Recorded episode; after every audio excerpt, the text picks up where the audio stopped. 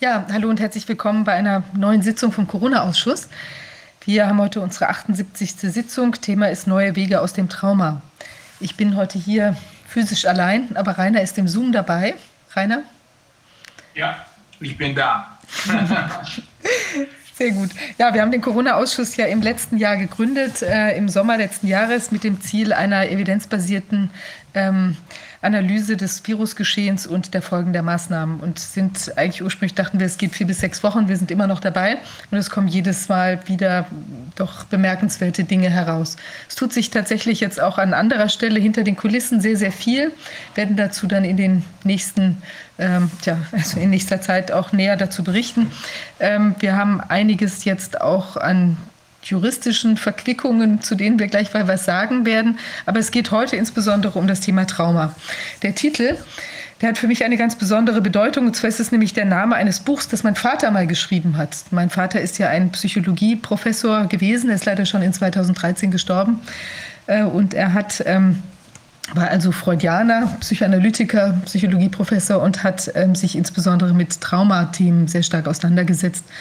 Ja, und sein Anliegen war immer, den Menschen eben auch unmittelbar was an die Hand zu geben und hat deshalb auch eine Methodik entwickelt, die sich wegbewegt hat von der reinen äh, tiefen, ähm, wie heißt das, also ähm, tiefenpsychologisch äh, fundierten, meine ich, heißt das, äh, Gesprächsführung, wo man eben sehr lange über seine Probleme ähm, spricht, sondern hatte eben so eine Mischung entwickelt, wo man eben mit bestimmten ich glaube, es war teilweise irgendwelche Augenbewegungen und dann auch bestimmte verhaltenstherapeutische Elemente und aber auch Aspekte der Analyse eben, äh, wo er versucht hat, relativ schnell den Leuten ähm, eben Hilfestellungen zu geben bei traumatisierenden Situationen. Also der hat, der hat auch mit, was mich immer sehr beeindruckt hat, der hat auch mit den Kindersoldaten, traumatisierten Kindersoldaten aus Mosambik gearbeitet und auch mit den Menschen, die bei diesem Eschede-Zugunglück eben schwer traumatisiert worden sind, als sie plötzlich da diesen Aufprall hatten und dann auch eben Menschen sterben gesehen haben und eben selbst vielleicht auch äh, Verletzungen bekommen haben. Ja.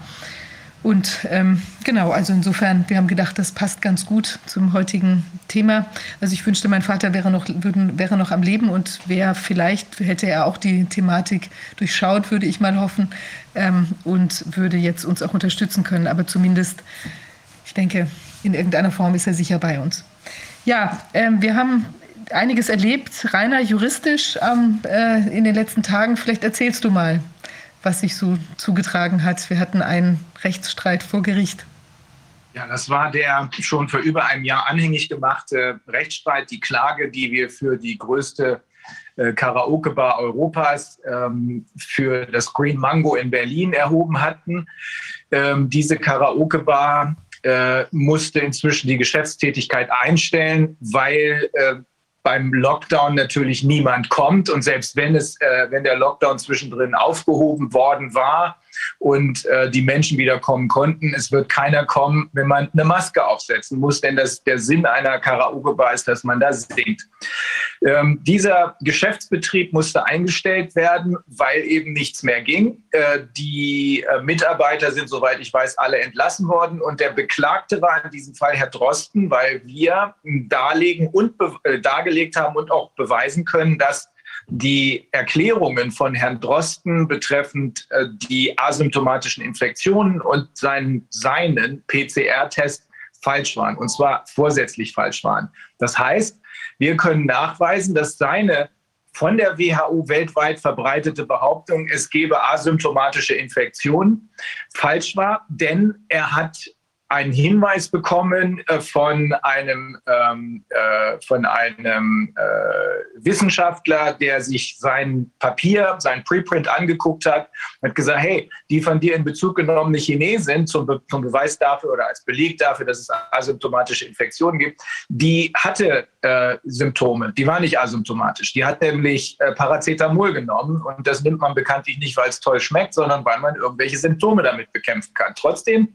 hat er dieses Preprint Preprint nicht äh, korrigiert, sodass weltweit der Eindruck entstand, weil das ja von der WHO weitergegeben wurde. Fauci hat sich auf ihn als den German Scientist berufen, der das gesagt hat, äh, weil weltweit der Eindruck entstand, dass nunmehr jeder potenziell gefährlich ist, äh, dem man begegnet. In der Familie, im Bekanntenkreis, auf der Straße. Jeder ist potenziell gefährlich, auch wenn er noch so gesund aussieht, auch wenn er eben keine Symptome hat. Bis dahin galt ja die Devise, jemand, der keine Symptome hat, ist gesund. Nummer eins. Die zweite Falschbehauptung ist die, dass er mit seiner Version des PCR-Tests, erfunden hat den Test ja Kerry Mullis, der Nobelpreisträger, aber er hat ja diesen äh, PCR-Test, so wie wir sagen, missbraucht und ähm, behauptet, mit seiner Version des PCR-Tests könne man unter den vielen, vielen asymptomatischen feststellen, wer denn nun wirklich infiziert sei. Das stimmt auch nicht, denn diese PCR-Tests können per se keinerlei Infektionen feststellen. Steht, deswegen steht auch fast auf fast allen äh, Beipackzetteln, dass sie nicht für diagnostische Zwecke zugelassen sind, die PCR-Tests. Und so wie seiner eingestellt war, musste er zwangsläufig falsch positive produzieren, und zwar um die 100 Prozent.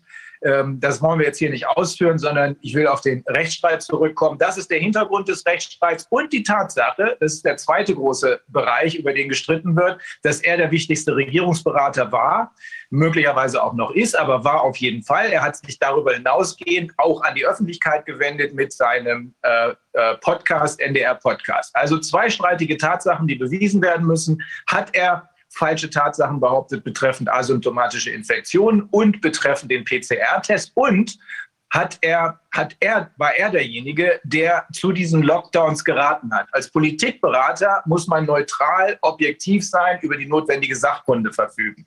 Man darf aber nicht über seine Rolle hinausgehen und das hat er getan im Rahmen seiner Empfehlungen für die Leo, mit der Leopoldina, äh, diese siebte Ad-Hoc-Geschichte von der Leopoldina, die nochmal die Lockdowns gefordert hat, die geht maßgeblich auf ihn und Herrn Wieler zurück, haben uns Insider berichtet. Äh, wenn ich also darüber hinausgehend, über meine, über meine sachkundliche äh, äh, Beratung hinausgehend fordere, einen Lockdown fordere, und das haben die da getan, von wegen, das ist eure letzte Chance, sinngemäß, wenn ihr das jetzt nicht befolgt, nehmt ihr die Wissenschaft nicht ernst, äh, dann hafte ich auch für das, was daraus entsteht. Unter anderem eben die äh, Einstellung der Geschäftstätigkeit äh, dieser Karaoke-Bar. So, die etwa 40 Personen, ich schätze mal, es waren so um die 40 Personen, äh, die als Zuschauer, ist ja eine öffentliche Verhandlung, mit dabei sein wollten, wurden gleich am Eingang des Gerichts von einem wirklich freundlichen Menschen empfangen und uns wurde gesagt, ja, hm, es wird ein bisschen eng, weil wegen Corona ist ja nicht so richtig viel Platz im Gerichtssaal, aber kommen Sie erst mal rein und diejenigen unter Ihnen, die keine Maske haben, die müssen dann natürlich auch nachweisen, dass sie einen Maskenattest haben. Das ist unten am Eingang passiert, dann gingen alle hoch warteten im, vor dem Gerichtssaal. Der war abgeschirmt durch drei Sicherheitskräfte, als würde man hier ein Bombenattentat oder eine Schlägerei erwarten. Äh, offensichtlich waren die selbst davon überrascht, dass es sich um völlig normale Leute handelte, die einfach nur der Gerichtsverhandlung beiwohnen wollten. Äh, es, dann kam das Gericht äh, maskiert ähm, und äh, das ist nicht notwendigerweise gleich ein Grund für, für einen Befangenheitsantrag, aber in einem solchen Zusammenhang wenn wir jemanden verklagen, der äh, verantwortlich ist mit seinen falschen Tatsachenbehauptungen und den daran anknüpfenden Empfehlungen, ja Forderungen gegenüber der Bundesregierung, Maßnahmen, Masken, Lockdown.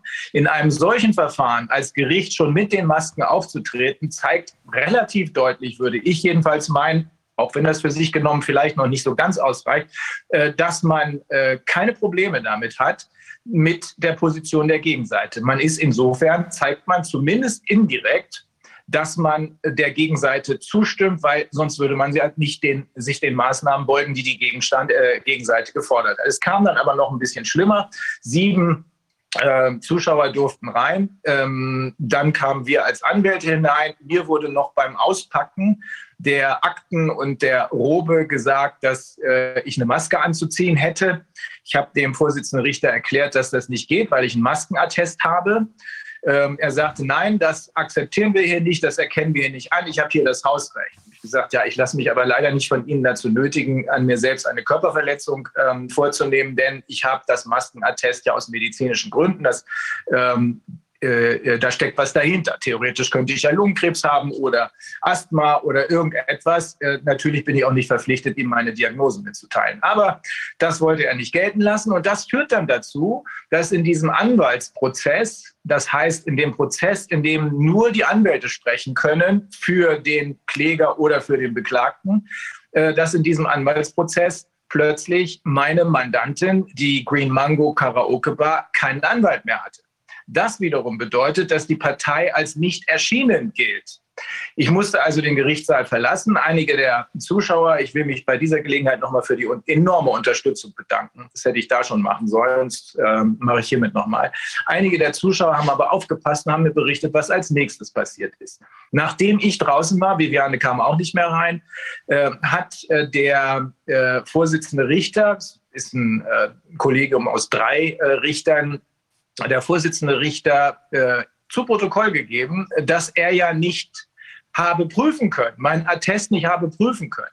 Da frage ich mich natürlich, äh, erstens, was ist damit gemeint? Ist er Mediziner und glaubt er dahinter den Formulierungen irgendeine medizinische Begründung erkennen zu können oder wollte es auf Echtheit prüfen? Und vor allem frage ich mich, wenn er das prüfen wollte, warum hat er nicht gesagt, zeigen Sie es mir mal? Sehr merkwürdig, zeigt allerdings eine Verunsicherung. Danach äh, hat er den äh, gegnerischen Anwalt äh, quasi aufgefordert oder ihn darauf hingewiesen, dass er ja jetzt ja wohl einen Antrag auf Erlass eines Versäumnisurteils stellen könne. Das haben die auch äh, freudestrahlend getan, ähm, denn äh, damit bekommt man erstmal ein Urteil. Das ist zwar nur vorläufig, weil in der Regel gegen ein solches Urteil äh, Versäumnisurteil wohlgemerkt innerhalb von 14 Tagen Einspruch eingelegt wird und dann beginnt es wieder von vorne. Aber erstmal hat man einen kleinen Etappensieg errungen. Und äh, der Richter erließ dann auch dementsprechend dieses VU-Versäumnisurteil antragsgemäß. Kurz zusammengefasst bedeutet das, der Richter sorgt dafür, dass die Klagepartei wehrlos ist, indem sie den Anwalt des Saales verweist, indem er den Anwalt des Saales verweist. Diese Abwesenheit wird dann benutzt, um der Gegenseite klarzumachen, dass sie auf keinen Fall vergessen dürfen, jetzt einen Antrag auf Versäumnisurteil zu stellen. Das passiert auch und daraufhin wird dieses Versäumnisurteil erlassen.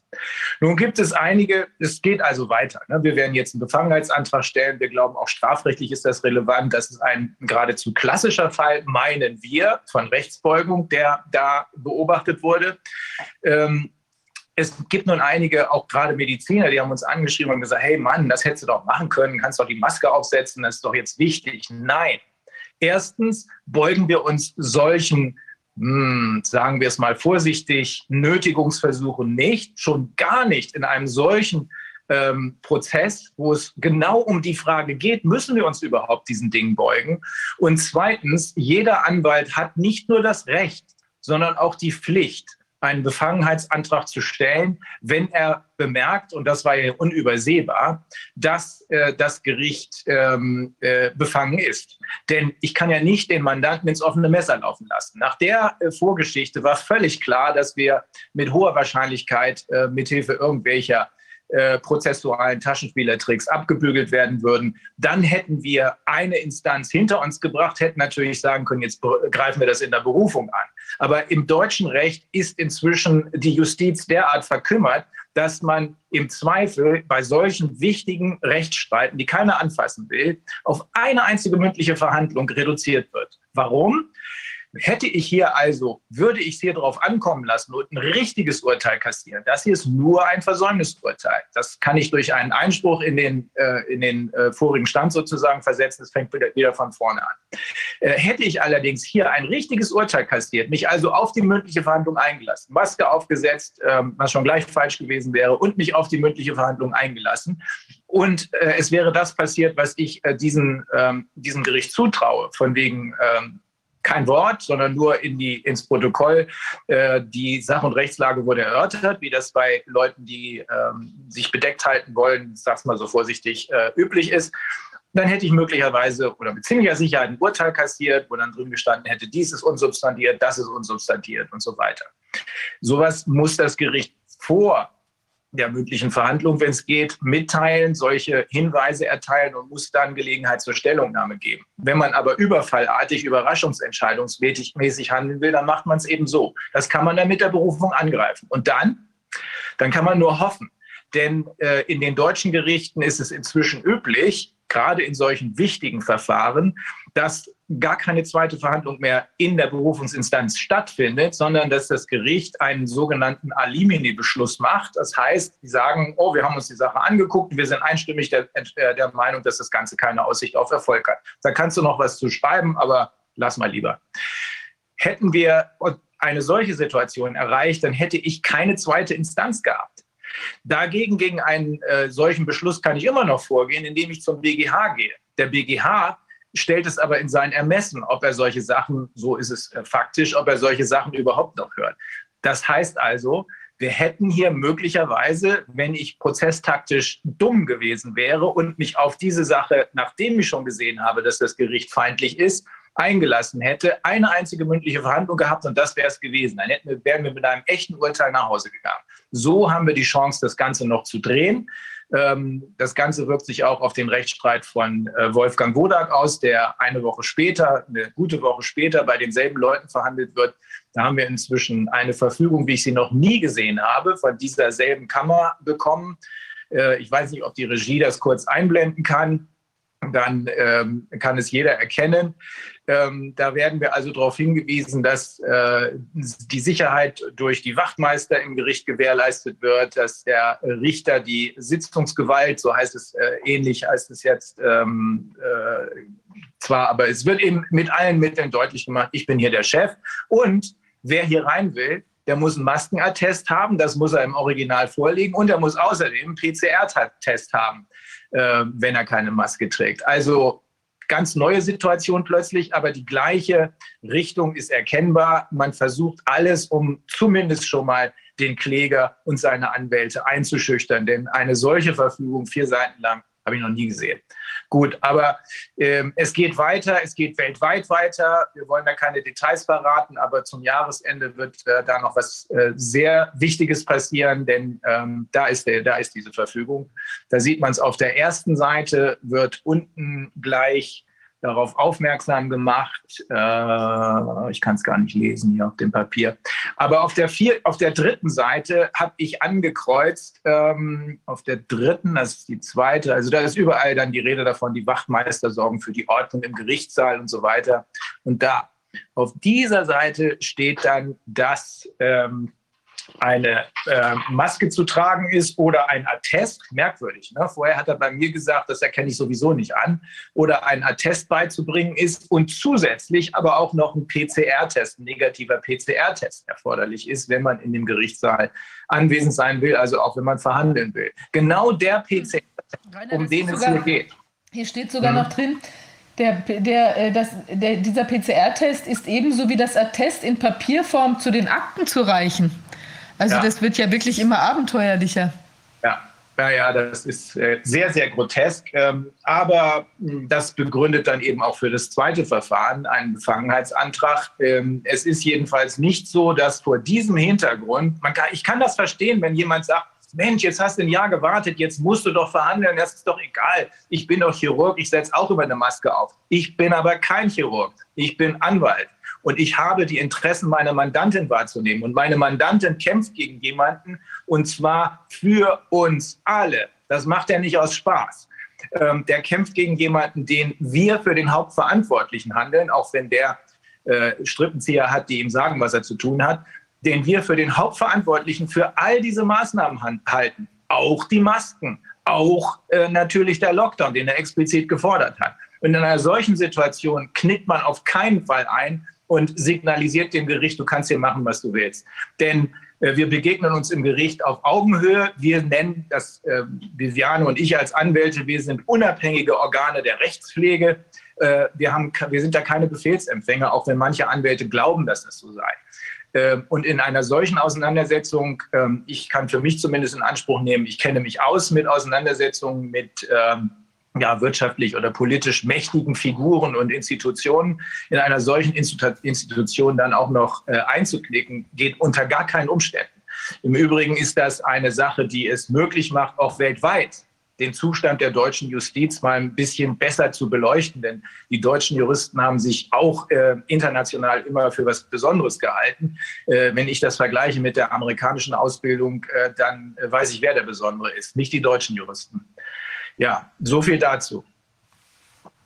Ja, schon wirklich der Wahnsinn. Vor allem auch, dass da äh, auch mit einer solchen Sicherheit gesagt wurde, hier werden keine Atteste akzeptiert.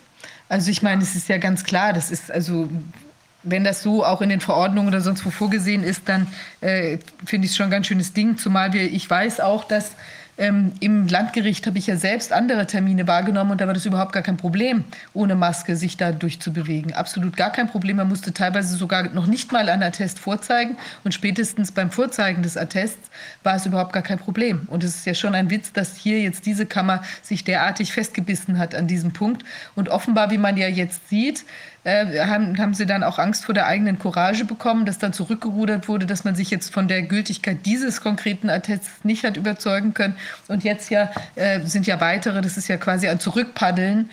Äh, denke ich, kann man erkennen in diesen vier Seiten, wo eben noch andere Sachen jetzt geschrieben werden. Okay, Attest geht vielleicht doch irgendwie, aber dann braucht ihr noch einen PCR-Test, damit man irgendwie noch so ein Stück weit an dieser, also aus meiner Sicht wirklich, tja, wie will man sagen, schikanösen äh. Thematik festhalten kann. Ja, aber man ist sich offenbar nicht, man ist sich der Sache offenbar nicht sicher, sonst hätte man jetzt ja nicht diese weiteren, ähm, tja, diese, diese, diese Schlupflöcher gelassen.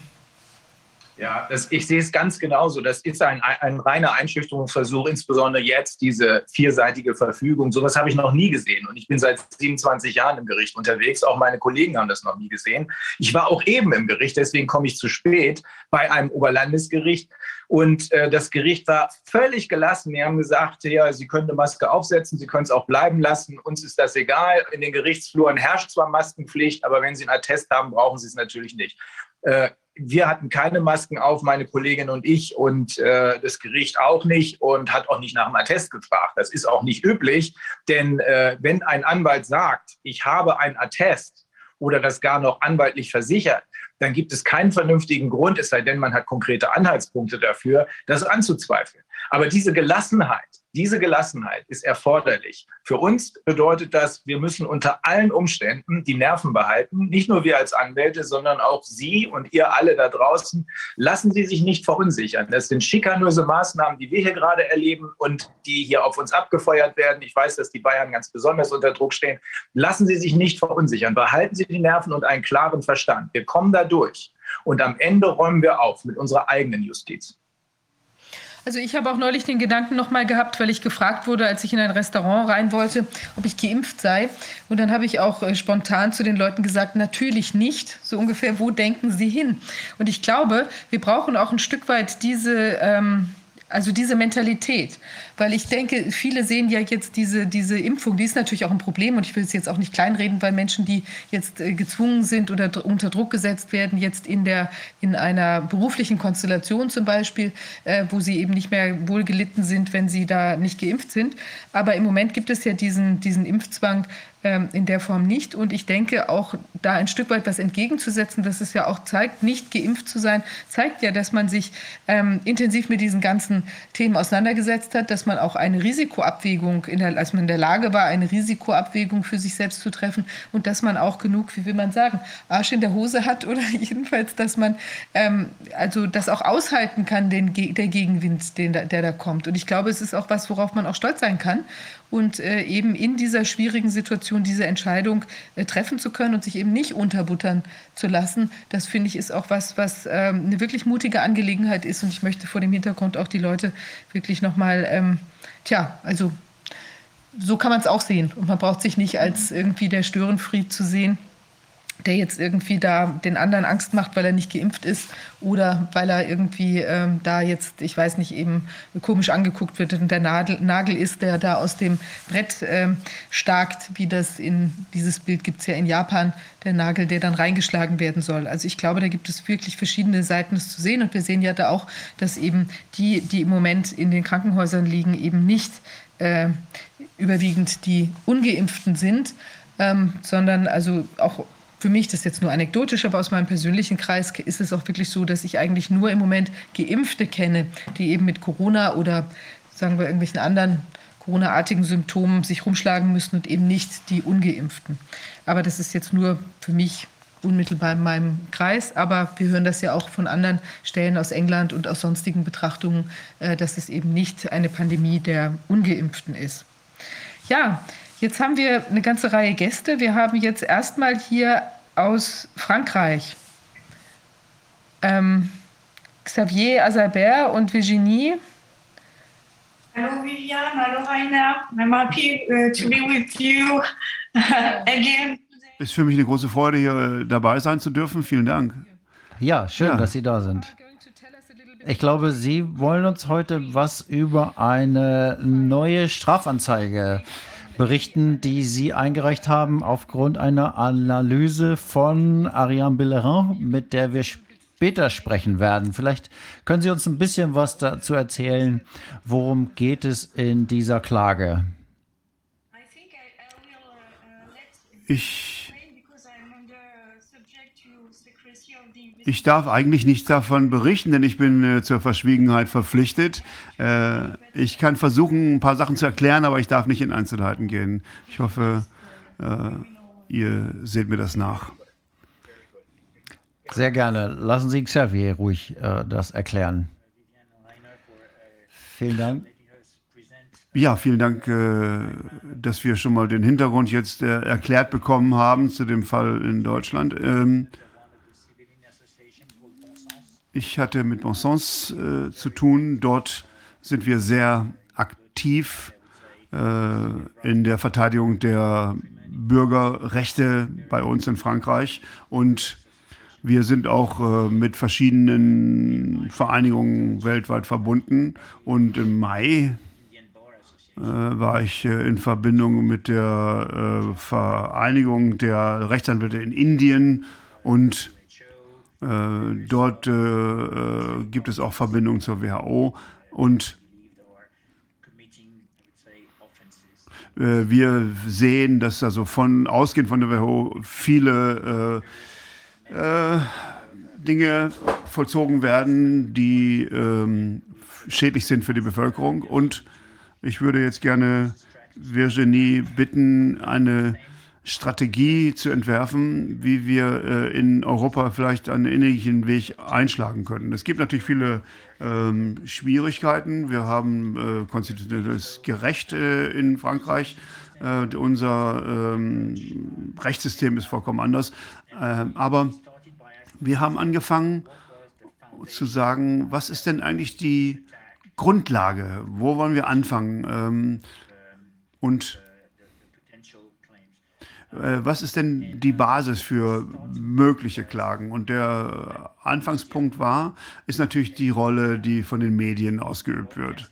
Ähm, die Nachrichten, die verbreitet werden. Wenn äh, eine Nachricht falsch oder richtig ist, das ist eine Sache. Aber äh, äh, wenn man eine äh, Nachricht verbreitet, dann wird diese Nachricht vielen, vielen Menschen natürlich zugetan, zugetragen. Und äh, man hat damit auch das Potenzial, äh, einen Einzelnen dazu bewegen, etwas zu tun. Und wir machen also eine Klage gegen X. Wir nennen keine Einzelperson. Äh, wir sagen, dass diese Medien viele Nachrichten verbreitet haben, die auf partiellen wissenschaftlichen Evidenzen basieren. Und die äh, Grundlage ist, dass äh, dies wiederum dazu geführt hat, dass bestimmte ähm, Regelungen getroffen wurden, dass äh, Impfaktionen äh, angelaufen sind und das hat also, dass diese Nachrichten eine große Rolle gespielt haben die äh, Menschen von den Ärzten wegzubewegen. Und es waren halt äh, nur Teilinformationen. Und wenn man kein, äh, keine komplette Information hat als Medium, äh, dann, äh, und sie dann verbreitet, dann ist das sehr schnell im Bereich der Propaganda.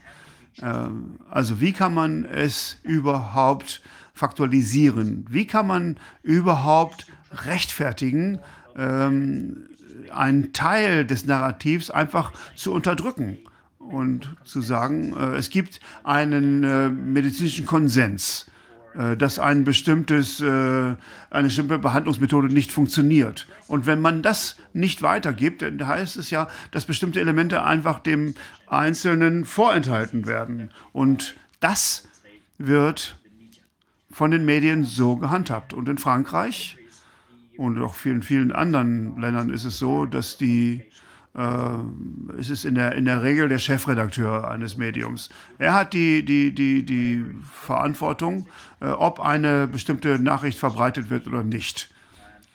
Und wenn sie verbreitet wird und sie falsch ist, dann muss eigentlich auch ein Dementi folgen, eine, eine Richtigstellung.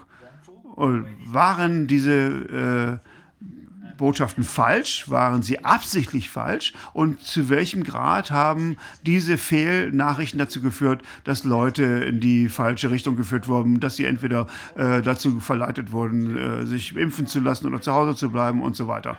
Das heißt also, wir wollen herausfinden, welches die Rolle der ähm, Verbreiter, Verbreitung äh, dieser Fehlnachrichten durch Massenmedien ist und äh, Leute dazu zu bringen, etwas zu tun, was gegen ihre eigenen Interessen sind.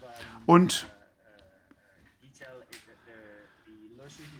und äh, wir haben ungefähr 100 Seiten äh, in unserer Klageschrift und dann nochmal noch sehr viel in den beiliegenden Schriften. Ähm, und wir wollen natürlich so viele Fakten wie möglich äh, zusammennehmen äh, die gehen in die verschiedenen Kategorien. Äh, frühe äh, Behandlung, ist das Vakzin effektiv? War, waren Wissenschaftler präsent, ja oder nein? Und äh, dann wollen wir natürlich auch den psychologischen Impact beobachten. Ähm, wir sind jetzt auch im Bereich der äh, Psychologie, wo Fakten äh, oder fehlgeleitete Fakten dazu führen können, dass man äh, äh, sehr viele Dinge in Frage stellen muss. Und leider ist es natürlich so, dass man äh, sich auf diese Quellen verlassen sollen könnte. Ähm, und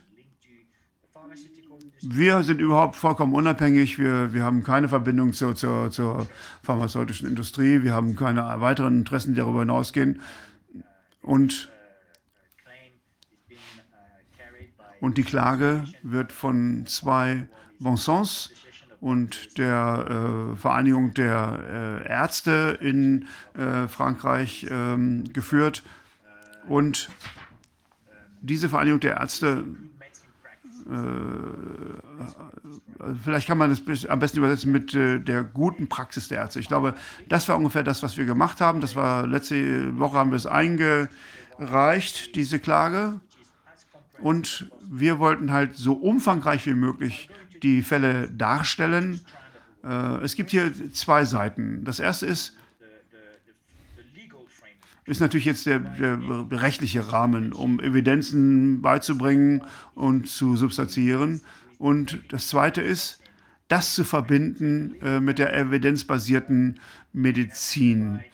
Äh, also, man muss natürlich die beste, äh, die beste Beweislage äh, schaffen, äh, wenn man die Evidenzen hat und äh, sagen kann, das ist jetzt unsere Meta-Analyse und die, die niedrigste Ebene ist die ähm, Infraebene. Und äh,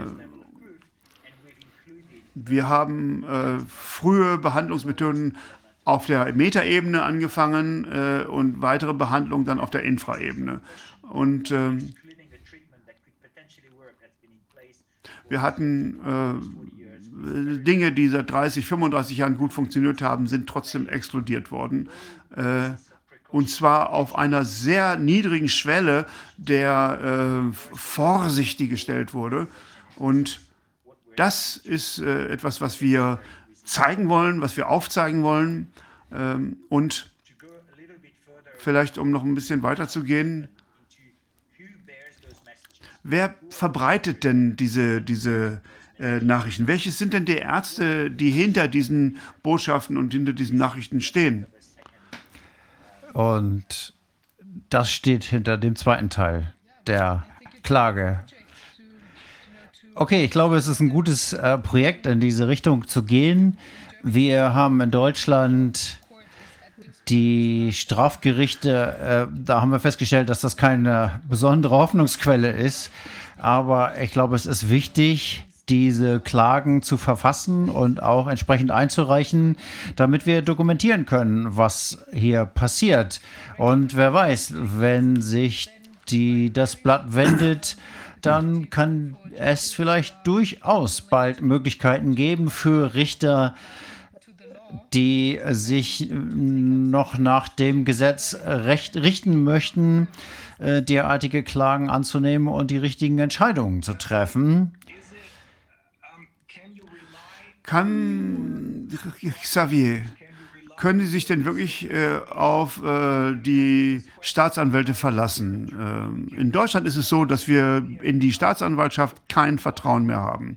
Äh, der BGH hat entschieden, vor zwei Jahren war das, glaube ich, dass äh, deutsche Staats, die deutsche Staatsanwaltschaft einfach nicht ähm, unabhängig genug ist, um internationale äh, ähm, Haftbefehle auszustellen. Und es gibt äh, natürlich da auch immer eine gewisse Art von Befangenheit. Es, es, es, es, hat auch eine politische Dimension. Das heißt also, wenn eine Staatsanwaltschaft äh, diese Methoden untersuchen möchte, ist ein PCR-Test wirklich äh, ein Schummel, äh, dann würde er sehr schnell gemaßregelt werden äh, und von seinen Vorgesetzten oder wahrscheinlich auch vom Justizministerium. Äh, und haben Sie in Frankreich so wie in Italien auch ähm, äh, haben, Sie, haben Sie eine andere Art von Staatsanwaltschaft? Eine vollkommen unabhängige Staatsanwaltschaft? Nun, erstmal, ich bin kein Rechtsanwalt und ich habe hier nur die Erfahrung, die ich als Bürger machen konnte. Vielleicht kann äh, äh, Virginie da etwas mehr zu sagen. Aber meine Erfahrung ist, wenn man eine Klage, eine strafrechtliche Klage einrichtet, dann ist es in unserem Fall hier so, dass wir über die Verantwortlichkeiten sprechen derjenigen, die diese Nachrichten verfassen. Was die Richter also entscheiden müssen, ist, ist hier eine Nachricht verbreitet worden, die falsch ist und was sind die Folgen davon? Wir versuchen hier also die Verantwortlichkeit nachzuweisen, falsche Nachrichten zu verbreiten. Und das ist eigentlich eine relativ einfache ähm, Angelegenheit, ähm, weil die Richter, die halbwegs unabhängig sind, werden in der Lage sein, das entscheiden zu müssen, zu können. Weil es geht nicht um die letzten Konsequenzen. In diesem Fall sagen wir, es ist eine relativ einfache, einfacher Sachverhalt. Wenn man im Fernsehen einen Arzt hat, der Interessenskonflikte hat und man nicht danach fragt und dieser Arzt dann eine Behandlung empfiehlt auf der Basis dass es eine allgemeine Zustimmung gibt. Ist das richtig oder nicht? Das heißt, wir reden nicht, wer da nachgefragt hat, sondern man fragt einfach nur, ist das richtig oder falsch? Und das ist relativ einfach zu beantworten. Und in der, das in der Verantwortlichkeit der Person liegt, die dort ist, wenn es eine Lüge ist und die Konsequenz ist, dass einige Menschen sich danach gerichtet haben, nach dieser ähm, Nachricht, wie es gab an einer Stelle eine Aussage, dass 80 Prozent der Menschen in den Krankenhäusern sind nicht geimpft sind. Ist das richtig oder falsch? Wenn das falsch ist und die Konsequenz daraus ist, dass einige Menschen sich impfen lassen. Wenn das falsch ist, dann ist das eine Fehlinformation. Und die Frage an die äh, Strafverfolgung ist jetzt unabhängig davon, das zu entscheiden. Was dann passieren würde, ist, dass die Frage ist, wer hat das gesagt? Und da ist dann eben die Frage, wer ist jetzt dafür verantwortlich, das äh, zu verbreiten, zu veröffentlichen? Ich würde gerne hinzufügen, dass äh, wir natürlich auch den Fall äh, der Zensur durch die GAFAM hatten. Und äh, da gab es dann in der Tat die Klage dagegen. Und das ist ein relativ neuer Fall, dass dass wir vor dem Strafgericht diese Art von Klage einreichen. Ähm, und äh, das war in Anwesenheit äh, der Staatsanwaltschaft und auch dem Dekan der, des Richterkomitees.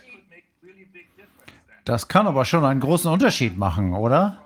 Denn sie müssen nicht die Staatsanwaltschaft berufen wollen. Das macht nichts aus, ob die unabhängig sind oder nicht. Ich glaube aber, dass sie besondere Staatsanwälte haben, genauso wie das in Italien ist, die speziell dafür ausgebildet worden sind. Anti-Mafia-Staatsanwälte, die wirklich unabhängig sind. Ich glaube, sie haben sowas ähnliches in Frankreich.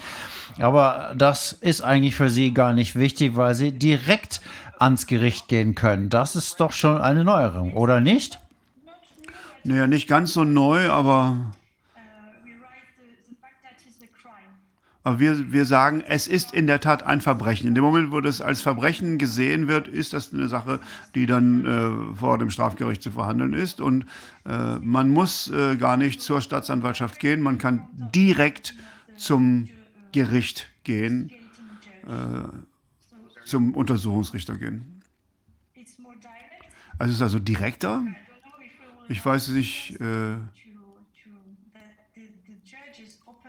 ob äh, deswegen jetzt die Richter eine äh, Untersuchung anstrengen werden. Sie können sich das äh, auch anders überlegen und das ablehnen, aber wir, wir, werden es auf jeden Fall äh, versuchen. Das ist das erste Mal und äh, das ist das erste, der erste Fall, von dem ich zumindest weiß.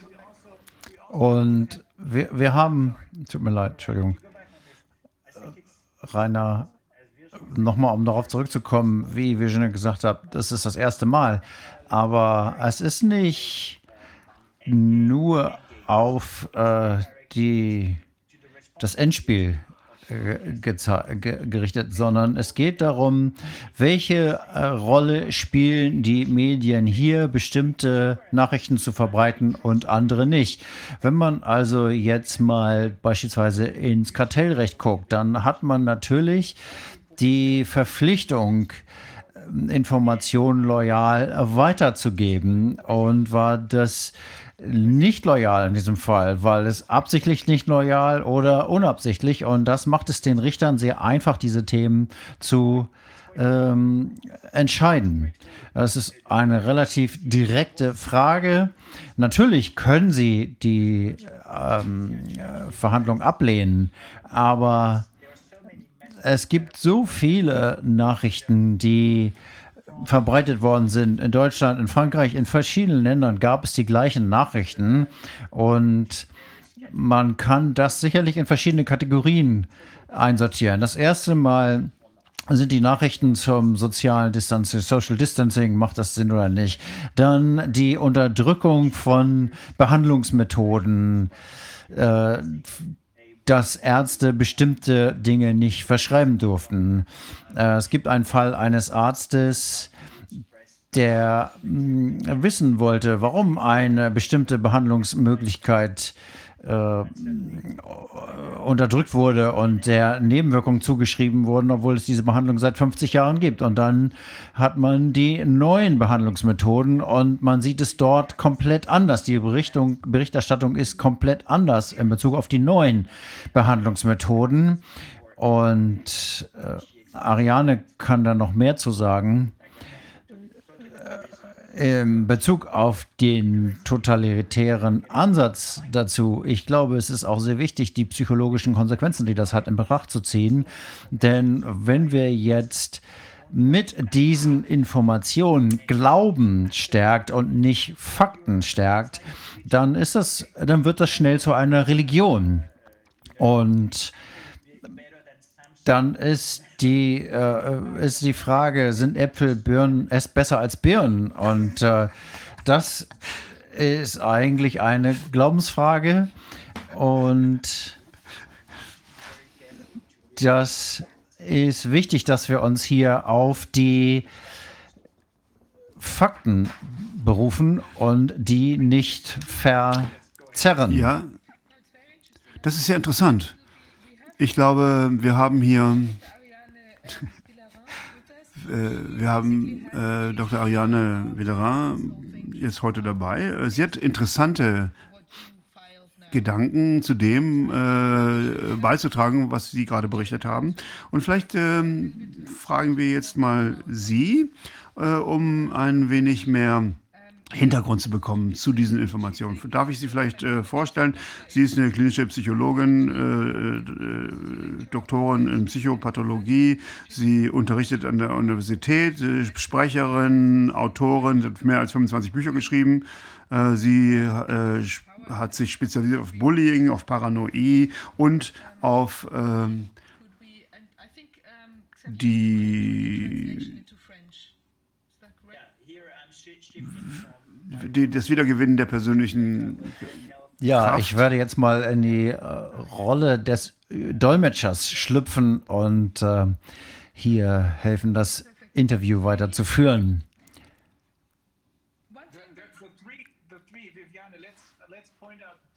Ja, wollen wir doch mal die drei Hauptfragen stellen, über die wir sprechen wollen.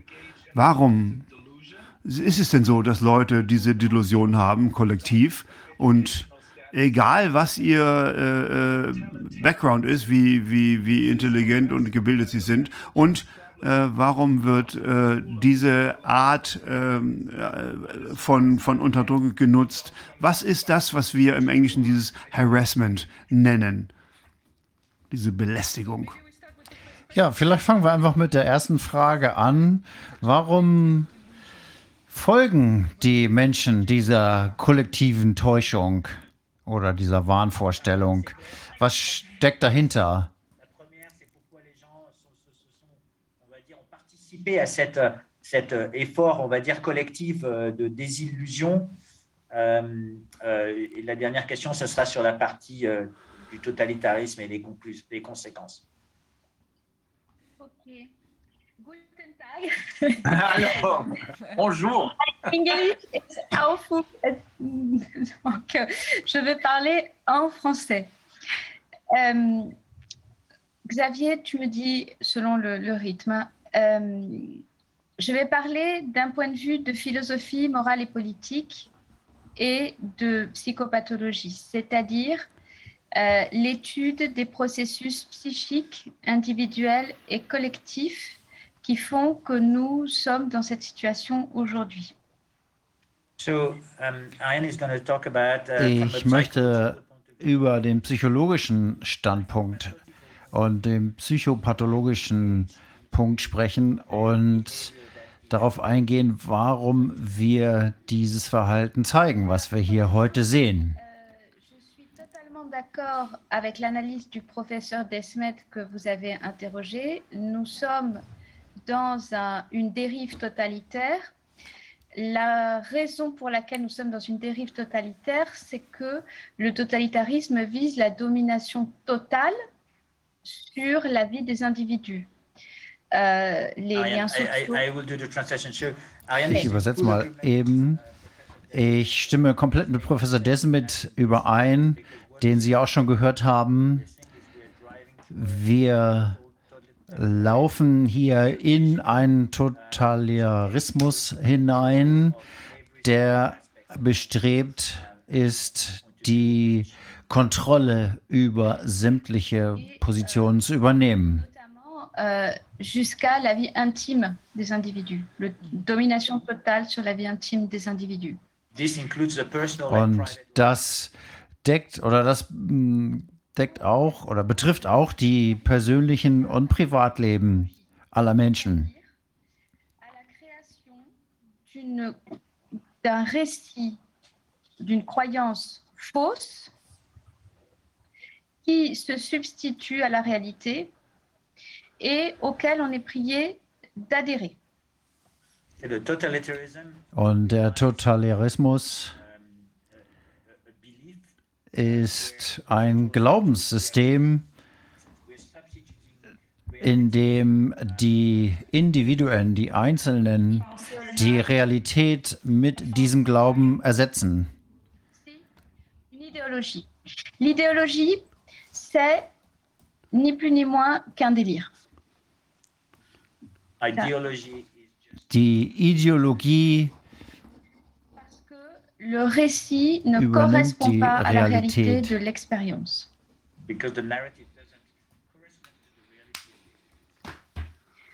Un délire en psychopathologie, c'est la création d'une nouvelle réalité dans un récit pour remplacer la réalité existante. und aus der psychologischen Sicht ist das die Schaffung einer neuen Realität, die die ursprüngliche Realität ersetzt. Et nous sommes donc dans un délire collectif. Und da sind wir eben im Kollektiv. Euh, euh, pour comprendre euh, comment ça fonctionne, il faut relier donc le régime totalitaire s'appuie sur des maladies mentales. Ce sont des maladies font le régime totalitaire. To understand how Also um dieses kollektive Delirium zu verstehen, muss man sich die Funktionsweise Les psychologischer pathologies Krankheiten anschauen. qui prennent le pouvoir dans un régime totalitaire, ce sont la psychose paranoïaque, sur laquelle je vais revenir, la perversion et la psychopathie. Es gibt drei wesentliche Pathologien, die es erlauben, einem totalitären Regime die Kontrolle zu übernehmen. Das erste ist Paranoia, paranoid. Das zweite ist Perversion und das dritte ist Psychopathie. Qui va nous intéresser le plus parce que la paranoïa fonctionne au délire de persécution. Paranoia is what? Die Paranoia ist äh, das, was sich mit äh, Verfolgung Il s'agit de désigner un ennemi dans la paranoïa euh, qui peut être extérieur ou intérieur. Donc, par exemple, euh, ici, dans le cas euh, qui nous occupe, le- l'ennemi au départ, c'est un virus, ce qui est en soi fou puisque nous sommes constitués de virus. Donc, so ça veut dire. Also die, diese Verwirrungswahn, die Paranoia äh, ist wie eine Art Feindbild, was aufgebaut wird. Und in diesem Fall ist es das Verrückte an der ganzen Geschichte, dass der Feind ein Virus ist. Und, und das ist natürlich total, totaler Quatsch, weil denn Viren sind Teil Et unseres Lebens. Wir sind, äh, haben sehr viele Viren in la uns. paranoïa de harceler en justifiant le harcèlement pour éliminer l'ennemi désigné par la persécution. It's about harassment. It's harassment and designate the enemy. Ja, das ist also das, was man quasi sagt, dass man äh, den, den Feind schlecht macht. Äh, man man äh, benutzt äh, diese Art von Schikane, indem man einfach den Feind aufbaut. Das ist, das ist die. Schikane an sich. Il y a un ennemi désigné, Man qui peut être une personne ou einen ici au départ un virus, Feind. mais maintenant ça glisse, ça, äh, ça man évolue. sagt, Du virus, on passe aux non vaccinés. Et cet ennemi, kriegen c'est justifié dans le délire paranoïaque de le, de le harceler parce qu'il est censé persécuter. Und die, die sich nicht impfen lassen wollen, werden dann entsprechend schikaniert, weil sie das Böse gemacht haben und sich nicht an die Regeln gehalten haben. Nochmal. Wir müssen diesen Feind identifizieren. Es kann entweder ein Virus oder ein, ein Mensch sein. In diesem Fall ist es ein Virus. So, hier haben wir jetzt den Virus und oder das Virus und äh, man versucht also jetzt diesen Feind ganz groß aufzubauen und äh, damit die Menschen diese Nachricht auch wirklich komplett verstehen. Und das wiederum sind euch die Substanzen, die man braucht, um Paranoia zu kreieren. Il faut convaincre. La paranoïa, nous l'appelons en psychiatrie une folie résonante. Elle a l'apparence de la raison, mais c'est fou. Und das Perverse ist natürlich, wir müssen die, die Paranoia für, für jeden möglich machen, in, indem man ähm, die, die Dinge so als Wahrheit darstellt und man versucht zu überzeugen.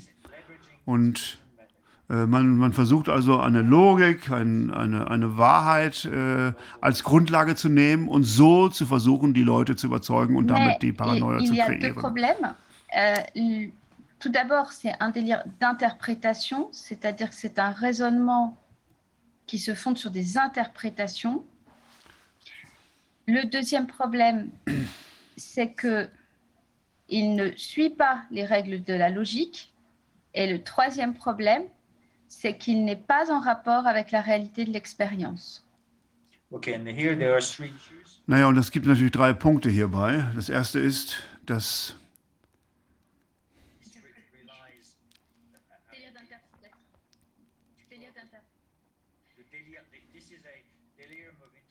das ist also das, die, eine Frage der Interpretation.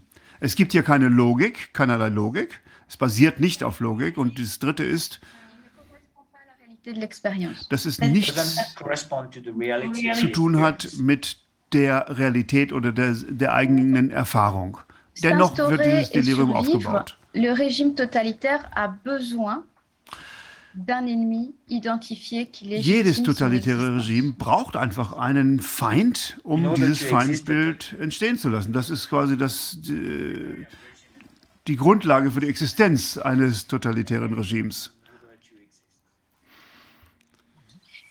Et parce que ce régime n'est pas légitime, la présence de cet ennemi justifie la mise en place de mesures d'exception, de confiscation des droits, et cela passe par le harcèlement.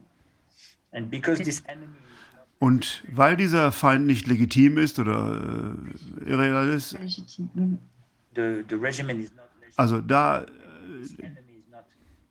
Der, der Feind wirklich nicht das ist, was er eigentlich sein sollte, muss man andere Methoden benutzen, um die Menschen zu beeinflussen, äh, damit sie das wirklich auch schlucken.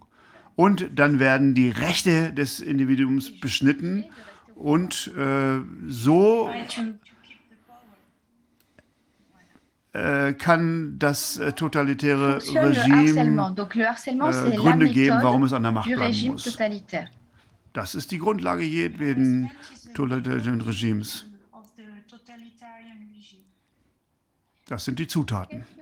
Le harcèlement, c'est le fait d'exercer des pressions sur des individus pour entretenir un état de terreur. Und die Schikane äh, ist halt, äh, dass auf die auf den einzelnen Druck aufgebaut wird äh, äh, und es ist wie eine Art Le von Staatsterrorismus. Und die Schikane ist, à la äh, dass äh, die. Manipulation benutzt wird, dass man die Leute einschüchtert. will use uh, and uh, empathy. Empathy, Non, euh, l'empathie. Par exemple, euh, bah, si euh, tu mets pas ton masque, tu vas tuer ta grand-mère. C'est l'empathie. Also. Terreur et empathie. das ist, es geht immer in beide Richtungen. Terror und gleichzeitig Empathie. Äh, man darf die Großmutter nicht besuchen, zum Beispiel. Und so werden wir manipuliert. La peur, Both emotion, emotions are manipulated at the same time. Und das ist ja das, äh, was sie machen. Beide Emotionen, sowohl die Empathie als auch die Angst, werden gleichzeitig manipuliert. du harcèlement, c'est d'obtenir quelque chose des individus qu'ils n'auraient pas donné s'ils n'avaient pas été harcelés. Das Ziel ist natürlich vom Einzelnen etwas zu bekommen, was er unter normalen Umständen nicht zu geben bereit wäre. Und das ist äh, genau das Rezept. Empathie und Terrorismus gleichzeitig. Und es ist extrem effizient. des traumatismes répétés sur la durée. Und damit es absolut effektiv ist, äh, muss diese Schikane ständig wiederholt werden und das Trauma insofern äh, sich neu aufbauen kann. Menace. Menace Und jedwedes Trauma äh, ist äh, eine Bedrohung für äh, die Integrität des Menace de Einzelnen. mort. Und eine Todesdrohung zum Beispiel, Message, C'est le message qui a été passé en 2020 aux populations. das ist einfach, die. Todesdrohung wird immer wieder wiederholt und das ist die Botschaft, die an die Bevölkerung rausgegeben wird. Okay, so what what um, what uh, Aaron is saying is that uh, uh, the, the trauma um, uh, is uh, Das Trauma something that uh, Ist etwas, is dangerous for us. was für uns alle gefährlich ist. Und das ist genau das Instrument, was äh, im Jahre 2020 benutzt wurde. Äh, dort wurden ständig Todesnachrichten verbreitet. Ihr werdet sterben, ihr werdet sterben, wenn ihr nicht das und das tut. Le harcèlement utilise aussi la- le sentiment de culpabilité et la séduction des populations. Und äh, Teil der Schikane ist natürlich auch, dass die Leute ein, ein Schuldgefühl bekommen sollten. Und gleichzeitig werden sie aber auch sehr nett verführt. Das ist also dieses Dreigestirn. Die Leute werden äh, bedroht, sie werden gleichzeitig erpresst und sie werden unterdrückt. Und- Das ist immer so. Wenn Einzelne Macht haben über andere, dann ist das in sich natürlich ein Machtmissbrauch.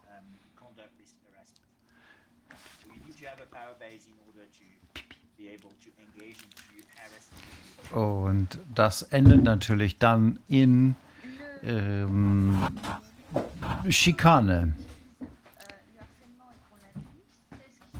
Conflit de loyauté. Ein weiteres Element, was wir gesehen haben, ist der Konflikt von Loyalitäten. entre, c'est un choix impossible, entre deux choses entre lesquelles il est impossible de choisir. Par exemple, Okay, entre what we're doing is we're Was wir hier sehen, ist, dass die Menschen gezwungen werden, sich zwischen zwei Übeln zu entscheiden. Zum Beispiel, euh, sa santé et son travail. um, for example zum Beispiel, man muss sich zwischen Gesundheit und Arbeit entscheiden. Also eigentlich eine Entscheidung, die unmöglich zu treffen ist. Le chef-d'œuvre des psychoses paranoïaques. C'est très important. euh, c'est, euh, et il comprend l'intention de nuire à l'autre. okay Und deswegen ist die Schikane das Meisterstück einer paranoiden Entscheidung. Die Schikane spielt da ein, legt da einen wichtigen Grundstein. Und das impliziert dann eine gewisse Feindschaft gegenüber anderen. d'un idéal délirant, inatteignable. Par exemple, euh, l'éradication du virus. C'est impossible. Okay Und diese paranoide Psychose wird erschaffen, indem man ein unerreichbares Ziel vorgibt, beispielsweise die Ausradierung des Viruses. Und wenn das nicht möglich ist, dann ist das natürlich, wird das zur Schikane aufgebaut. Le délire du système totalitaire, on exige du coup le sacrifice de certains citoyens. Und die paranoide Psychologie dabei ist, dass es äh, Opfer einiger Einzelner erfordert. Comme un être à part entière avec des droits, une dignité et une intégrité, mais comme un moyen d'acquérir un but. Et donc, si on doit le sacrifier parce qu'on estime que c'est justifié, on le sacrifie. Und das ist der Versuch, dass die, den Individuen ihre Rechte zu nehmen, ihre Rechte zu Integrität und Würde. Und das wird als Mittel zum Zweck dargestellt, um ein bestimmtes Ziel zu erreichen. Und das heißt natürlich, dass einem die Menschlichkeit abgesprochen wird als Mittel zum Zweck. Und das bedeutet also, dass diese, diese vollkommen unlogische Konstellation und dieses äh, Verwerfen auf äh, Extreme und dass die äh, Ungeimpften sich schuldig fühlen müssen und dass sie die äh, der Grund seien für den Schmerz der anderen und so weiter. Also dieser, dieser Guilt-Trip, diese Schuldzuweisung. All das ist also notwendig, damit es überhaupt funktioniert. Wenn es nicht so extrem wäre, hätte es wahrscheinlich nicht den gleichen Effekt. Ist das richtig?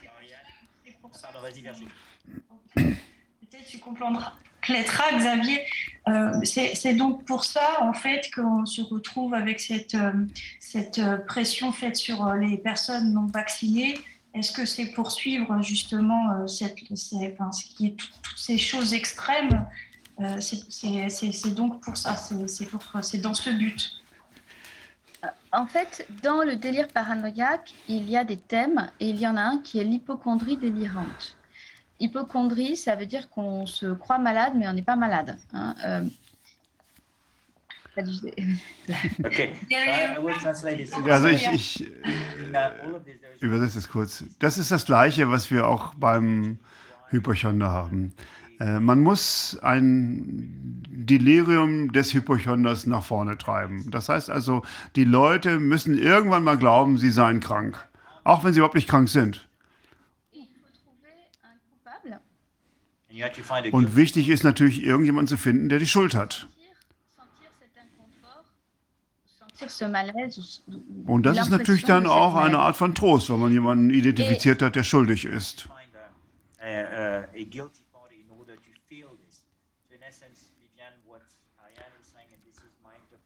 Und äh, das ist jetzt meine eigene Interpretation äh, und vielleicht auch die Antwort auf die Frage von vorhin bezüglich der Ungeimpften und äh, des Schuldgefühls. Das ist ja die, auf die jetzt mit dem Finger gezeigt wird.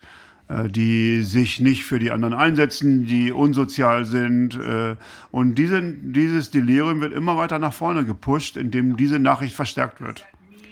Heißt das, dass wenn die gleiche Botschaft, oh, es gibt ein gefährliches Virus da draußen, wenn diese Botschaft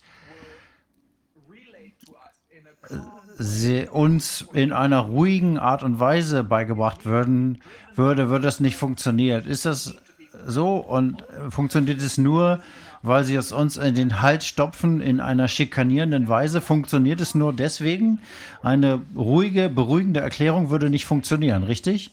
Est-ce que euh, s'il le disait de manière calmement, c'est-à-dire sans le mécanisme de harcèlement, est-ce que ça marcherait C'est-à-dire que par exemple, s'il disait, bon, ben voilà, il y a un virus, le virus est dangereux, euh, en, avec une manière calme et pondérée, sans le mécanisme d'harcèlement, est-ce que ça marcherait?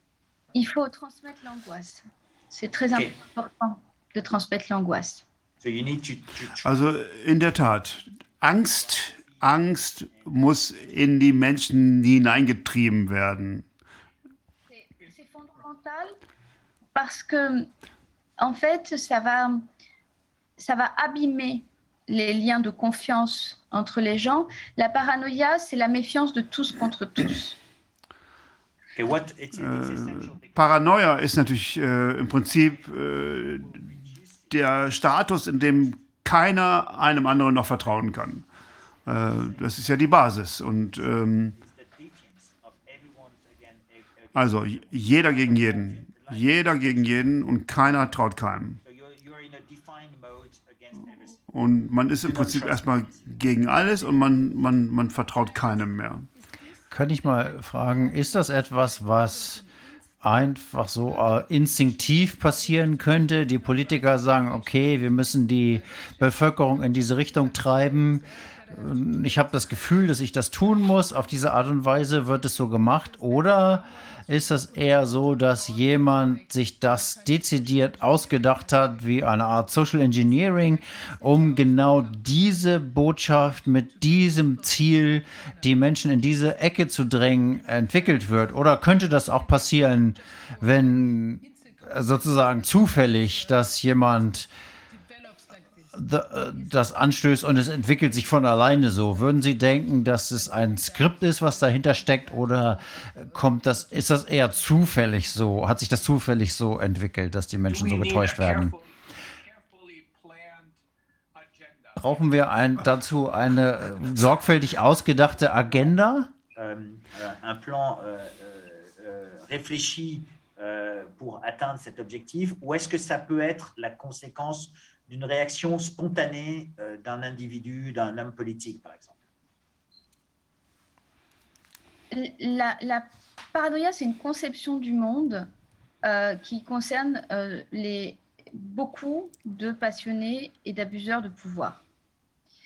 Et donc, c'est lié au complot, c'est-à-dire que ceux qui se complotent sont les paranoïaques au pouvoir. Ok, Ça para- fait partie. so what you're saying is that paranoia Naja, was sie sagt, ist, äh, dass die Paranoia von Menschen, die an der Macht sind, genutzt wird als Werkzeug, um halt diese äh, Atmosphäre des Unvertrauens, des Nichtvertrauens äh, zu säen. Und das ist eine Art von Komplott. Natürlich. Das heißt also, dadurch, dass sie an der Macht sind und äh, ihre Agenda vielleicht nicht durchziehen können, werden sie selbst zum Opfer werden und deshalb versuchen sie halt äh, mit Hilfe der Paranoia dran zu bleiben. Ja, und das ist natürlich auch deren Konzept äh, äh, des Verstehens der Welt. dans laquelle la, la- le groupe d'individus, hein, on peut dire que euh, le groupe d'individus qui va être au pouvoir avec cette conception paranoïaque, s'estimant perpétuellement persécuté, a besoin de persécuter les autres pour se maintenir au pouvoir. Donc ça suppose de l'intention de nuire et ça suppose quelque chose qui s'inscrit dans la durée. Euh, il y a une responsabilité parce que, alors traduisez peut-être ça. Okay, what she's saying is that Naja, it's a, es ist äh, ein Konzept, äh, das darauf basiert, dass die, die an der Macht sind, ähm, selbst Paranoia haben. Sie haben Angst, äh, dass andere ihnen diese Macht wegnehmen möchte. Und äh, deshalb müssen sie sich schützen. Und deshalb benutzen sie äh, diese Methoden, um auch an der Macht zu bleiben und sich zu perpetuieren. Das ist ja sehr interessant zu hören. Das bedeutet, wenn ich das richtig verstehe, dass in unserem Sozialsystem diejenigen, die in der Leiter nach oben steigen, äh, politische Macht erringen, dass die, okay, wenn ich mir einige Politiker angucke, dann scheint das tatsächlich ja so zu sein, eine gewisse Paranoie, die da herrscht. Ist es also so, dass viele von denen unter Paranoie leiden, indem sie meinen, dass sie sich, wenn sie sich nicht selbst verteidigen, sie ihre Macht verlieren und sie deswegen bereit sind, diese Agenda weiter vorzubringen, wenn ihnen gesagt wird, dass sie ihre Macht verlieren würden, wenn sie das nicht tun? Oui, est-ce que, est-ce qu'ils sont, euh, en gros, est-ce qu'ils sont tous comme ça parce qu'ils estiment que si, euh, si, euh, s'ils ne vont pas dans ce sens, ils vont perdre leur pouvoir? Mm, ma- mon point de vue est que la psychose paranoïaque, qui est donc un délire de persécution, les autres me veulent du mal, se déclenche à partir de culpabilité réelle.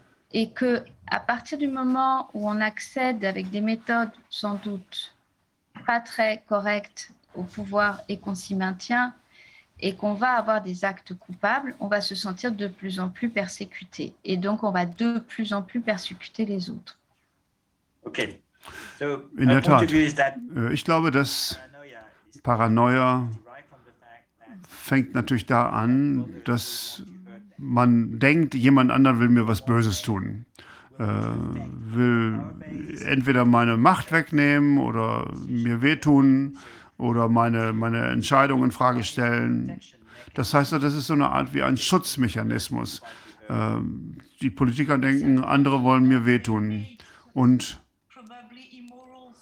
äh, manchmal machen sie natürlich auch Sachen, die immoral sind, die äh, falsch sind. Äh, sie fühlen sich schuldig, sie wissen das auf einer gewissen Ebene, dass sie schuldig sind. Und ähm, deshalb äh, haben sie eigentlich auch gar keine andere Wahl, als äh, diese Paranoia als Instrument zu nutzen, um sich selbst zu schützen.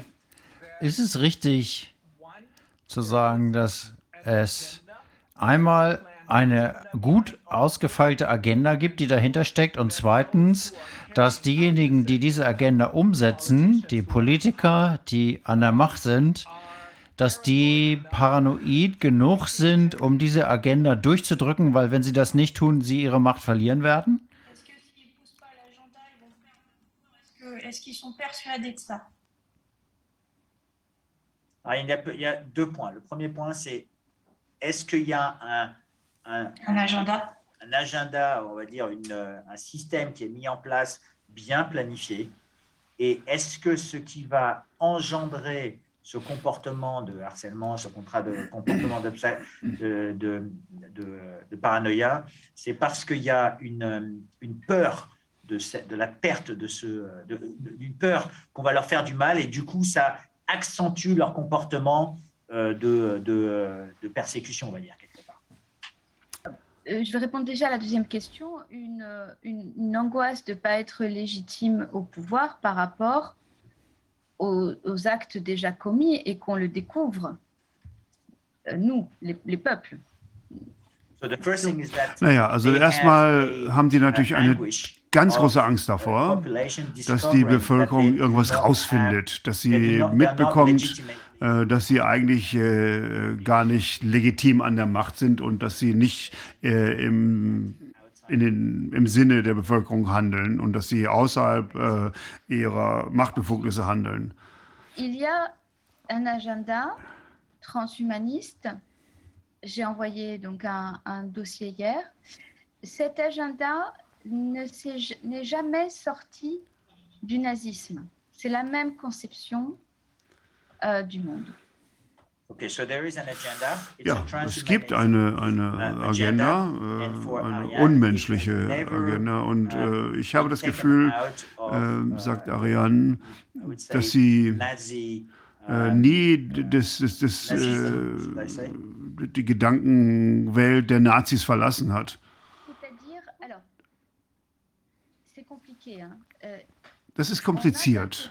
on va dire la, la paranoïa, elle porte l'idéologie, c'est-à-dire le message, la fausse croyance, on est persécuté, euh, il y a une menace extérieure ou intérieure. Voilà.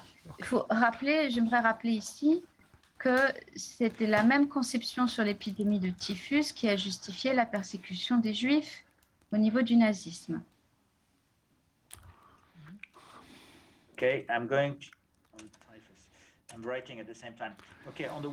Also einerseits, uh, äh, paranoia was sie sagt, ist Paranoia mh, relies on ideology and äh, ist natürlich immer auf äh, der Basis von, von, von Ideologie. Das ist so wie damals, äh, wie, wie mit Typhus. Äh, in uh, Nazi Germany. äh, wie äh, man sagte, dass Typhus äh, von den Juden im Nazi-Deutschland äh, an, die, an die andere, an den Rest der Bevölkerung weitergegeben wurde. L'agenda, la planification, la persécution. Ça, c'est la paranoïa. Mais on a aussi, je l'ai dit tout à l'heure, la perversion, c'est-à-dire des profils pervers qui vont, par exemple, s'enrichir, toujours tirer leur intérêt sur les crises. Et cela participe aussi du système totalitaire. Dans le you- juste une chose, est-ce que le- les mêmes individus peuvent avoir les deux, être paranoïaque et pervers Euh, il y a des traits pervers dans la paranoïa, c'est- il y a des ponts. Okay, what she's saying is on the Also one hand, einerseits haben wir die Paranoia, das ist äh, Ideologie, äh, Verfolgung und so weiter. Aber dann gibt es auch die pervertierte ähm, Paranoia. Das sind die, die versuchen, reicher zu werden. Das sind Leute, die versuchen, jede Situation irgendwie auszunutzen, ähm, welche Mechanismen für sie auch äh, wichtig sind. Und man hat also diese beiden äh, Verhaltensmuster. Und Virginie hat gefragt, ob es diese, äh, ob es irgendwelche Verbindungen gibt zwischen dem, der, der Perversion der Macht und der Paranoia. Und die Antwort war ja, in der Tat, die sind sehr nah miteinander verbunden. C'est qu'il y a une contagion du délire. Sinon, il has pas become contagious. Und äh, das Delirium ist extrem ansteckend. C'est-à-dire qu'on on ne peut pas dire euh, il, y a, que- il y a quelques profils euh, euh, paranoïaques, euh, il y a quelque chose de contagieux. Alors, est-ce que les paranoïaques croient à leur délire? Oui, mais ils ont l'intention de nuire pour la question de la responsabilité pénale. hein. So paranoiac uh, as the intent of harm, which is very important for, for lawyers. Also für uns als Anwälte ist natürlich zu wissen, äh, auf welcher Ebene diese Paranoia sich dann strafrechtlich festmachen lässt. L'utilisation du harcèlement, du sacrifice des individus pour soi-disant lutter contre l'ennemi. Okay, paranoia profile. Paranoia im, im Profil äh, bedeutet, dass äh, Sie sagen, dass Sie äh, diese Mittel nutzen müssen, um den Feind zu bekämpfen, um die Bevölkerung zu verteidigen, um die Bevölkerung zu schützen, um halt äh, dieses Ziel zu erreichen. Und was äh, Ariane sagt, ist, dass das extrem wichtig ist, nämlich die, der Wunsch, äh, auch äh, Schmerz zuzufügen, ist da. Aber dafür gibt es ja Gesetze. Dafür gibt es ja dann die rechtlichen Grenzen.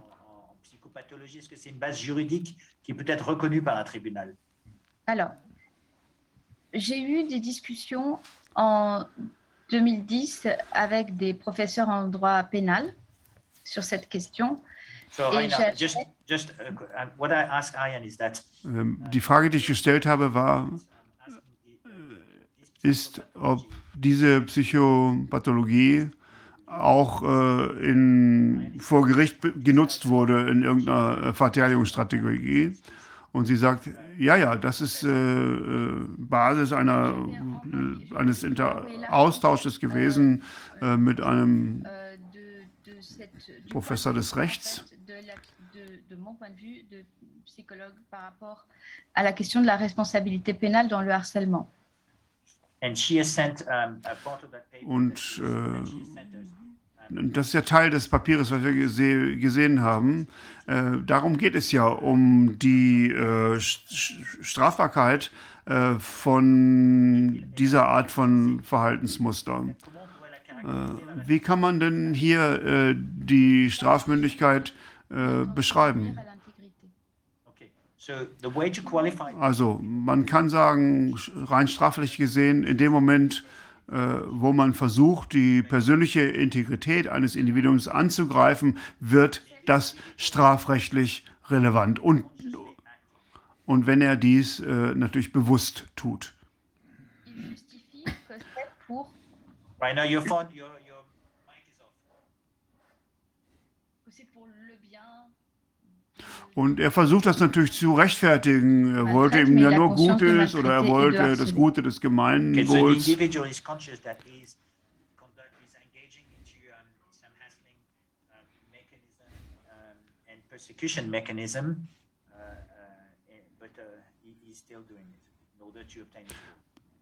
Also um das Ziel zu erreichen, ist es ihm egal, ob er diese Mittel einsetzt. Ist das die Absicht? Obwohl sie natürlich paranoid getrieben ist, ist das trotzdem die Absicht, die in einem strafrechtlichen Sinne anwendbar ist? Oder ist das eine Ausrede, wie man das hier in Deutschland sagt? Ou est-ce que c'est utilisé comme étant une excuse, euh, comme c'est utilisé en, en Allemagne, par exemple, pour excuser le comportement d'un paranoïaque Oui, Pour dire est malade, est-ce que ça le rend responsable ou euh, justement exonéré euh, de sa responsabilité? C'est toute la question entre la psychologie et le droit. Euh, si on parle, on va parler de psychose puisqu'il s'agit d'un délire. Donc normalement, la responsabilité pénale devrait être exonérée. Ça, c'est vraiment l'article sur ce point précis que j'ai envoyé à, à, à Monsieur Fulmich. Donc, si la personne normalement est psychotique, donc délirante, elle est exonérée de responsabilité pénale. Mais mon point de vue, qui avait été sollicité comme experte à l'époque, c'est que sur cette psychose en particulier, il y a l'intention de nuire personnellement.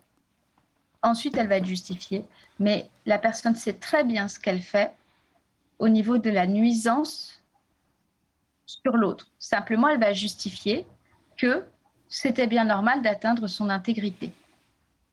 Donc, dans cette crise en particulier où on voit qu'il y a des liens d'intérêt, de la collusion, là, on peut estimer qu'il y a euh, vraiment une intention de nuire euh, consciente et euh, mais qui est, euh, qui est euh, justifié? C'est-à-dire si euh, on entend bien, bah, c'est pas grave que quelques-uns meurent, c'est le sacrifice pour le bien commun. Exactement. Et donc, c'est ce que vous disiez tout à l'heure. C'est qu'en plus, euh, ça, ça, ça, euh, ça, se, ça, se, ça se transmet. Tout dans la- au, au sein de la société. So just let me translate. So Ich what werde she's versuchen, saying das is that- zusammenzufassen. Was sie sagt, ist, dass die psychology große Frage ist äh, zwischen der Psychologie und äh, dem Gesetz. Also, wenn jemand pathologisch äh, äh, ist und äh, eine Psychose bei ihm festgestellt ist, dann ist er natürlich nicht straffähig. Äh, äh, rein rechtlich ist er dann nicht Herr seiner Sinne gewesen. Aber in diesem Fall, in dem wir, von dem wir reden, wenn die Person weiß, dass sie jemand anderem Böses zufügt, dann ist das natürlich eine Verantwortlichkeit. Und da gibt es auch keine äh, strafmildernden Gründe. Äh, und wenn man sagt, es ist nicht so wichtig, ob vielleicht ein paar dabei draufgehen, Hauptsache die Masse überlebt, das geht nicht.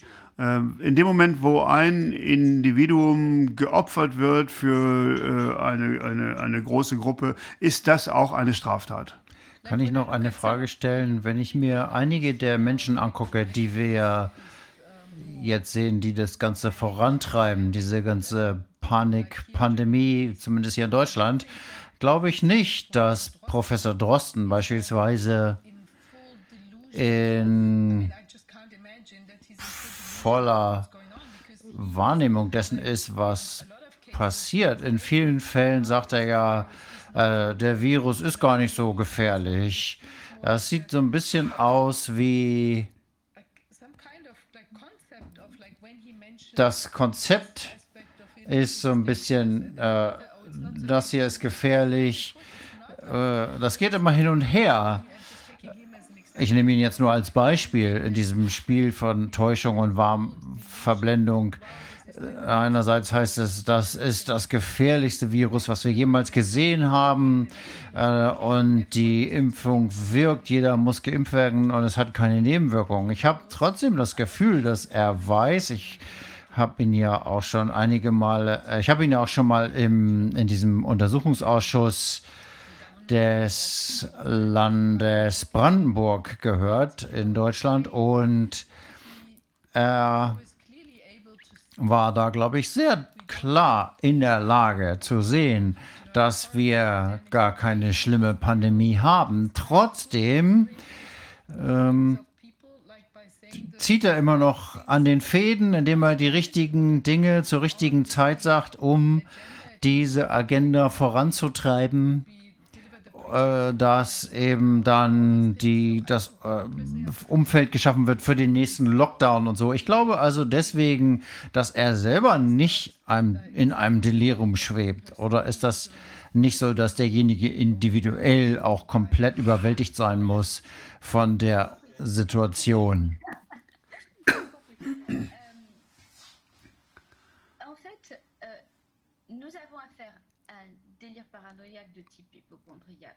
délirante, qui a certainement été impulsé par des profils paranoïaques dans leur conception du monde. Mais d'abord, leur conception du monde, c'est d'être persécutés par nous, c'est-à-dire de très grands milliardaires qui, ne serait-ce que par le fait de détenir la fortune qu'ils ont, sont coupables vis-à-vis de l'humanité en face, qui est dans une, pour une grande partie dans une très grande pauvreté. Donc, le délire paranoïaque, pour eux, c'est la persécution, c'est nous. Et c'est ce qui va arriver ensuite, c'est le fait de cibler une partie de la population, ensuite toute la population comme étant euh, l'ennemi. Mais il y a plein d'autres profils. Il y a des personnages très cyniques. Euh, il y a des profils pervers qui tirent les ficelles à leur intérêt, qui ne croient pas du tout en en l'idéologie. Ariane, je peux t'arrêter deux minutes. I, I will do the translation for Vivian. Okay, was äh, Ariane gesagt hat, ist folgendes. Sie guckt nochmal zurück und sagt, gucken Sie sich mal die Billionäre an. Äh, was ist es denn, das, was äh, die Leute paranoid macht? Naja, sie haben so viel Geld, dass sie sich vielleicht äh, schuldig fühlen, weil sie halt so viel Geld haben. Und äh, sie sagen dann, naja, ich, ich habe das jetzt und äh, deshalb werden sie oft paranoid. Und dann gibt es Leute, die sagen, ich habe so viel und die anderen, die haben ja gar nichts. Und deshalb fühlen sie sich auch so ein bisschen schuldig. Und es gibt andere Verhaltensmuster, äh, institutionelle Verhaltensmuster auch, aber es gibt eben auch Leute, die da einfach nur im normalen Selbsttäuschung unter normaler Selbsttäuschung leisten und andere, die vollkommen im Delirium sind. Es gibt dann auch die, die vollkommen zynisch sind und die, die auch da sind, weil sie halt ihre, ihre politische Karriere fördern wollen. Und individuals who are either perverts or cynical and they don't believe in ideology. es gibt halt die, die auch gar nicht an irgendwelche Ideologien glauben, äh, die scientifique. Also sagen wir mal so, Drosten ist ein, ein, ein, ein Wissenschaftler. Aber vielleicht wurde er von seinem Vater nicht geliebt. Das wissen wir nicht. Das wissen wir nicht. Äh, ist das jetzt in seiner Natur? Und äh, ist das der Grund, warum er jetzt so eine äh, Kontrahaltung einnimmt, weil er das von, von klein auf gelernt hat? Le totalitarisme, c'est euh, le règne de la corruption et le règne des médiocres. Faut quand même le dire. So what she's saying is that to- to- totalitarianism Was sie sagt, ist total, äh, ein, ein totalitäres Regime ist ja immer das Regime von mittelmäßigen Leuten und äh, äh, Leuten, die psychologischen Schaden psychischen Schaden haben.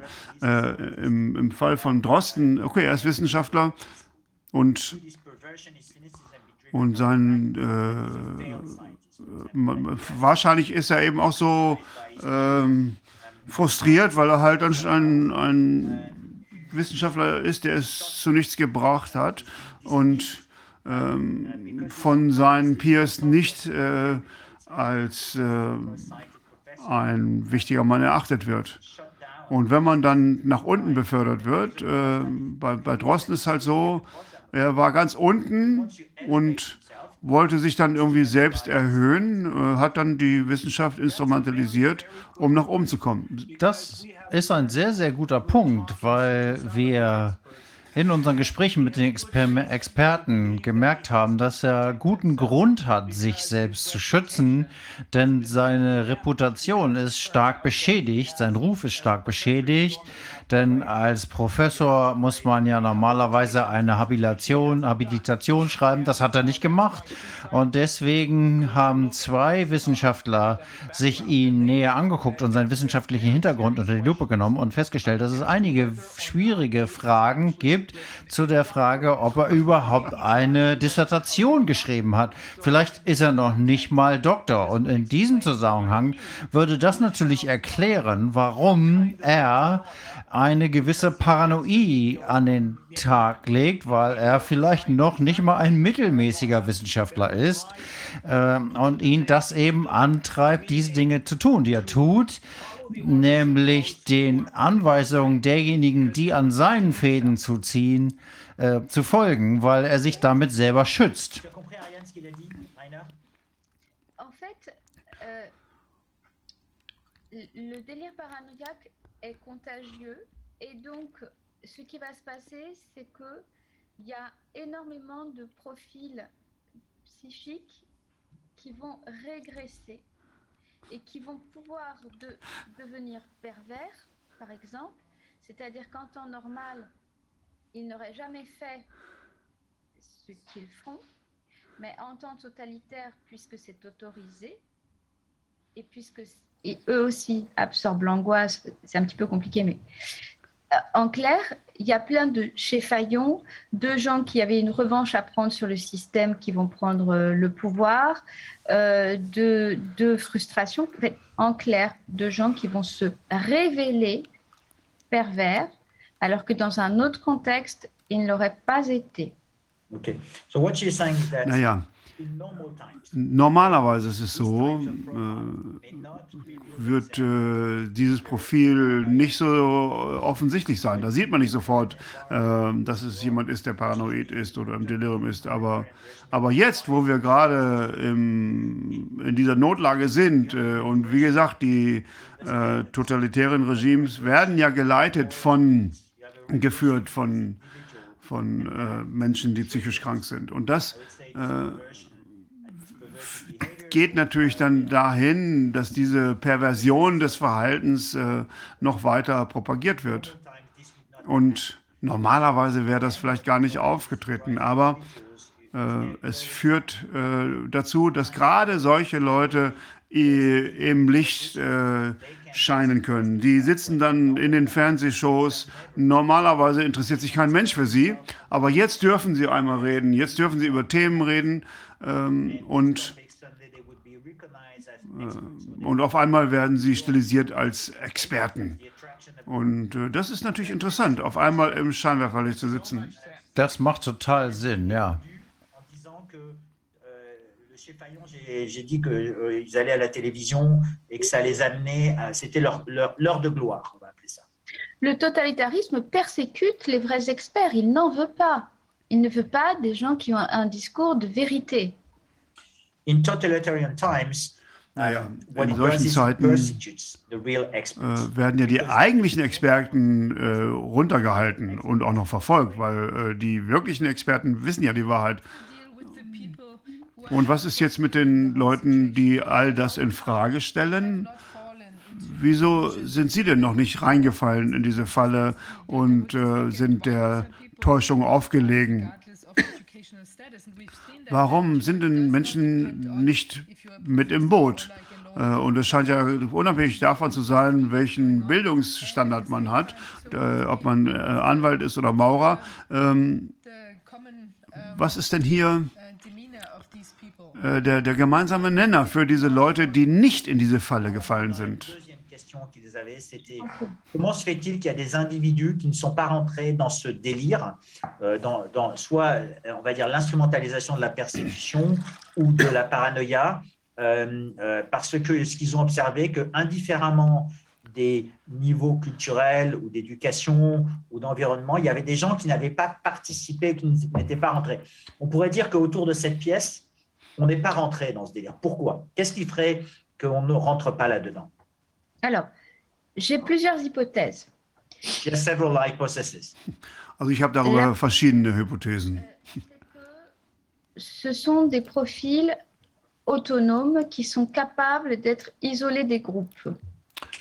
The first one is that these Zunächst are mal sind das people Menschen, die are autonom sind, die be in der, group. die Fähigkeit haben, sich Ça von der suppose, Gruppe dans son développement psychologique, d'avoir intériorisé une certaine autonomie, c'est-à-dire la capacité à respecter les lois, même si à l'extérieur, euh, ça ne fonctionne plus. Même si à l'extérieur, tout est transgression, ce qui est le cas du totalitarisme, euh, il y a une autonomie interne qui a été acquise dans le développement psychologique de la personne. Okay, so what you're saying is that um, uh, the individuals that do not Die Individuen, äh, die bei, delirium äh, bei einem solchen Massendelirium nicht mitmachen wollen, sind im Prinzip sehr autonom. Und wenn alles zusammenbricht und äh, alle, alle Regeln und Gesetze aus irgendwelchen Gründen ausgehebelt sind, dann ist es so, dass dieses Individuum äh, trotzdem noch ähm, in der Lage ist, diese Regeln als solche zu erkennen äh, und merkt das auch, dass die, die Bevölkerung als solche die Regeln nicht beachtet.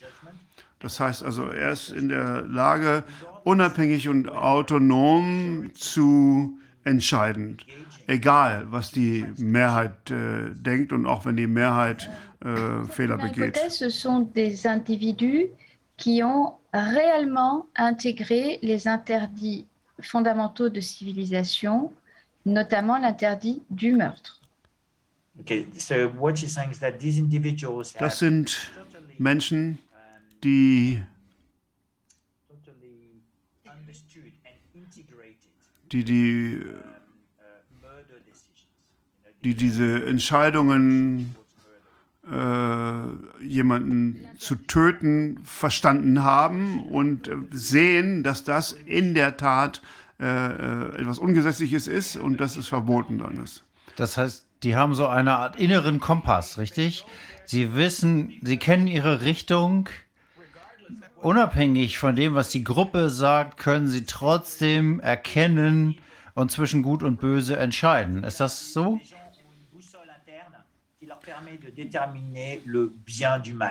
Euh, euh. Oui, je vais y venir parce que ça a un rapport avec la vérité. Le deuxième point, enfin, j'ai relevé cinq points pour les personnes qui ne rentrent pas, ne sont pas rentrées dans le délire. Donc le premier, capacité d'isolement, autonomie. Je vais juste à chaque fois dire ce que c'est l'inverse pour le totalitarisme. Alors peut-être, euh, Xavier, tu peux dire, il y a cinq points. Le premier, c'est l'autonomie. The, there are five points. The first Also one es, gibt is fünf Punkte. autonomy and the Zunächst mal äh, Autonomie und die Fähigkeit, äh, nicht mit der Gruppe mitzumachen. Die sind nicht isoliert, äh, sondern sie isolieren sich selbst. Sie sondern sich ab von der. Ja, sie Ja. können sich abschalten. que propose le totalitarisme. Le totalitarisme, sa proposition, c'est l'individu n'est rien, restons tous collés, le corps collectif est tout. Okay, what, now, what she's now Und ich werde einfach mal das Gegenteil sagen von dem, äh, was der, das Narrativ äh, des äh, Totalitarismus ist. Also das äh, Einzel der Einzelperson gilt als gar nichts, nur das Kollektiv zählt. Zweiter Punkt. intériorisé, accepté dans leur développement psychique notre finitude.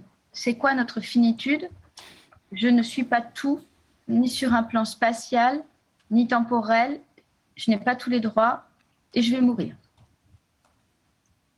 Okay, so what she's saying is that Ja. it's, it's quite complicated. Das ist ziemlich kompliziert, äh, aber ich werde versuchen, äh, das jetzt ordentlich darzustellen. Ähm, Also diese Menschen, die das für sich selbst erkannt haben, äh, dass sie endlich sind. Das erstmal, ich bin eine endliche Person. Ich bin nicht alles. Ich bin nicht derjenige, der die gesamte Wahrheit hat und ich werde eines Tages sterben. Und meine Beziehung zu einem Konstrukt äh, könnte äh, als mehr erdverbunden bezeichnet werden. Ich bin jemand, der die beiden Füße auf dem Boden hat. Genau, ich bin mit der Realität verbunden. Point numéro 2, il est très important, c'est euh, psychologiquement, euh, la vie, euh, c'est une perte. C'est-à-dire, nous sommes en train d'avancer dans le temps, donc nous allons, à un moment donné, ça nous rapproche de notre mort. Nous ne pouvons pas tout avoir, nous ne pouvons pas avoir tous les pouvoirs, euh, c'est-à-dire nous sommes des êtres limités. Because what Limités. you're saying is that the second point. is that Naja, das Leben ist also endlich und als Individuum, ich versuche es mal ein bisschen anders zu erklären. Äh, In der Mathematik könnte man Folgendes sagen. Es gibt bestimmte Funktionen, die sind einfach finite Funktionen. Also, und so ist es auch mit dem Leben. Das Leben fängt an und irgendwann ist es zu Ende, vielleicht 80 Jahre lang. Man hat bestimmte Ressourcen, die aber auch irgendwann zu Ende gehen. Und hier ist das Profil so, dass äh, das Leben letztendlich ein Verlustfall ist und sie haben äh, das integriert in ihrem Selbst, dass sie wirklich in einer endlichen Lebenszeit Dans ce sind. deuxième point, nous avons conscience du temps qui passe et nous avons conscience que nous n'occupons pas tout l'espace. Ce que je veux dire, ce que c'est. Okay, we are conscious that of time that actually goes by and that we're not occupying Also die Zeit äh, vergeht und wir sind nicht die Einzigen äh, im, im Weltraum und ähm, die Zeit existiert einfach gar nicht äh, und ich drehe mich im Kreis.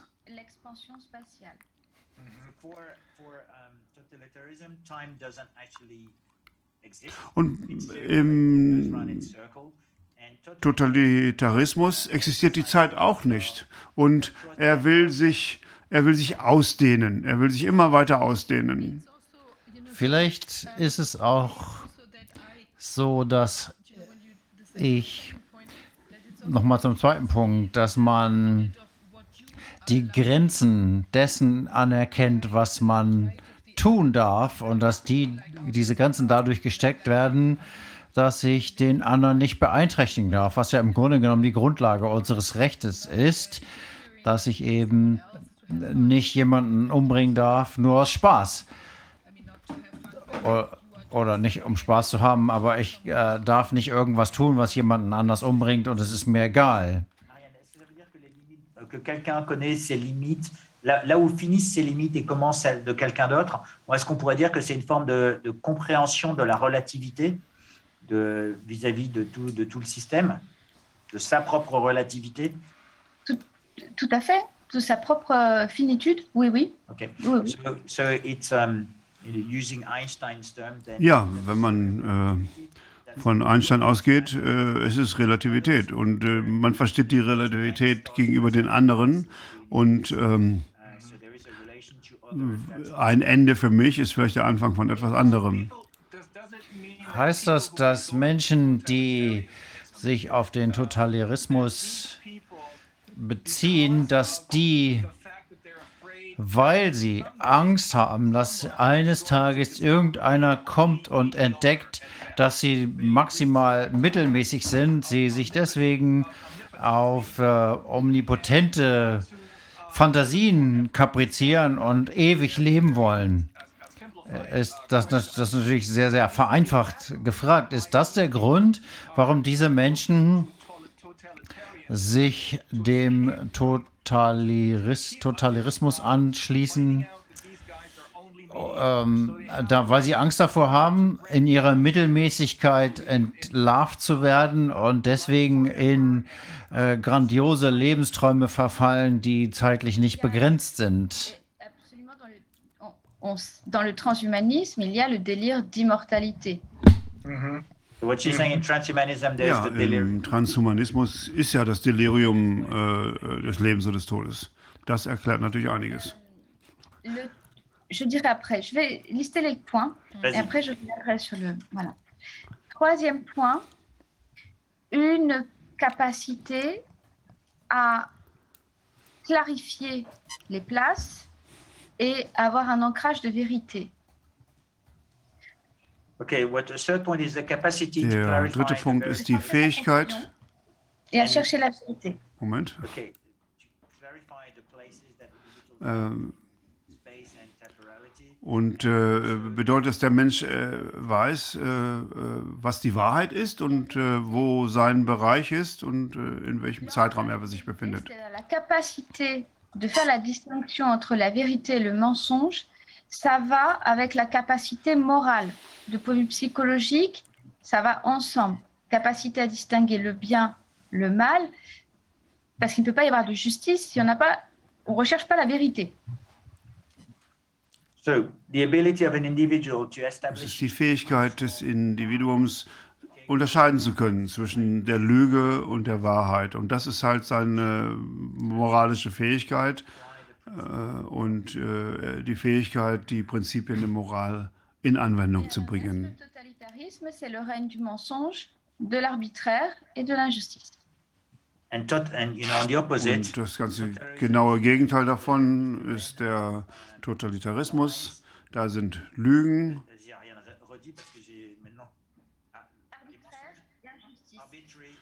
ja, ähm, die Ungerechtigkeit und natürlich Quatrième ähm, point, die Parteiischkeit.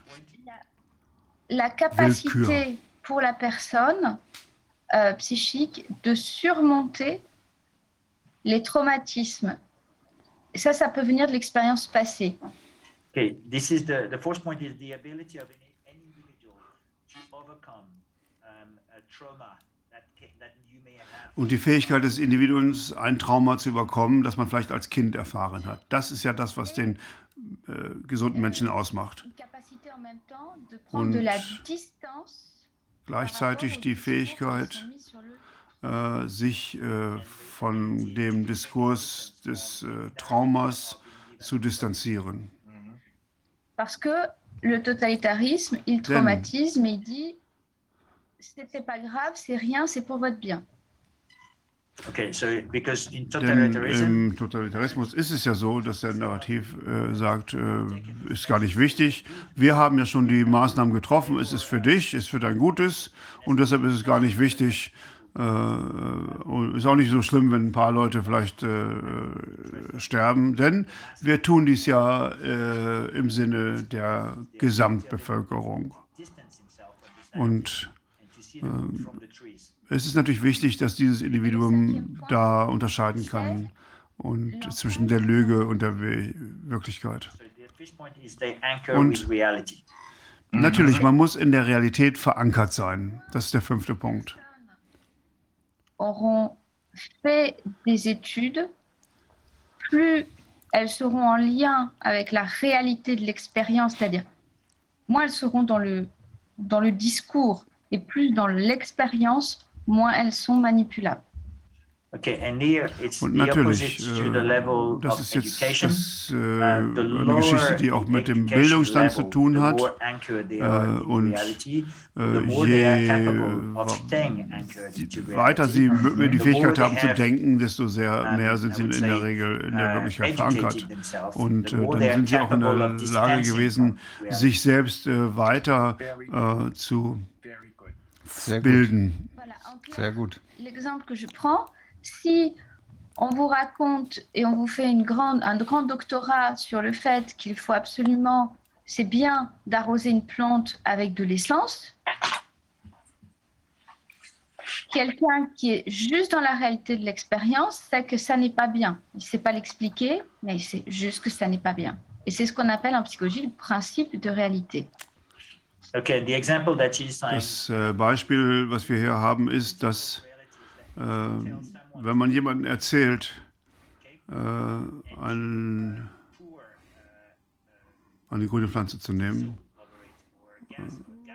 und dann darüber Diesel oder äh, Benzin zu gießen und dann sagen, äh, dass Diesel äh, und Benzin gut für den Pflanzenwuchs sind, äh, das ist dann der Punkt, wo man sagt, er hat sich von der Realität entfernt.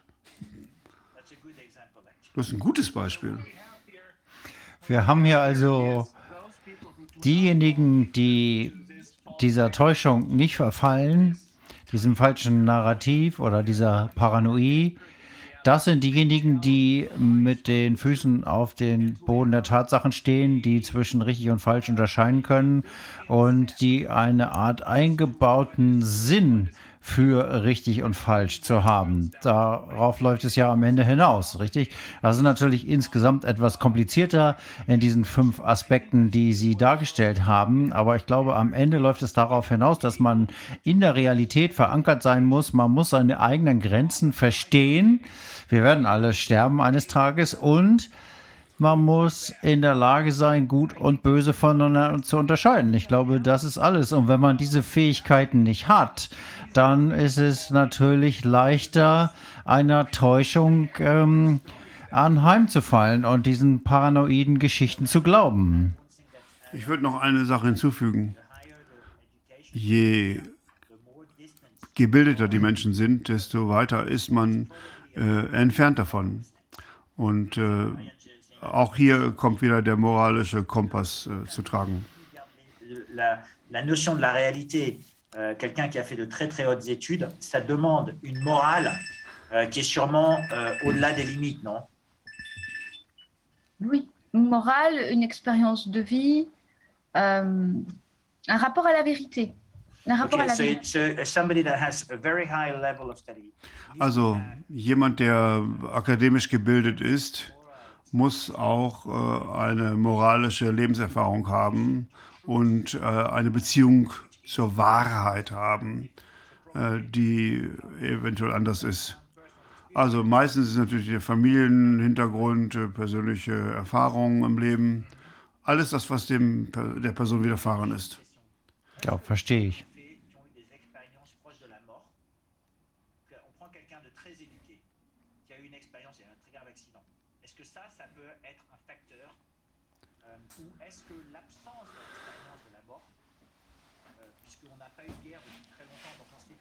Que d'être dans un conflit. On ne sait plus ce que c'est qu'avoir la, la- vraie peur de la mort. Aujourd'hui, on, nous a- on nous a donné la perception de la peur de la mort au travers de ce virus, puisqu'en fait, ce virus n'est pas très létal. Est-ce que, est-ce que si quelqu'un a une expérience, ce qu'on appelle les near-death experience, tu vois, les expériences proches de la mort, ça peut affecter euh, quelqu'un de, de- de très éduqué, plus que... euh, Tout dépend comment la personne l'a traversé. Euh, je pense que c'est une relation de.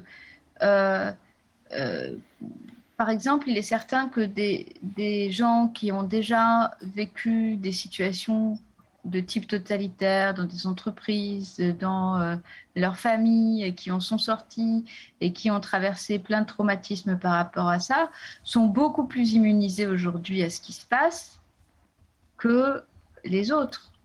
Enfin, moi, je Ouais. vois chez mes patients. So what she's saying is that the question I Ja, ask ich is glaube schon. uh, somebody that has suffered a Jemand, experience, äh, der highly educated. eine into a hinter sich gebracht period of hat. our lives. Äh, 70 years without conflict. 70 Jahre ohne Krieg, deshalb haben die meisten von uns ja keine Erfahrung mit Leben und Tod. Äh, unsere Beziehung zum Tod ist anders geworden. Und jetzt durch, den, durch das Virus ist es wiederum anders geworden. Und also die, die, die ein totalitäres Regime äh, haben, entweder im Staat oder durch einen bösen Familienvater, äh, das sind Leute, die in der Regel ähm, gegen so ein Regime agieren möchten und nicht darin leben möchten. Und das sind meistens Leute, die von sich aus stärker sind als jemand, der diese Erfahrung nicht gemacht hat. Absolut, ja. Okay, yeah, very, very interesting. Okay, sehr, sehr interessant und äh, viel Gedankenfutter. Das ist äh, super, hervorragend. Ich glaube, es ist eine Erweiterung dessen, was Professor Desmet, den Sie ja auch kennen, uns gesagt hat. Es passt ganz genau da rein und es gibt uns sogar ein größeres Bild und klareres Bild dessen, was hier hintersteckt. Ich äh, bin sehr dankbar dafür, dass Sie sich die Zeit genommen haben und Sie beide auch für die Übersetzung. Vielen Dank, Virginie und Xavier. Ich glaube, es sollte noch was hinzugefügt werden. Ariane wollte noch was sagen. Natürlich. Gerne. Il faut comprendre pourquoi ça fonctionne, euh, le totalitarisme. Parce que euh, on peut pas dire ce que des fous ou des, ou des, ou des, des criminels. Ça fonctionne sur la population parce que dans le totalitarisme, il y a une promesse qui est faite, qui ne sera pas tenue. Hein, mais, euh, Okay, what she's saying is that, um, which is the last part of. Uh, the- Naja, the- das ist der letzte Teil äh, Ihres Vortrages. Äh, was äh, ist denn eigentlich die Grundlage des äh, Totalita- Totalitarismus? Also erstmal gibt es dort äh, Versprechen. Versprechen, die natürlich nicht eingehalten werden. La promesse, c'est aux populations, c'est la prise en charge totale de la souffrance de leur existence et le retour à un paradis perdu. Ja, das Versprechen ist einfach, ähm, dass alle Schwierigkeiten von der Regierung gelöst werden werden und es gibt kein weiteres Leiden mehr und äh, jedwedes äh, individuelle Leiden wird aufgehoben und natürlich äh, die, das Versprechen, dass man in das äh, verlorene Paradies zurückkehrt. Das ist natürlich ein etwas, etwas kindischer Glauben, wenn das überhaupt jemand glaubt. une tentation pour la majorité de régresser dans les bras de maman et de ne pas prendre ses responsabilités. So it's a temptation for any individual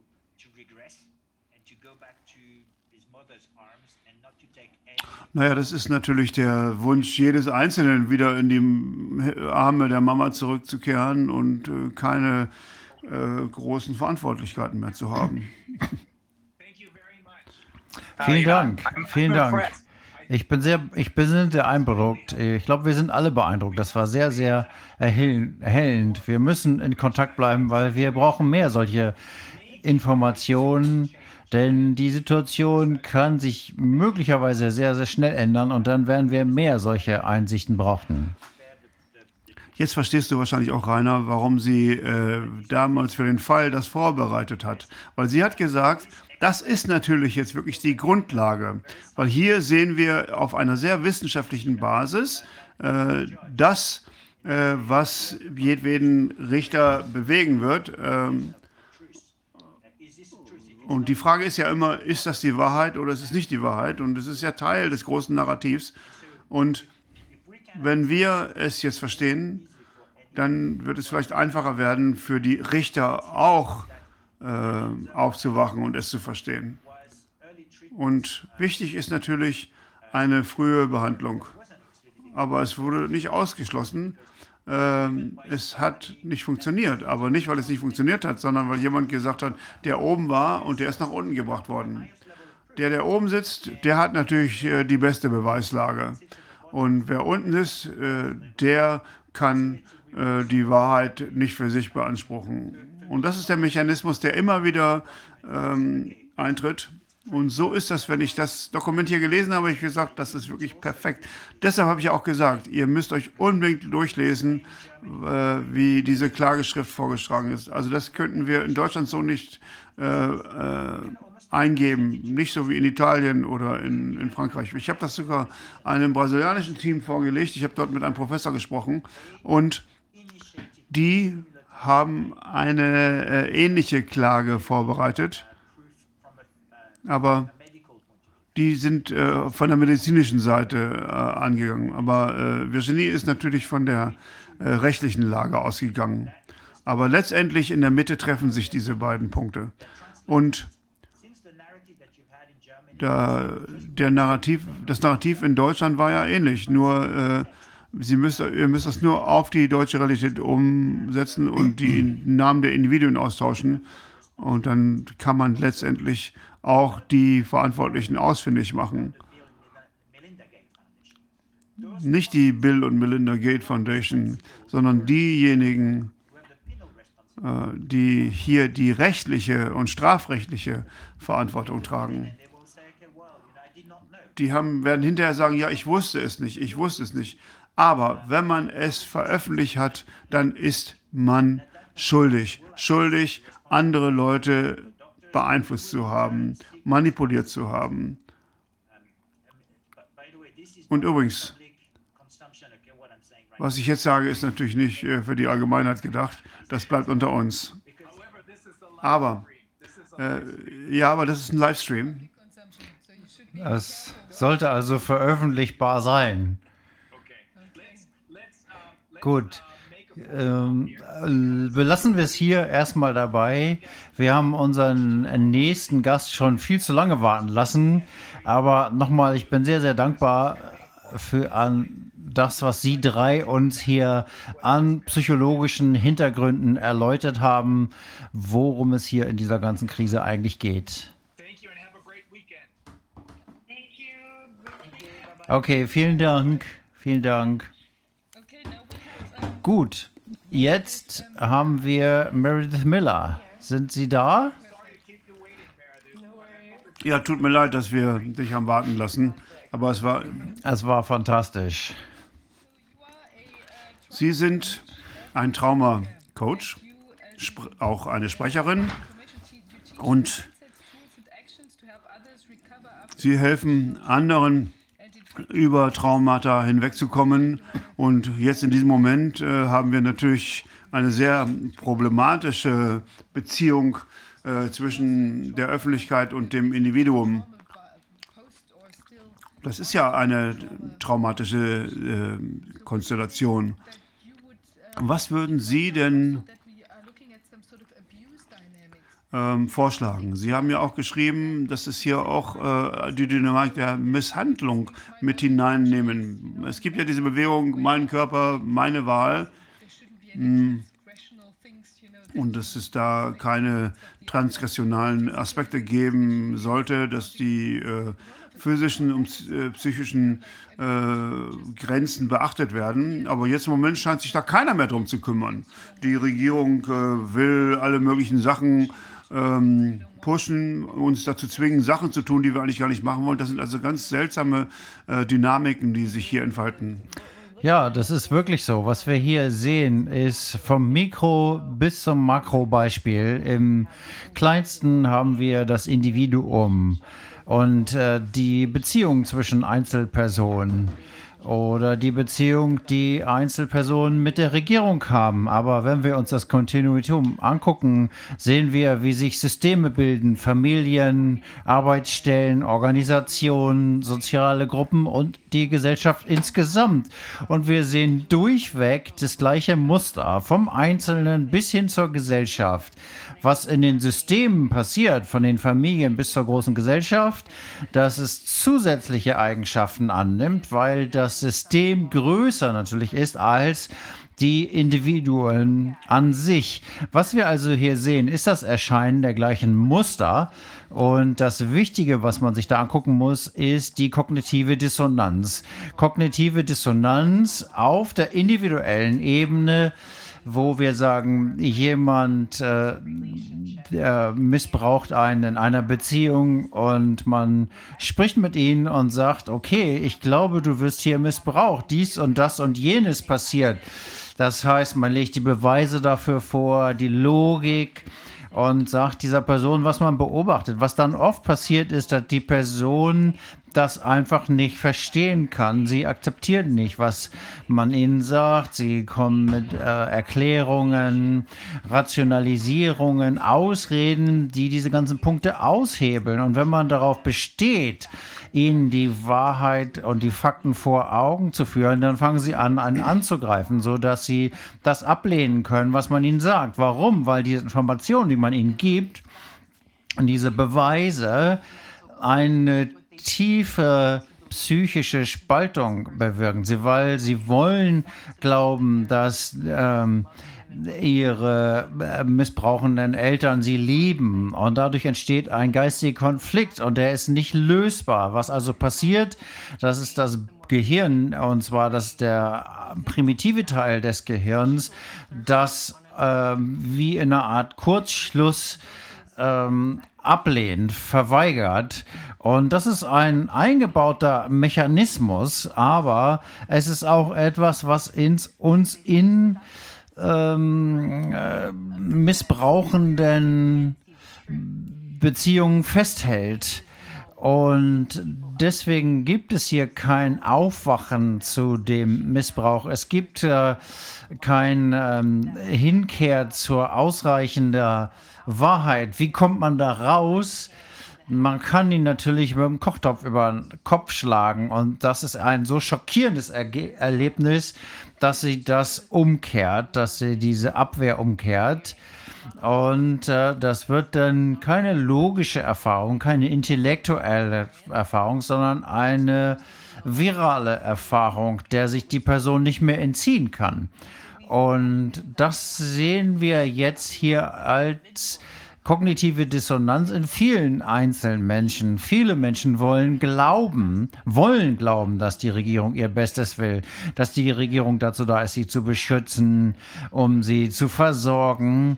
Und das würden sie niemals tun, was wir jetzt sehen in einer Welt, und wir können sogar die Terminologie angucken, die dazu verwendet. Die, der Missbrauch der Sprache, der seit äh, Anfang 2020, als diese hypnotische Situation anfing, Worte wie Social Distancing, das ist ein Begriff, der an sich schon eine kognitive Dissonanz auslöst, weil das sind komplett gegenteilige Begriffe in einem Begriff. Wir haben einmal den Begriff Abstand da drin und sozial heißt sicher, das heißt Verbindung mit anderen Menschen, mit anderen Lebewesen und da das löst in unserem Nervensystem ein Gefühl der Sicherheit aus. Distanz ist genau das Gegenteil und das löst auch ein Gefühl in unserem Nervensystem aus.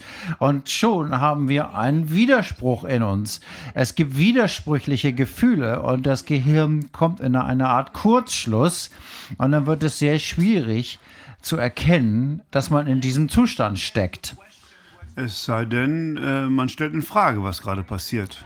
Das ist sehr, sehr schwierig für jemanden, der einmal in diesen Zustand geraten ist weil sie natürlich ähm, lichte Momente haben. Einige der Führer haben diese lichten Momente. Sie glauben nicht ganz, was passiert, ähm, aber dass man geht rein und raus in diesen zwischen diesen Zuständen der Wahrheit und der Fantasie. Es gibt Momente, wo sie das erkennen können, aber es ist so überwältigend, dass der Kurzschluss wieder schließt.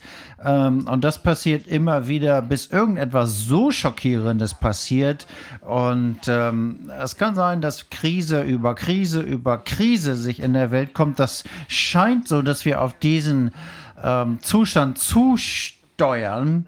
Ähm, es geht jetzt um die Lieferketten, Energie, Nahrungsmittel. Das passiert alles auf einmal. Und deswegen kann es schon sein, dass mehr und mehr Menschen aufwachen, wo die, äh, weil die Krise einfach das durchbricht, diesen Selbstschutz. Als ich das Wort Social Distancing zum ersten Mal gehört habe, habe ich gesagt, das ergibt ja überhaupt keinen Sinn. Das ist doch nicht richtig.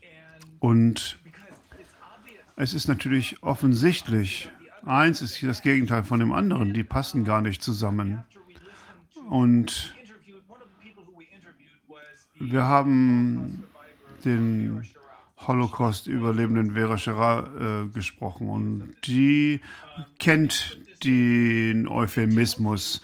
Äh, Euphemismus ist, dass etwas schön geredet wird. Äh, Distancing, also die Distanzhaltung, soll angeblich etwas Soziales sein, etwas Sicheres sein. Das Gegenteil ist der Fall. Und was Sie sagen, ist ja, dass viele Menschen, die darauf hineinfallen, ja, wie in einer schlechten Beziehung, haben einfach nicht die Fähigkeit zu erkennen, dass dies überhaupt keinen Sinn ergibt. Ja, weil in diesem Zustand der Ablehnung und der Verteidigung hat die, der Mensch keinen Zugang zu seinem logischen Denken. Äh, das ist ja das äh, am weitesten entwickelte Gehirn und in diesem Panikmodus äh, verfällt man in den Überlebensmodus und der wird von dem älteren Gehirnregion gesteuert. Und das wird erreicht, indem äh, die Botschaften immer wieder wiederholt werden. Darf ich mal fragen, äh, wenn man sich äh, diese Beziehung anschaut, wo manchmal auch am Anfang Liebe war, aber dann äh, hat jemand einfach den schlechten Ehepartner ge gewählt. Es gibt eine Kodependenz, äh, es gibt natürlich auch die äh, äh, Wahrscheinlichkeit, dass ähm, dort Gewalt mit im Spiel ist. Aber am Anfang war vielleicht Liebe und Freundschaft und dann wurde das irgendwann ganz schlecht und es ist alles äh, den Bach runtergegangen und zumindest nicht richtig gewesen.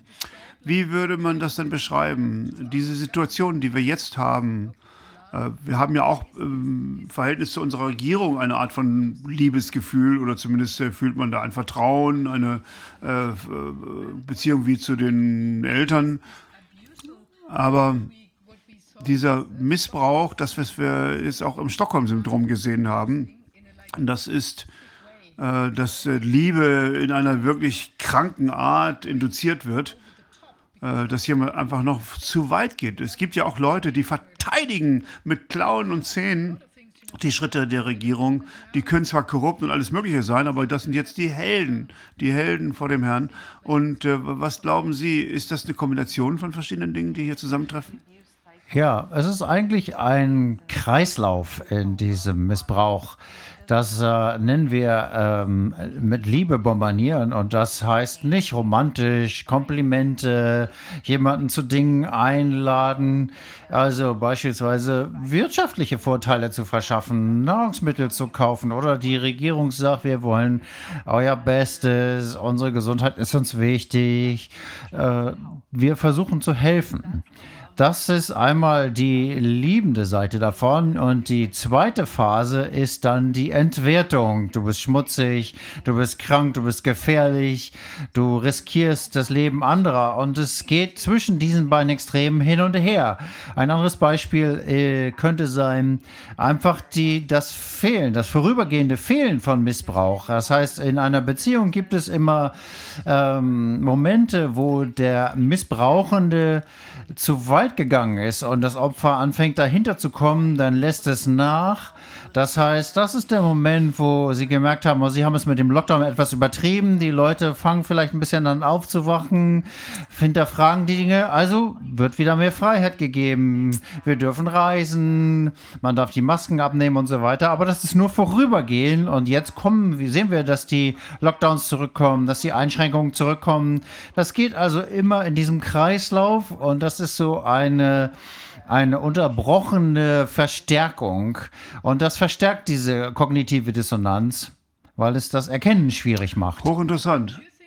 Und glauben Sie, ich habe das ja schon auch Ariane gefragt, glauben Sie, dass das Teil des Plans ist? Oder äh, also wie so eine Art Social Engineering, dass die von Anfang an das äh, machen wollten? Oder dass sie jetzt instinktiv gemerkt haben, oh, wir sind etwas zu weit gegangen, wir geben jetzt wieder ein bisschen Freiheiten zurück. Ich habe das Gefühl manchmal, als wenn all das wirklich richtig gut geplant war. Aus meiner, Sichtung, äh, aus meiner Sicht scheint das auch sehr orchestriert aus. Ich äh, stimme dem voll zu.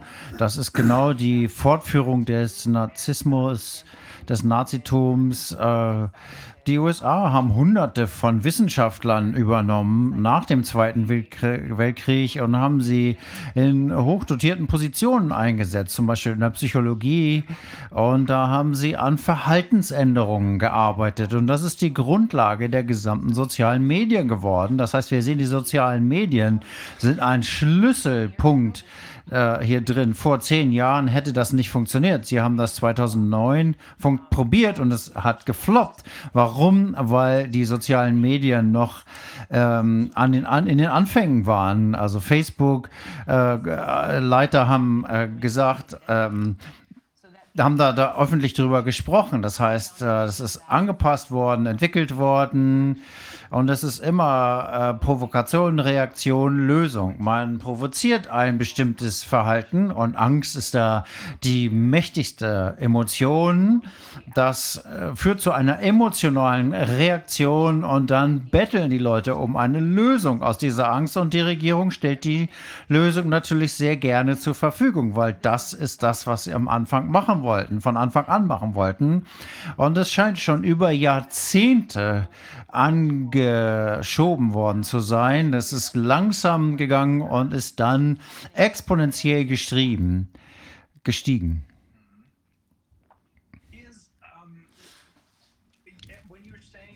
Wenn Sie sagen, dass vielleicht diese, dass, dass vielleicht eine, eine, eine schockierende Erfahrung notwendig ist, damit wir erstmal aufwachen, kann es denn sein, dass äh, alle diese Krisen, die äh, aufeinander gestapelt werden, dazu führen, äh, dass äh, Leute, die noch nicht so richtig überzeugt sind, die still, die immer noch äh, einigermaßen objektiv sind und an die man rankommt, wird es für Sie zu viel, dass Sie dann sagen, nein, das kann doch einfach nicht wahr sein. Ist das dann die Reaktion, die Sie erwarten? Ich hoffe, dass mehr Menschen aufwachen, so wie es intensiver wird. Es wird sich leider immer, das ist immer so. Die Situation in solchen Beziehungen eskaliert immer. Wir sehen, mehr und mehr Wahrheit kommt ans Tageslicht und die Leute wundern sich, wieso geht das immer noch weiter? Wieso, warum sind die noch nicht im Gefängnis? Weil es einfach nur, die einfach gehen nur zurück und äh, dann geht es wieder zurück zu dieser manipulativen Fehlleitung. Man nennt das im Englischen Gaslighting. Ähm, das ist äh, ein Begriff, der benutzt wird, um die Wahrnehmung der Realität zu verzerren, bis hin zu dem Punkt, dass die Leute anfangen, die Realität zu hinterfragen. Wir sehen das in den Mainstream-Medien, wir sehen das in den sozialen Medien, wir sehen das mit der Zensur. Alles zielt darauf ab, das komplette Narrativ zu unterstützen, äh, um dieser fehlgeleiteten Informationen zu folgen. Und ich hoffe, dass mehr und mehr Menschen anfangen, das zu durchschauen, wie in dem Maße, in dem die Intensität ähm, stärker wird und ihre Selbstverleugnung zum Platzen bringt. Und es wird viele Menschen geben, die so sehr traumatisiert sind, dass sie nicht in der Lage sind, die Realität zu sehen, wenn sie ihnen enthüllt wird.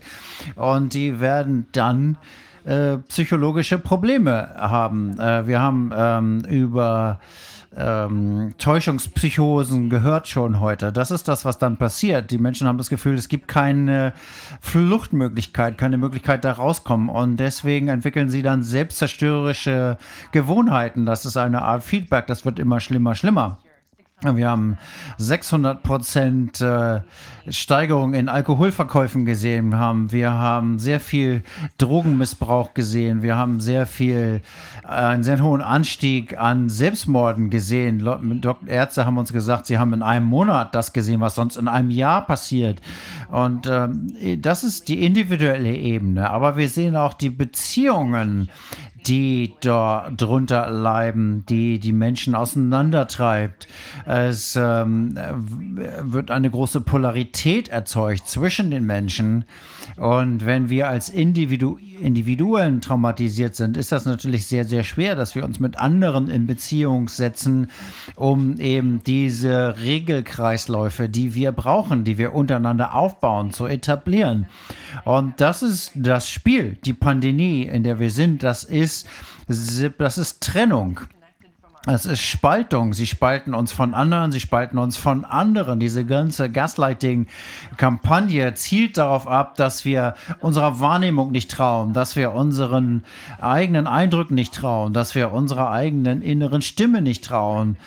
Ähm, das ist die Dynamik, die da eingesetzt wird. Und äh, da gibt es zusätzliche äh, Komponenten, die in dem Mikro ähm, System nicht funktioniert, ist, dass das System eine Art Kult entwickelt, der darauf hinausläuft, dass das Individuum seine Individualität aufgibt. Und das ist als entwickelt sich als Trauma und das äh, bedeutet, dass die eigene Individualität mit der Gruppenidentifikation äh, ersetzt wird. Es gibt also einige Menschen, die in der Lage sind, da herauszutreten, sich loszulösen aus dieser Gruppenidentität und erkennen, dass sie das Recht haben, selbst zu denken und auch die Fähigkeit dazu noch besitzen.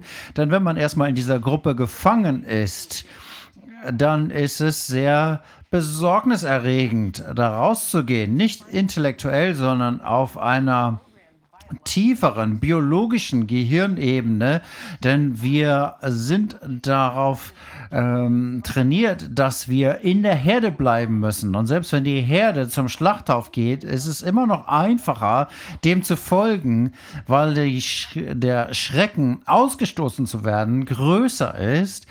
Und das ist das, was dann passiert, ist ähm, natürlich die, die einfachste Form dazu ist eine missbrauchende Familie. Wenn man das auf, da aufwacht und darüber redet, da wird man angegriffen, man wird verleumdet, man wird bestraft. Der Rest der Gruppe wird versuchen, einen wieder hineinzuziehen und einem nicht erlauben, diese Gedanken zu haben, nicht erlauben, in sich zu individualisieren und sich von dieser Gruppe zu lösen. Das ist ja erstaunlich. Wenn wir uns die, den normalen Missbrauch anschauen, in der Regel zwischen zwei Menschen oder vielleicht auch in einem Kult, in einer Sekte, wenn da Leute aussteigen wollen, dann sagen sie ja, ähm, es, es geht nur durch dieses äh, äh, schockierende Konstellation oder gibt es noch eine andere Möglichkeit, da rauszukommen? Wenn ich in Einzelsitzungen mit Menschen arbeite, die aus solchen Beziehungen ausbrechen müssen, ist, dass ich ihnen sage, dass diese kognitive Dissonanz sich in einem spontanen Moment auflösen wird. Das können wir nicht machen. Das ist irgendetwas von außen, was das auslöst. Aber wie kann eine Person das unterstützen, dorthin zu kommen? Das ist immer wieder der Wahrheit ins Gesicht zu sehen. Das Problem dabei ist, dass das natürlich unserer kompletten Biologie, biologischen Programmierung widerspricht. Wir sind darauf programmiert, sozialen Zusammenhalt zu suchen und das über die Wahrheit zu stellen. Wir opfern die Wahrheit für soziale Bindungen. Das ist diese Gruppendynamik, die da einsetzt. Das heißt, jemand hat natürlich natürlich Schwierigkeiten, das zu tun, selbst in Einzel, 1 zu 1 Beziehungen, weil es natürlich eine soziale Bindung in dieser Beziehung gibt. Und die Person, die gesagt hat, sie werden nie jemanden anders finden, der sie liebt, der sie akzeptiert, das wird nicht besser, es gibt nichts Besseres, also bleib hier.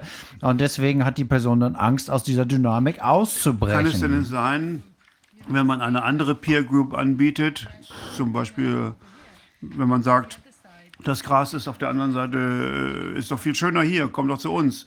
Äh, kann das dann eventuell eine Inspiration sein äh, in solchen Situationen, die nicht gut laufen? Normalerweise ist es so, dass die Menschen das nicht akzeptieren. Sie werden immer eine Möglichkeit finden, etwas äh, abzulehnen. Und alles, was gegen ihre Fantasie läuft, wird von ihnen abgelehnt. Und deswegen muss das Opfer auch immer wieder der Wirklichkeit ins Auge schauen. Wir haben eine Liste von allen Dingen äh, in der Beziehung, die schlecht waren. Und das ist, was wir, wir nennen das die nüchterne Liste, nennen die Liste der Nüchternheit. Und dann nimmt man diese Liste und sagt, guck mal hier, das, das, das und all das ist gemacht worden. Und dann sagen sie, oh ja, stimmt. Also, man muss immer wieder der Wirklichkeit, der Wahrheit ins Auge schauen. Aber alles, was wir sagen, muss natürlich auch von innen geglaubt werden. Die Person muss die Wahrheit kennenlernen wollen. Und äh, das passiert meistens nur dann, wenn diese Person durch irgendein bestimmtes Ereignis dann wirklich angestoßen wird, das zu tun und äh, die Meinung zu ändern. Was ist denn das letztendliche Ziel? Wir haben ja von, mit, mit früheren Mitgliedern des äh, britischen Geheimdienstes gesprochen. Und mit allen Leuten, mit denen wir gesprochen haben, haben wir gehört, Das ist die Agenda. Und das ist eine Agenda, die Das ist eine große psychologische Operation und das ist auch der Grund, warum äh, die Leute so gut ausgebildet werden mussten und auch trainiert werden mussten. Das ist ja nicht über Nacht passiert. Das ist etwas, was äh, seit mindestens zehn Jahren in der Planung war. Aber was ist denn letztendlich das Ziel? Das äh, Ziel ist natürlich äh, Totalitarismus einzuführen und Leute, die ganz oben an der Macht sind oder sehr viel Geld haben und die haben Angst, dass wir das rausfinden. Ist das wirklich das Ziel? Totalitarismus und dass die, die mehr Macht haben und diejenigen, die mehr Geld haben, als sie haben sollten, wirklich Angst um darum haben, dass äh, man herausfindet, was mit ihnen los ist und, das, und deswegen wollten sie die totale Kontrolle über uns gewinnen. Kann das sein? Ich würde sagen, ja, äh, absolut. Äh, Kontrolle ist natürlich das höchste Ziel. Äh, jeder Psychopath in einer Missbrauchssituation will ja das Opfer kontrollieren und sucht auch alle möglichen Ressourcen. Äh, Geld hat natürlich viel damit zu tun. Was hat, äh, was die Rolle von Geld? Mit Geld hat man Macht und hat dann auch Kontrolle. Es geht um Kontrolle. Und solange Sie diese Kontrolle irgendwie aufrechterhalten können, egal wie viele Leute Sie äh, äh, aus dem Weg räumen äh, müssen, Sie wollen das. Aber es scheint wirklich so zu sein, dass Kontrolle das Haupt Ziel ist. Alle Dynamiken laufen genau darauf hin. In dem Moment, wo die Kontrolle äh, nicht mehr voll ausgeübt werden kann, kommen ja diese Leute wieder zu, zu uns zurück. Aber dann gibt es eben die zweite Dynamik, dass sie dann verführt werden. Und der Weg raus, das ist das, was ich jetzt hier aufgeschrieben habe. Also, Sie, sie haben es ja gesagt, immer wieder die Konfrontation mit der Wahrheit. Ja, ja wir die kognitive Dissonanz ist der Weg, äh, aufzulösen, ist der, der Weg äh, in die Verantwortung, in die Verantwortung des eigenen Lebens, in die eigenen Entscheidungen und die Auflösung der eigenen Traumas. Wir sind alle in diese Welt, die traumatisch ist, hineingeboren. Generationen weiter historisch äh, in der Familie, selbst die Geburt kann traumatisch sein. Wir müssen gucken, was sind unsere unaufgelösten Trauma und daran arbeiten, die zu heilen und die äh, Verantwortlichkeit für unser Leben wieder zu übernehmen. Und Eigenverantwortung ist genau die Grenze zwischen dem Opferbewusstsein, das ist das, was viele Menschen haben, zu der Stufe, dass man Überlebender ist und äh, eigene Macht spürt. Das ist eine schwere Grenze, zu über, die zu überschreiten ist. Und viele Menschen bleiben in dieser Opferrolle. Sie übernehmen keine eigene Verantwortung, um über diese Schwelle zu gehen und sich ähm, selbst zu ermächtigen. Ich sehe das häufig, dass viele Menschen in der Welt das machen und hoffen, dass die Regierung sie rettet. Aber wir müssen uns selber retten. Wir müssen unsere eigene Verantwortung übernehmen für das, was wir tun. Wir als Individuen formieren ja das äh, Kollektiv mehr und mehr von uns, die wir die Verantwortung übernehmen, tragen äh, auch zu der Welt um uns herum bei. Wenn, selbst wenn das nur unsere Familie, unser kleiner Sozialverband ist, das breitet sich aus, das breitet sich aus und heilt letzten Endes die gesamte Welt. Ich glaube, es ist ein Fehler darauf, sich zu kaprizieren, die Welt zu ändern. Der, die Veränderung muss in uns selber stattfinden. Das ist das Einzige, was wir steuern können. Wir haben diese, dieses Gefühl des kompletten Kontrollverlustes und das ist das, weswegen die Leute aufgeben und das macht es den anderen einfach. Was können wir kontrollieren? Nicht alles das, was außerhalb von uns ist, sondern das, was innerhalb von uns ist, wie wir die Welt sehen.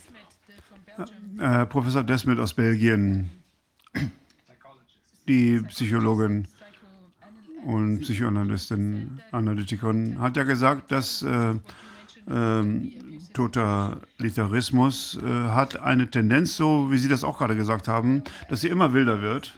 Und äh, mit der Zeit nimmt das noch mehr zu. Warum ist das so? Denken Sie, dass, dass äh, unlogische oder der missbräuchliche Teil wird irgendwann mal äh, vom Opfer bemerkt werden und als das auch äh, identifiziert werden? Und äh, ist das einfach nur ein, ein, ein Plan, um weiter diese Machtposition zu beinhalten? Ich glaube, es ist die äh, Kontrolle. Der, der Psychopath sucht äh, das wie eine Sucht, das ist wie eine Heroinabhängigkeit. Man muss mehr und mehr von diesem Kick haben, die Kontrolle zu haben. Und äh, das heißt, sie müssen immer weitergehen, immer weitergehen und das immer weiter steigern, den Missbrauch immer weiter steigern. Und ist das hier, hier genauso in diesem Falle? Ja, ich glaube, ich glaube, das ist eine unkontrollierbare Sucht geworden. Also es ist nicht so wie, äh, dass das äh, Spiel einfach nur am Laufen gehalten wird, äh, weil sie Angst haben, dass äh, sie selbst alle ins Gefängnis kommen, wenn alles rauskommt. Oder haben sie gleichzeitig auch diesen Kick, äh, dass sie sagen, ach Mensch, das ist ja interessant zu sehen, wie die Leute äh, immer weiter erniedrigt werden und ihren Missbrauch ertragen. Ja, es ist beides. Es ist die Perversion, mehr und mehr Kontrolle zu brauchen, um die gleiche Belohnung in Anführungsstrichen zu behalten, die gleichen Dopaminlevels, die man vorher davon bekommen hat. Und wie wir auch schon gehört haben, der, die Angst entdeckt zu werden. Äh, das ist äh, die, dies Verdeckte. Was wir sehen jetzt ist die verdeckte Form von dem, was in den 1930ern in Deutschland passiert ist und den 40ern.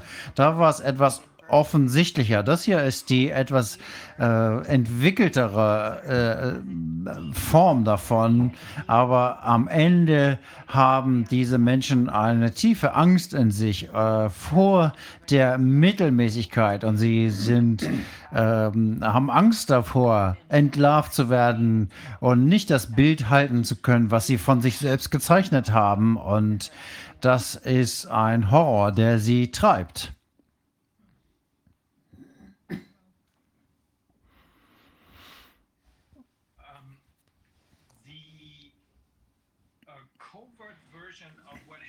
Also die offensichtliche Version dessen, was im Dritten Reich passiert ist. Okay, das ergibt Sinn. Und jetzt wird es immer mehr äh, öffentlich und äh, das scheint auch zu eskalieren. Und von dem, was äh, Sie gesagt haben und was auch andere Psychologen und Psychiater gesagt haben, ist, dass äh, auch die andere Seite im Moment in Panik verfällt. Nicht alle, aber ich glaube, es ist so ein, ein, eine Mischung. Wir haben zum einen, dass sie den Spaß haben wollen, den Kick haben wollen, aber andererseits haben sie auch tierisch Angst davor, dass sie jetzt wirklich äh, dran glauben müssen, weil die Leute herausfinden werden, was sie gemacht haben. Ist es das, was passiert? Ich glaube ja. Und Sie haben recht, es wird offensichtlicher. Und das ist auch das, was in missbräuchlichen Beziehungen passiert. Mit dem, es gibt natürlich immer den versteckten Missbraucher und das kann natürlich vor und zurück gehen. Das ist ein taktisches Spiel, wenn man das, wenn das hinter verschlossenen Türen stattfindet, wo keiner zuguckt, dann ist das offensichtlicher und wenn die unter Beobachtung stehen, dann ist es verdeckter. Aber es wird immer, immer offensichtlicher im Verlaufe der Zeit. Wir haben einen Freund in Finnland, die, ich werde jetzt nicht ihren Namen nennen, aber sie ist äh, wirklich eine gute Bekannte von jemandem, der in der äh, Europäischen Kommission arbeitet. Und in der Kommission, wenn die zusammenkommen, das hat sie uns mal erzählt, und äh, sich die Nachrichten anschauen im Rahmen eines Meetings oder äh, wenn sie quasi in den Pausen sind, machen sie den Fernseher und gucken. Und, und sie erzählt, was dann passiert ist folgendes. Die lachen sich kaputt. Die lachen sich kaputt, weil sie einfach nicht glauben wollen, wie blöd die Leute sind. Stimmt das? Ist das typisch? Ja. Und ich glaube, das ist irgendwie menschlich. Ähm, da nehme ich mich selbst nicht aus, äh, dass die da sitzen und sich darüber ins Fäustchen lachen. Ähm, das ist hier etwas, was mit unserem Primärgehirn ver verknüpft ist. Wir sind biologisch so äh, konditioniert, auf Stress und Trauma genau in dieser Weise zu reagieren. Und das wissen die sehr genau. Die haben da viele Studien zugemacht. Äh, sie benutzen Hollywood, alles, um genau diese Dinge ähm, zu äh, vorzubringen. Ich glaube also, wir müssen Mitgefühl haben mit Menschen, wenn man sich vorstellt, das ist jemand, den wir lieben und der in einer solchen schwierigen Situation ist. Wir müssen also Mitgefühl haben, aber auch unsere Grenzen aufzeigen, weil die Menschen versuchen, werden versuchen, einen anzugreifen, wenn man ihnen die Wahrheit vorführt. Und man muss versuchen, gleichzeitig mit denen in Verbindung zu bleiben, die die Realität so sehen wie man selber. Man muss, wenn man in dieser Zwischensituation ist, immer auch in der Realität äh, verankert bleiben. Ansonsten gerät man selber leicht in diesen Strudel hinein. Und was passiert, wenn es dann wirklich zusammenbricht, was ist denn mit allen, all den Tätern? Werden die dann irgendwann mal aufwachen und, und dann erkennen, was sie getan haben? Werden die dann das auch einfach äh, ableugnen und sagen, nee, ich habe doch nur das Beste gewollt und ich war eigentlich immer im Widerstand, ich war immer dagegen? Oder, oder was wird dann passieren? Ich denke, es wird genau sowas passieren, wenn man sich das auf der Mikroebene anguckt, äh, wenn die Täter äh, erkannt, entlarvt werden, dann hm, tun sie gerne so, als ob sie die als ob sie die Opfer wären und sie versuchen die Situation umzudrehen. Da gibt es auch einen äh, Fachbegriff für, das nennt sich DAVO. Und äh, wenn man das, das sieht man auch in der öffentlichen Debatte. Äh, in den Medien gibt es diese Verschwörungstheoretiker und die Leute, die so dargestellt werden. Dann wird es umgedreht. Da wird dann plötzlich des, äh, der Täter zum Opfer. Das ist das, was normalerweise passiert. Und ich hoffe, dass es eine Art Nürnberg, äh, Nürnberger Prozesse geben wird. Und ich hoffe, dass das deutlich besser sein wird als letztes Mal, was natürlich nur sehr wenige Leute tatsächlich vor Gericht gebracht hat und den Rest der Täter in die in andere Gesellschaften ähm, exportiert hat, wo sie viel, viel mehr Schaden angerichtet haben. Und ich hoffe, dass wir daraus gelernt haben. Wir hören ja immer, die Geschichte wiederholt sich. Sie wiederholt sich, weil wir nichts daraus gelernt haben. Ähm, es gibt im Makro- und im Mikrobereich äh, immer wieder, es wiederholen sich immer bestimmte ähm, Muster. Wenn jemand immer den falschen Partner nimmt, dann äh, neigt man dazu, immer wieder Partner mit den gleichen Positionen zu suchen, äh, Situationen zu suchen und immer wieder in die gleiche Situation zu kommen, weil das vertraut ist. Und das tun wir als Gesellschaft insgesamt auch. Und ich hoffe wirklich, da dieses Trauma hier so groß ist und im Grunde die komplette Welt umfasst, gleichzeitig hoffe ich, dass das vergleichbar ist mit der Größenordnung des Erwachenspotenzials und der Möglichkeit, dass wir jetzt endlich diese dieses Erbe der Gewalt und des Missbrauches, den wir über so viele Generationen wiederholt haben, zu beenden und eine neue Zukunft erschaffen mit einem viel größeren Potenzial für die Menschheit. Ich glaube, wir stehen hier an einem Dreh, an einem Wendepunkt. Entweder werden wir voll in diese Welt des Totalitarismus eingehen, runterlaufen. Es wird in, ein Massen, in eine Massenkatastrophe enden oder wir kommen irgendwann gemeinsam, weil genügend Menschen sich innerlich davon abwenden, in die Lage, einen anderen Weg einzuschlagen. Und das ist natürlich eine schwierige Entscheidung. Die einfache, der einfache Weg ist einfach der Herde zu folgen, nicht darüber nachzudenken, sich nicht zu ändern und sicherlich nicht seine eigenen Trauma anzugehen. Das ist natürlich ein schmerzhafter Prozess. Es ist einfacher, sich abzulenken und zu flüchten. Und das wird uns ja angeboten. Es werden uns viele Ablenkungen angeboten.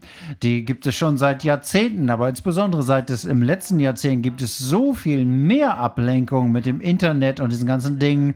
Jetzt soll das Metaversum, Metaverse äh, kommen, so dass wenn die Realität so schrecklich ist, anstatt sich dem zu stellen und damit umzugehen, können die Menschen in die Fantasie flüchten, und zwar komplett. Und wir müssen sicherstellen, äh, dass wir äh, zeigen, dass das richtige Leben viel Das- besser ist als Das die kann so sein, ja. Aber trotzdem, eine der Dinge, die Professor Dessmann erklärt hat, ist, dass Totalitarismus selbst destruktiv ist. Irgendwann wird es sich selbst zerstören. Und die Frage ist, äh, wie viel Schaden will, wird angerichtet sein, bevor es sich selbst zerstört. Und natürlich ist das etwas, was keiner weiß. Keiner weiß, wie es weitergeht, aber es wird ja jeden Tag verrückter. Und es wird jetzt auch immer offenbarer.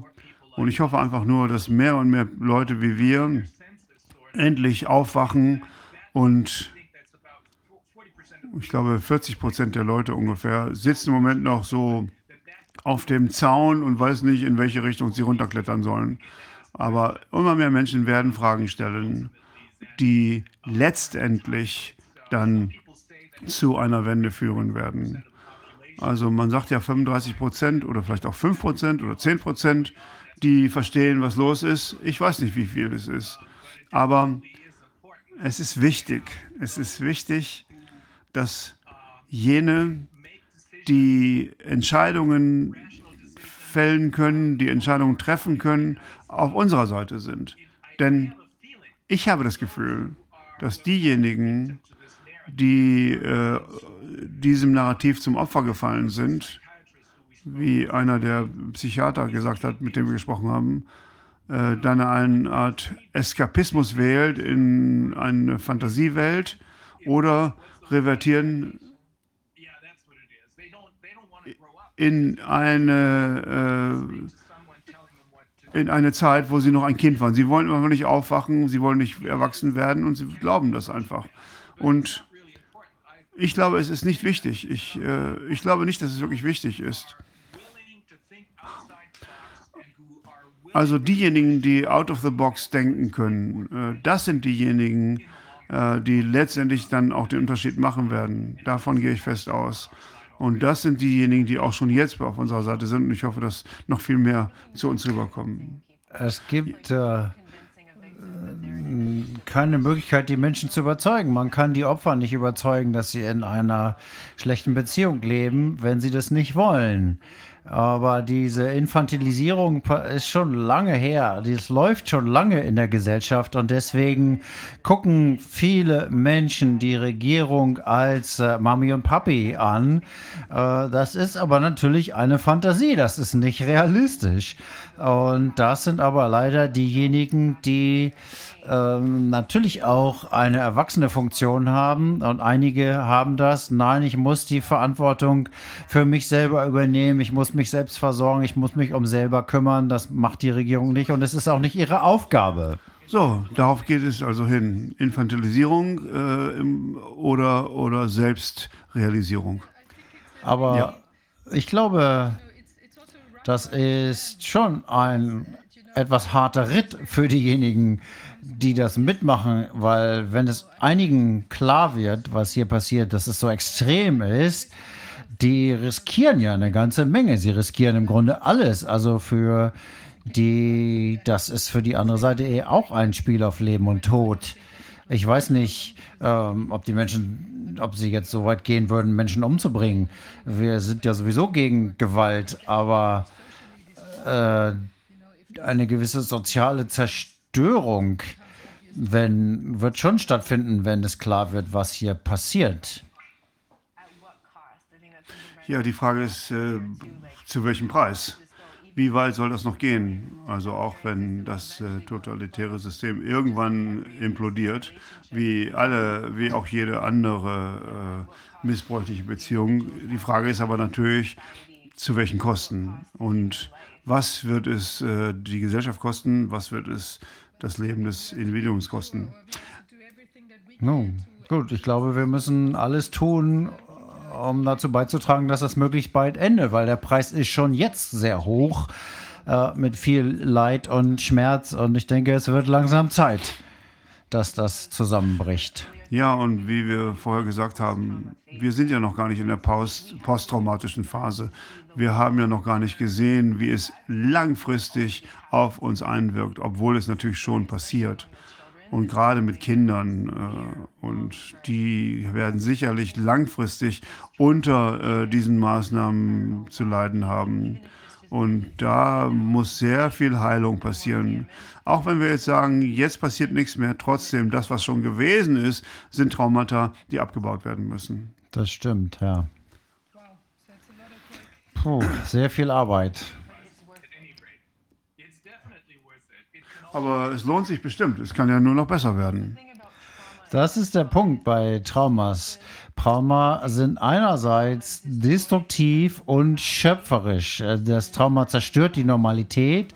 Der Mensch kann niemals in die Realität vor dem Trauma zurückkommen. Wir als Gesellschaft können nie wieder zu dem zurück, was wir mal als normal bezeichnet haben. Das ist vorbei. Also es ist ein Trauerprozess auch, aber das ist nicht unbedingt schlecht, weil die, das Erwachen aus dem Trauma jetzt ermöglicht, aus dieser Zerstörung etwas Besseres zu erschaffen, etwas Neues zu erschaffen, neue Potenziale zu nutzen, die wir vorher, die vorher für uns erreichbar waren als äh, Menschen und als Gesellschaft, bevor das Trauma ähm, über uns gekommen ist. Ich kann definitiv sagen, dass es schon Licht am Ende des Tunnels gibt. Ich stimme dem zu und ich hoffe, dass das bald auch äh, sich realisiert. Ja, ich auch. Aber weißt du, das, das, das Gute an der ganzen Geschichte ist ja, äh, dass es so ein großes kollektives Trauma ist. Natürlich gut und schlecht gleichzeitig, aber äh, wenn man aus, einem, äh, aus einer persönlichen, äh, missbräuchlichen Beziehung herauskommt, da ist ja auch immer noch dieses G Gespenst des, der, äh, der Schuld, dass man denkt, man sei selbst schuld. Äh, aber hier im Kollektiven, da ist man ja nicht alleine. Es sind ja ganz, ganz viele Menschen, die diese Pein, die diese Trauer, diesen Schmerz äh, äh, erlebt haben. Und das kann natürlich dann auch den Heilungsprozess beschleunigen. Und es gibt dann bestimmt Selbsthilfegruppen, äh, die darüber sprechen, die dann gemeinsam neue Wege finden können. Und ich glaube, das kann auch die ganze Geschichte dann etwas äh, beschleunigen. Ja, diese Regulation ist das, was uns hilft, die Traumata zu wenden, wenn wir uns mit anderen Menschen verbinden. Warum sind Dinge so traumatisch? Besonders in der Kindheit, weil niemand da war zwei Kinder haben vielleicht eine ganz ähnliche Erfahrung. Ein Kind hat äh, Eltern, die sich um sie kümmern, die sie in den Arm nehmen und die sie, die sich mit ihnen verbinden, die werden nicht so schwere posttraumatische Störungen haben, vielleicht gar keine. Das Kind, das alleine gelassen wird, dass dem nicht geglaubt wird, das glaubt, dass es seine Schuld ist, das Kind wird schwierige, schwere Folgen davon tragen. Das heißt, wenn wir uns mit anderen verbinden, andere sehen die gleiche Realität, fühlen sich genauso darin wie wir, wir verarbeiten diese Trauer zusammen, das ist ein sehr heilsamer Prozess. Und die Herausforderung für viele Menschen ist, dass viele sich sehr alleine fühlen. Und das ist aber auch das Ziel dieser ganzen Übung. Diese Isolation ist notwendig, damit das so funktioniert. Viele sehen die Wahrheit, aber sie sind alleine damit, weil niemand in ihrem Leben oder sehr, sehr wenige in ihrer Umgebung das genauso sehen. Das ist Teil der Traumatisierung. Das ist sehr wunderbar zu sehen, welche Arbeit Sie da tun, um die Menschen aufzuklären, zusammenzubringen, diejenigen zusammenzubringen, die das auch so sehen, damit wir eben nicht so alleine sind da drin.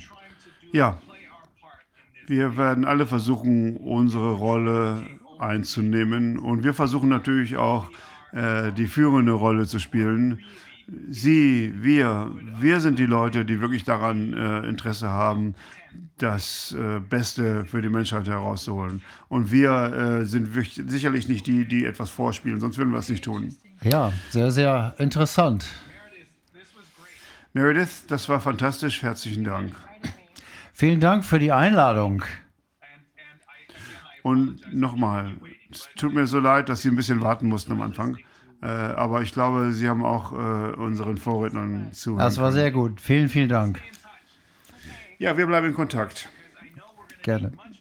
weil ich weiß, wir brauchen davon noch viel, viel mehr, wenn dieses ganze Kartenhaus zusammenbricht. Und dann haben wir noch sehr viel Arbeit vor uns. Und all davon sehr viel hat natürlich mit Psychologie zu tun. Okay, nochmal herzlichen Dank und schönes Wochenende. Jetzt haben wir Plamen Praskov in der Leitung. Er ist aus Bulgarien. Er ist Veterinär, geopolitischer Analyst und Politiker. Und er wird uns einen Überblick über die Situation in Bulgarien geben. Können Sie uns hören? Ja, hallo. Schönen guten Tag. Vielen Dank für die Einladung. Tut mir leid, dass ich nicht so richtig gut Englisch sprechen kann. Äh, Ich habe äh, nur ganz kurz an der Schule äh, Englisch lernen können. Äh, meistens war es eigentlich Französisch, aber durch äh, Geschäftsbeziehungen bin ich jetzt gezwungen worden, auch ein bisschen Englisch zu lernen. Also nochmal, tut mir leid, dass es äh, so ein krückenhaftes Englisch ist. Kein Problem, wir können Ihnen folgen. So, das heißt, ich kann jetzt loslegen oder? Gut. Also zunächst mal Bulgarien. Hm. Wir haben eine gute Chance, äh, dass wir, ähm, wir haben nämlich eine sehr schwache Regierung im Moment. Wir haben jetzt äh, Sonntag die dritte Parlamentswahl in diesem Jahr, denn im April und im Juli und jetzt im November war es immer so, dass es unmöglich war, eine Regierung zu bilden. Äh, keiner, es gab keine wichtige politische Kraft, die die Mehrheit bilden konnte oder zumindest nicht genug, äh, um eine Regierung zu bilden. Und wir haben jetzt eine Krise, aber das ist wiederum gut für uns, glaube ich, denn das ist ja immer das äh, Haupthindernis, äh, um solche Gesetze zu verabschieden, die die Situation in Bulgarien so schlimm machen würden wie in Deutschland und Italien oder in den meisten anderen Ländern der EU.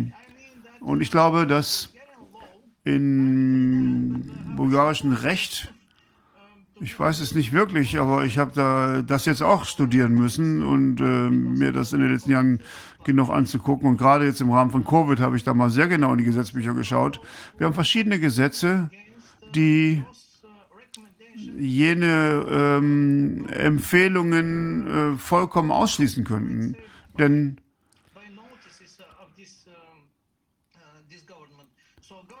die Regierung kann also nicht irgendwelche Dekrete veranlassen, äh, hat also nicht die, die rechtliche Basis, um äh, solche besitzlichen Bestimmungen einzurichten. Und diese Befehle oder Dekrete oder, oder Ankündigungen, ähm, die sollen dann von allen St St Steuerzahlern, von allen Bürgern beachtet werden, aber die sind vollkommen äh, widersprüchlich zum bulgarischen Gesetz. Und wir haben realisiert, dass wir vier Finger haben, die auf uns zeigen und gegen uns benutzt werden von diesen Pandemiediktatoren.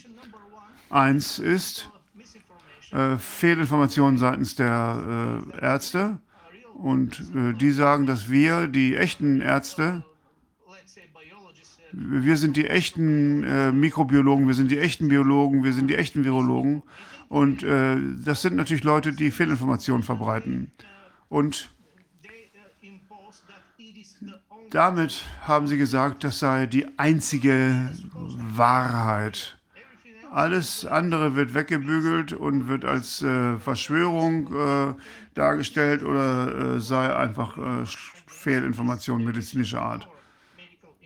Also, wir versuchen gemeinsam zu äh, handeln und gemeinsam diesem, dieser Missinformation etwas entgegenzusetzen. Wir haben vor uns oder gegen uns äh, wirklich die organisierte Macht. Es ist nicht die organisierte äh, Kriminalität, sondern in diesem Fall ist es wirklich die organisiert, das, nicht das organisierte Verbrechen, sondern äh, die organisierte Regierung. Also, die nutzen die normalen Medien, die Printmedien, das Fernsehen und so weiter, um äh, diese Information zu geben. Jedwede kritische Bemerkung wird unterdrückt und äh, die Idee ist natürlich einfach, wenn die Leute erstmal Angst haben, äh, dann hat man sehr viele verängstigte Menschen. Und da müssen wir natürlich was gegenhalten. Und wir organisieren die Internetmedien. YouTube ist natürlich für uns verboten. Äh, Facebook ist sehr schwierig für uns. Und natürlich viele andere Medien, wenn sie gut organisiert wären, könnten wirklich äh, das Gegenmittel sein gegen diese Missinformation der Regierung. Der dritte Teil ist äh, der rechtliche Teil. Das haben wir auch vorher schon thematisiert. Es gibt also Empfehlungen, Verordnungen, Anordnungen, die von der Regierung äh, verkündet werden, obwohl sie genau wissen, dass sie nicht äh, dem bulgarischen Gesetz entsprechen. Und auch äh, im internationalen Recht ist das nicht äh, harmonisiert. Äh, das heißt also, sie sind weder äh, konform mit dem äh, bulgarischen Recht noch mit dem internationalen Recht. Und das ist auch der Punkt, wo wir angreifen müssen. Und Nummer drei ist die politische Richtung. Im Parlament äh, sitzen nur die, die daran glauben, die Liberalen äh, die diese Agenda vollkommen unterstützen. Und was machen wir? Wir haben kleine, aber sehr aktive Parteien, die vollkommen entgegengesetzt sind. Und in all diesen drei Wahlen waren wir dabei. Und äh, wir haben meistens waren wir die maßgebliche Kraft in der Organisation von Protesten und von Demonstrationen. Und wir haben äh, Gewinnertechniken und äh, Taktiken für diese Proteste. Was ist denn ein Protest? Also, die Leute kommen in Massen, Tausende oder vielleicht zwei Millionen und die sagen ihre Meinung und äh, tun etwas kund. Für oder gegen irgendwas. Aber wir sind in einer Position legal, wo wir sagen, äh, wir sind gegen die Macht der Regierung. Die geben uns dann ein bisschen Zeit. Wir kriegen auch einen Platz zugewiesen, wo wir diese Demonstration abhalten könnten. Meistens Samstag oder Sonntag. Irgendwo, wo die Bürokraten und äh, äh, Beamten und so weiter gar nicht da sind. Äh, und dann äh, deklamieren wir, was wir sagen wollen. Wir schreien, wir rufen, wir sagen es und äh, wir feuern äh, unsere Wörter ab, aber es gibt keinerlei Ergebnis. Was machen wir, wenn wir realisieren, dass es nicht funktioniert? Es ist nur so ein, eine Art von Redewendung. So, wir wollen äh, eine eine Veränderung beibringen. Und wir sagen, dass es ein Protest ist und wir wollen, dass die Leute sich selbst verwalten. Äh, und wenn der Gouverneur einer großen bulgarischen Gemeinde, einer großen Region was sagt und äh, vielleicht irgendwo an der, am, am Schwarzmeer und dort wollen sie uns nicht sehen. Die wollen auch mit uns nicht reden und wollen uns überhaupt nicht treffen. Aber der war im Gebäude. Wir haben also äh, uns Zugang verschafft. Das war schwierig, das war schmerzhaft, aber wir wollten in das Gebäude hinein. Und, und der Mann wollte uns zuhören, er wollte sich die Dokumente anschauen und auch auf unsere Fragen antworten. Und damit sind wir in einer gewissen Weise legalisiert worden. Das heißt also, wir konnten dorthin gehen und mit einem Politiker sprechen, auch wenn es nur ein Regionalpolitiker war. Und der Inhaber dieser Macht ist ja letztendlich ein Staatsdiener, ist ein Diener des Staates. Und wer bezahlt seinen Schreibtisch, wer bezahlt seinen Kugelschreiber, sein Papier, alles, was er hat, ist von uns bezahlt. Und das Gebäude, in dem der sitzt, ist doch auch nicht sein Gebäude, das ist das Gebäude des Volkes, das gehört allen. Und warum arbeitet unser Angestellter nicht? Der sollte für uns arbeiten und nicht für, nicht für jemand anders. Und als er das gehört hat, äh, dass die Polizei ihn nicht effizient abschirmen wird, äh, dass die Aufpasser da äh, nicht zahlreich genug sind, da war er auf einmal sehr folgsam. Und in der Hauptstadt haben wir auch das vor. Das war jetzt bis jetzt also ein regionaler Regierungssitz. Aber in Sofia, Sofia ist die Hauptstadt von Bulgarien, wollen wir die gleiche Taktik nutzen, um reinzukommen. Und wir wollen mit dem äh, Kultusminister sprechen. Äh, wir, die Polizei war nicht stark genug, um uns zu stoppen. Und wir haben gesagt, äh, wenn wir da mit 100, ein paar hundert Leuten oder tausenden von Leuten da vor der Tür stehen, dann haben wir gesagt, wir wollen mit dem Mann sprechen. Und wir wollten in das Gebäude hinein, um mit dem Minister zu sprechen. Und auf einmal hieß es, oh ja, natürlich, es ist möglich. Und wir haben all das natürlich gefilmt und haben Aufzeichnungen gemacht. In Realtime, äh, in Echtzeit wurde es auf YouTube gezeigt. Auf allen Seiten wurde es gezeigt und, und das hat natürlich die Leute auch voll mit Energie gefüllt, denn sie haben gesehen, äh, die kommen voran. Und äh, in der Vergangenheit hieß es immer, ach, die können ja eh nichts ausrichten. Aber diesmal haben wir was geschafft. Wir haben es geschafft, direkt vorzudringen in das Büro des Ministers für regionale Entwicklung. Aber äh, dort war es relativ klein, das Gebäude ist ziemlich klein und die Straße ist sehr, sehr eng, direkt in der Altstadt von, von, von Sofia. Und deshalb konnten wir das nicht entsprechend organisieren, dass genügend Leute äh, dort auflaufen könnten. Aber es war relativ einfach für die Polizei, dieses äh, Gebäude abzusperren und uns zu stoppen. Und, äh, aber sie konnten sich alleine und deshalb haben sie Tränengas benutzt. Und jeder äh, wurde natürlich, äh, musste das Gas einatmen und wir mussten alle äh, husten und niesen und, und waren halt blind. Und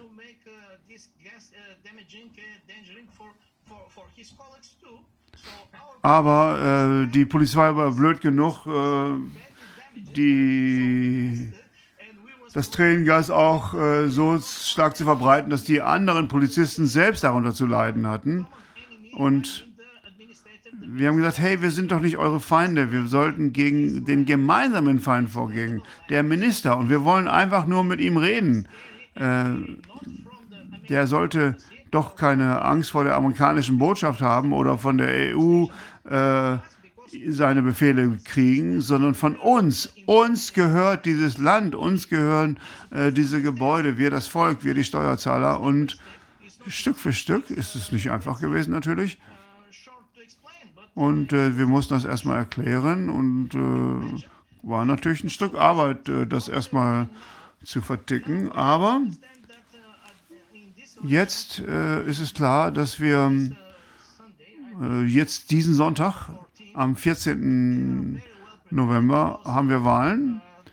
Und da sind sie sehr, sehr gut vorbereitet, äh, irgendwas gegen ihre sehr schlechten Popularitätswerke zu tun um nicht zu sagen, dass sie verhasst sind bei den Leuten. Und deshalb haben sie was vorbereitet.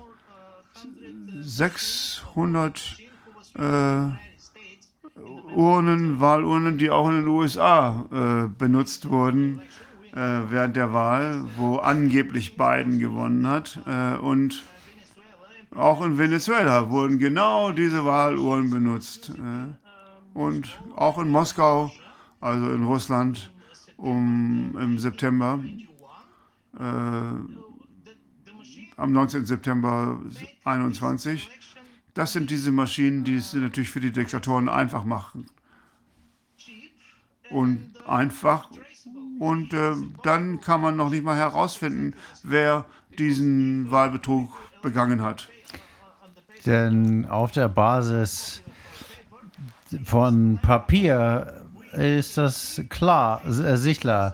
Das ist wie in einem Aquarium. Wir können sehen, wie die Fische darin hin und her schwimmen, weil das äh, transparent ist. Aber mit den Maschinen ist das quasi eine Blackbox. Wir können sehen, was äh, reingeht, aber was in der Blackbox passiert, das können wir nicht sehen. Sie haben die gleichen Maschinen, Wahlmaschinen jetzt für Bulgarien vorbereitet und wir kämpfen dagegen. Was tun wir genau? Wir reichen Klagen ein. Ich weiß nicht, wie das auf Englisch heißt. Wir bereiten Erklärungen von Eltern vor, sondern jedes, jeder, alle Eltern, die Kinder haben, die unter diesen ganzen, die jetzt nicht ihre Ausbildung machen können, das ist ja eine sehr schlechte Ausbildung, das ist eine Art Anti-Ausbildung. Und wir ähm, sehen hier Schäden und irgendjemand muss für diese Schäden aufkommen. Denn viele dieser Dinge, die unter dem Bildungsrecht stehen in Bulgarien und viele dieser Artikel wurden bereits ähm, nicht eingehalten. Viele Gesetze wurden überschritten und äh, wir werden die Europäische Union oder sonst niemanden angreifen, sondern wir werden zunächst das Kultusministerium angreifen. Das ist eine Person der Öffentlichkeit, die diese Verordnung unterschreibt. Also ist diese Person auch dafür Verantwortung. Und wir werden den Gesundheitsminister anschreiben. Alle Eltern werden das tun, alle Universitätsdirektoren denn sie sind Teil dieser organisierten Kriminalität, die ganzen äh, Dienst der Universitäten, die Direktoren, denn in, das ist natürlich deren Verantwortungsbereich, was an der Uni passiert. Und das ist der vierte Teil, der von diesen Eltern in Bulgarien angegriffen werden müssen. Und die ganzen Gymnasiumsdirektoren. Wir tragen hier die äh, verschiedenen Gesetze zusammen. Das machen Anwälte für uns. Und auf der Basis dieser Elterninitiativen machen wir, so, senden wir sozusagen ähm, Signale an die Strafverfolgung. Das heißt, wenn man irgendwo eine Straftat sieht, dann muss man der Strafverfolgung das melden und sagen, hier kann, äh, stimmt was nicht. Und ähm, deswegen fordern wir die Staatsanwälte auf, dem nachzugehen. Und wenn das jetzt nicht nur eine Kette von Fehlern sein wird, Hunderttausende Eltern, die dort Klagen einreichen. Ich erwarte, dass mm, äh, mindestens, also viele tausend Eltern diese Werkzeuge machen, dass sie Anzeige erstatten gegen die Unrechtmäßigkeit. Ich weiß nicht, was dann äh, passieren wird, aber wir müssen dann diese ganzen Regierungsvertreter, die Teil der Regierung sind, verantwortlich machen, und zwar persönlich, weil sie diese, ich weiß nicht, wie das auf Englisch heißt, diese Verwaltungsstraftaten, ähm, indem sie ihr Amtsmissbrauch ist, glaube ich, das Wort, äh, was er meint, die die diese medizinischen Fehlinformationen verbreiten, die zu sehr, wir organisieren zwölf plus eins Laboratorien, die eigentlich unabhängig arbeiten sollten, unter gemeinschaftlichen Standards, unter einheitlichen Standards. außerhalb des Systems unabhängig in unabhängig die Qualität und die Richtigkeit der Ergebnisse über, überprüfen sollten. Das sind 12 plus 1, weil das uns die Möglichkeit gibt, das ähm, nachzuweisen, dass die Ergebnisse echt sind und wir jeden von außen akzeptieren können, der uns auffordert, Beweise für das vorzulegen, was wir hier behaupten. Das heißt, das müssen genetische äh, und virologische äh, Labore äh, sein, spezialisierte Labore, die diese Themen tatsächlich untersuchen können und uns erstens erlauben zu verstehen, ob wir tatsächlich ein Virus haben oder ein Virus plus irgendetwas anderes oder etwas, was ganz anderes. Das Zweite, wir werden in der Lage sein zu sehen, was genau in all diesen Tests drin ist, die, sagen wir mal, vorbereitet werden, ohne dass irgendeiner weiß, welche Spezifikationen denen zugrunde legen, welche Viren die untersuchen. Nummer drei, wir werden in, durch die Laboruntersuchungen in die Lage zu sein, zu verstehen, was in den sogenannten Impfstoffen drin sind, die überhaupt keine Impfstoffe zu sein scheinen.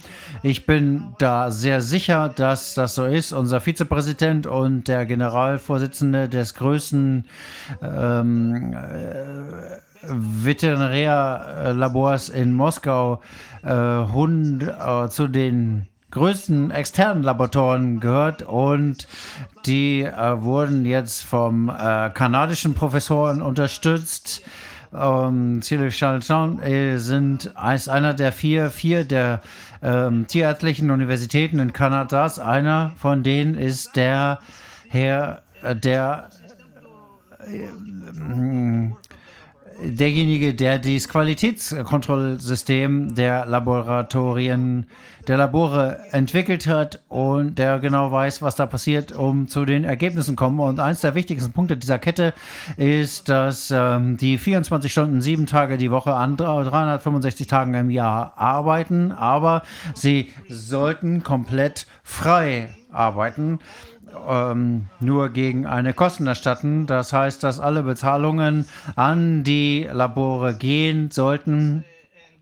Nur ähm, die Löhne sein, die da gezahlt werden, die sollen durch Spenden gezahlt werden und wir müssen dazu mindestens 75 Millionen Euro einsammeln, um diese Labore betreiben zu können, damit sie nicht, äh, damit sie wirklich politisch unabhängig sind und ihre Arbeit entsprechend machen kann.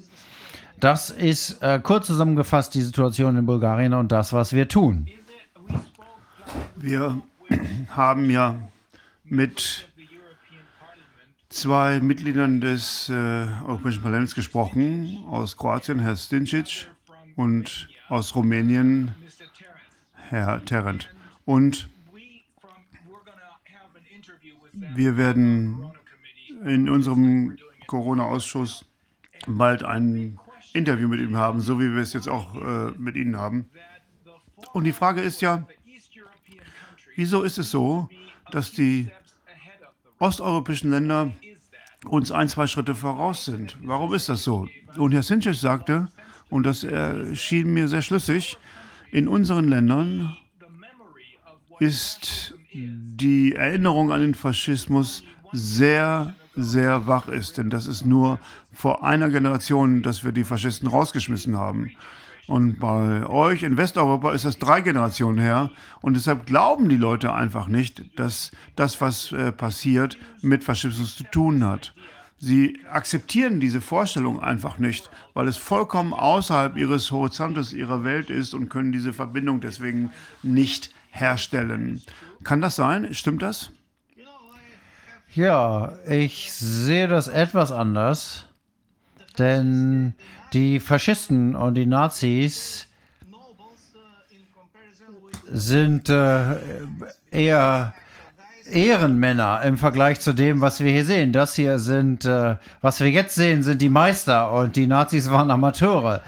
Äh, warum ist die Situation anders? Ich habe da meine eigenen Gedanken zu. Das muss nicht unbedingt so sein. Äh, zum einen glaube ich, dass die Menschen akzeptieren, dass da die Regierung verantwortlich ist, dass nicht nur wir für unsere Zukunft verantwortlich sind. Das hat dramatische psychologische Auswirkungen, die eine komplette Abwendung von der Realität zur Folge haben. Und die Menschen sind deswegen ärgerlich mit der Regierung, weil sie verstehen, dass das nicht ihre Regierung ist, sondern das sind äh, Verräter und Verräter sollten nicht unbedingt in der Regierung sitzen und wir sollten denen nicht unbedingt folgen. Äh, Im Gegenteil sollten die im Gefängnis landen. Nummer zwei ist, dass in den osteuropäischen Ländern da ist es fast fünf, die haben fast 50 Jahre Sozialismus, nicht Kommunismus hinter sich, aber Sozialismus. Und das bedeutet, dass die Menschen dort sehr konservativ sind. Das heißt, die Familien, die Tradition, die ehrliche, harte Arbeit äh, hat die Menschen zu Wohlstand gebracht.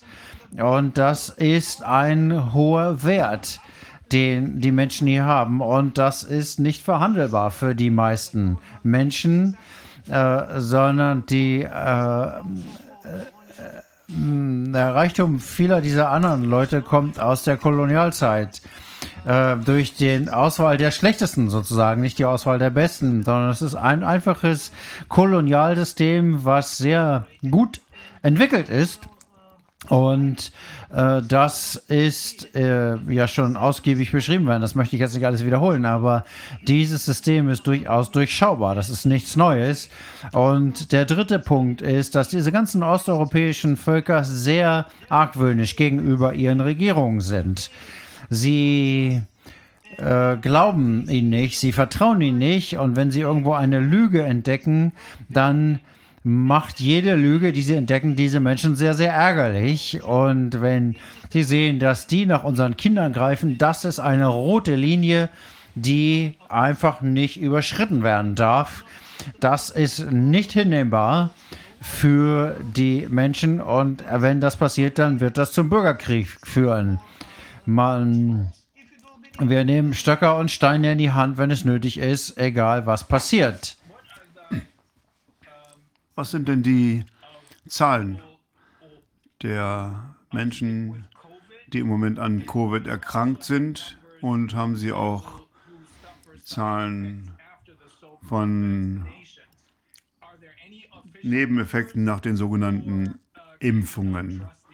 Äh, gibt es da offizielle Zahlen oder kann man denen eh nicht vertrauen?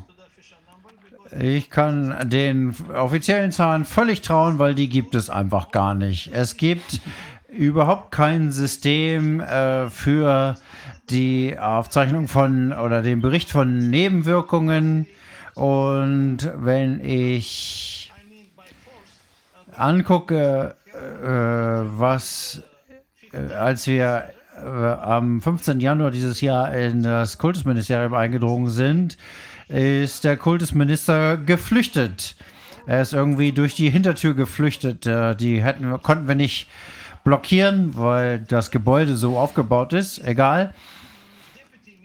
Sein Stellvertretender hat mit uns gesprochen, denn es war ihnen klar, dass wir sonst die Polizei auf unserer Seite hätten, wenn die das nicht gemacht hätten. Die Polizei steht der Regierung in Bulgarien sehr kritisch gegenüber, weil es auch gegen die Kinder der Polizisten geht, äh, die diese Impfungen nehmen sollten als Polizisten. Und über 84, 85 Prozent der Polizisten sind nicht geimpft und die 15 Prozent, die geimpft sind, angeblich, da äh, gibt es 7 bis 8 Prozent. Nur alle anderen sind ähm, korrupt und äh, haben gefälschte Zertifikate, um das Leben ihnen etwas zu erleichtern, zumindest für die nächsten Monate. Die Impfung ist komplett, wird komplett abgelehnt. Diese Impfung, die überhaupt keine Impfung ist, ist der Wert von den Menschen überhaupt nicht akzeptiert, weil die Bulgaren eher so wie Israel sind und die äh, Juden. Wir haben fünf Millionen äh, Bulgarien, die weltweit unterwegs sind und äh, deswegen und insgesamt in, in, Bulgarien gibt es sechs Millionen Bulgaren. Das heißt, wir bekommen unsere Informationen von überall aus der Welt und äh, wir sind deswegen ein sehr gut informiertes Feld über das, was in dem Rest der Welt los ist. Ähm, es kommt demnächst ja sogenanntes äh, intelligentes Fernsehen. Nicht, weil es intelligent ist, sondern die Bulgaren sind in der Lage, sich auch mit alternativen Medien zu versorgen. Und äh, wenn ich mein Wissen vergleiche äh, mit dem, was ich an Zensur sehe in äh, Bulgarien, natürlich ist es schwierig. Dort werden die Medien auch zensiert, aber es ist nichts im Vergleich zu Frankreich, England, Amerika da ist das nix. In Bulgarien äh, leben wir im Land der Freiheit, was das betrifft. Wir sind also sehr viel besser informiert, weil wir Quellen echter Informationen haben eh, aus Ländern, wo alles, was sie uns äh, jetzt äh, erzählen, was wir glauben sollen, da passiert das bereits, aber niemand ist frei dadurch. Niemandem geht es besser. Die Leute sind genauso infiziert. Die Leute haben genau die gleichen Sterblichkeitsraten. Äh, die steigt offensichtlich ja im proportional zu den Impfungen. Alle Grafiken, die wir sehen, Schweiz, Italien, Deutschland, Dänemark, Holland, überall, alle Länder, die impfen, da gibt es eine Parallele der Sterblichkeiten mit den Impfungen. Das heißt, das wird durch die Impfung hervorgerufen und die Bulgaren sehen das und sie sehen, dass es keine Impfstoffe sind. Das kann gar nicht so sein, dass es Impfstoffe sind. Pfizer, AstraZeneca, Johnson Johnson, Moderne, aber Sputnik, Sputnik, Sputnik Light, äh, andere russische Impfstoffe. Die ganzen russischen Impfstoffe sind keine Impfstoffe, genauso wie die anderen. Sputnik wurde in Gemeinschaftsarbeit mit AstraZeneca und Johnson Johnson erstellt. Das ist offiziell bekannt. Das ist keine Verschwörungstheorie.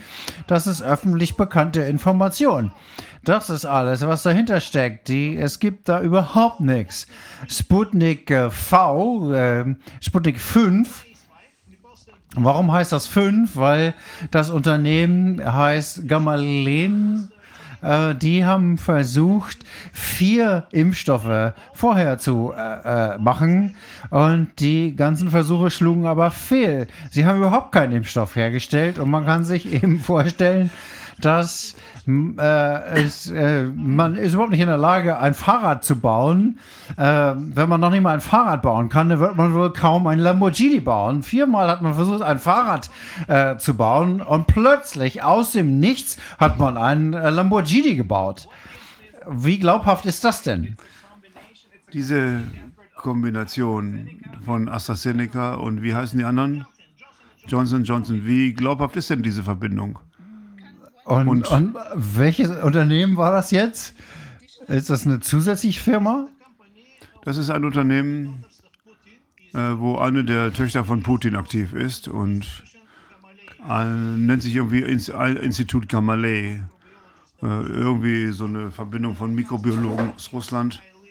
Und ich habe äh, viele Jahre in Moskau gelebt und deshalb kenne ich nicht nur äh, kenne ich nicht nur Bulgariens, sondern auch Russlands Realität und zwar sehr im Detail.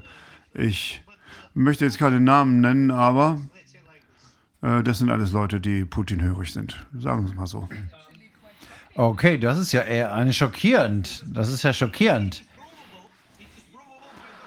Ja, das kann ich alles nachweisen. Ich habe die Dokumente, ich habe sie alle. Warum machen die das? Äh, würde es nicht ausreichen, einfach den Menschen zu erklären, hier ist AstraZeneca, hier ist Johnson, hier ist BioNTech Pfizer, hier ist Moderna. Warum noch ein Produkt, was es gar nicht gibt und nennen das Sputnik 5? Ist das, soll das jetzt irgendwie die, die östli, äh, osteuropäischen Völker einlullen, dass sie glauben, das ist ihr eigenes Produkt oder was soll das? Nee, äh, meine Antwort wird Ihnen wahrscheinlich nicht gefallen und mir gefällt sie auch nicht selbst nicht. Und es war sehr schmerzhaft, diese Realität zu verstehen. Aber äh, wie gesagt, ich habe es am Anfang auch nicht ganz kapiert, aber als ich dann in Russland war, habe ich es verstanden. Äh, aber nach 16 Jahren hat es dann geklickt bei mir. Und am Anfang war ich auch irgendwie in so einem Zustand der Illusion, wo ich noch ein bisschen an Russland glaubte. Also, die Realität ist, dass Russland eine Kolonie ist. Eine Kolonie mit einer externen Regierung. Alle Prozesse in Russland werden äh, wie in einer Kolonie äh, durchgeführt. Und äh, er ist wie so ein Kolonialherr, nicht mehr. Also, wenn Putin versteht, dass er gehorchen muss, äh, äh, dass also die, die Anweisungen und Verordnungen von der WHO für ihn binden, dann sagt er halt, okay. Er hat immerhin den, den roten Knopf. Äh, er kann äh, die Raketen schießen sowohl auf Land, äh, in, äh, im Weltall und in der Luft sowieso und auch im Wasser. Das hat er alles unter Kontrolle.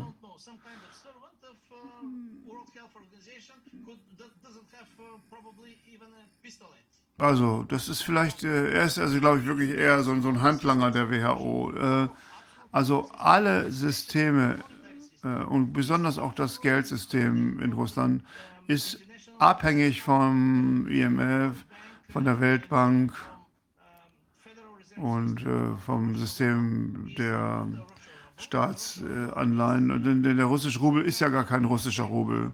Das ist einfach nur ein Stück Papier. Äh, und kann nur äh, ausgestellt werden und gedruckt werden, wenn die Genehmigung äh, der internationalen Organisation vorliegt. Äh, wenn irgendwelche russischen Güter, also Güter in Russland hergestellt, äh, äh, dann mit den Dollars der Federal Reserve gekauft werden können.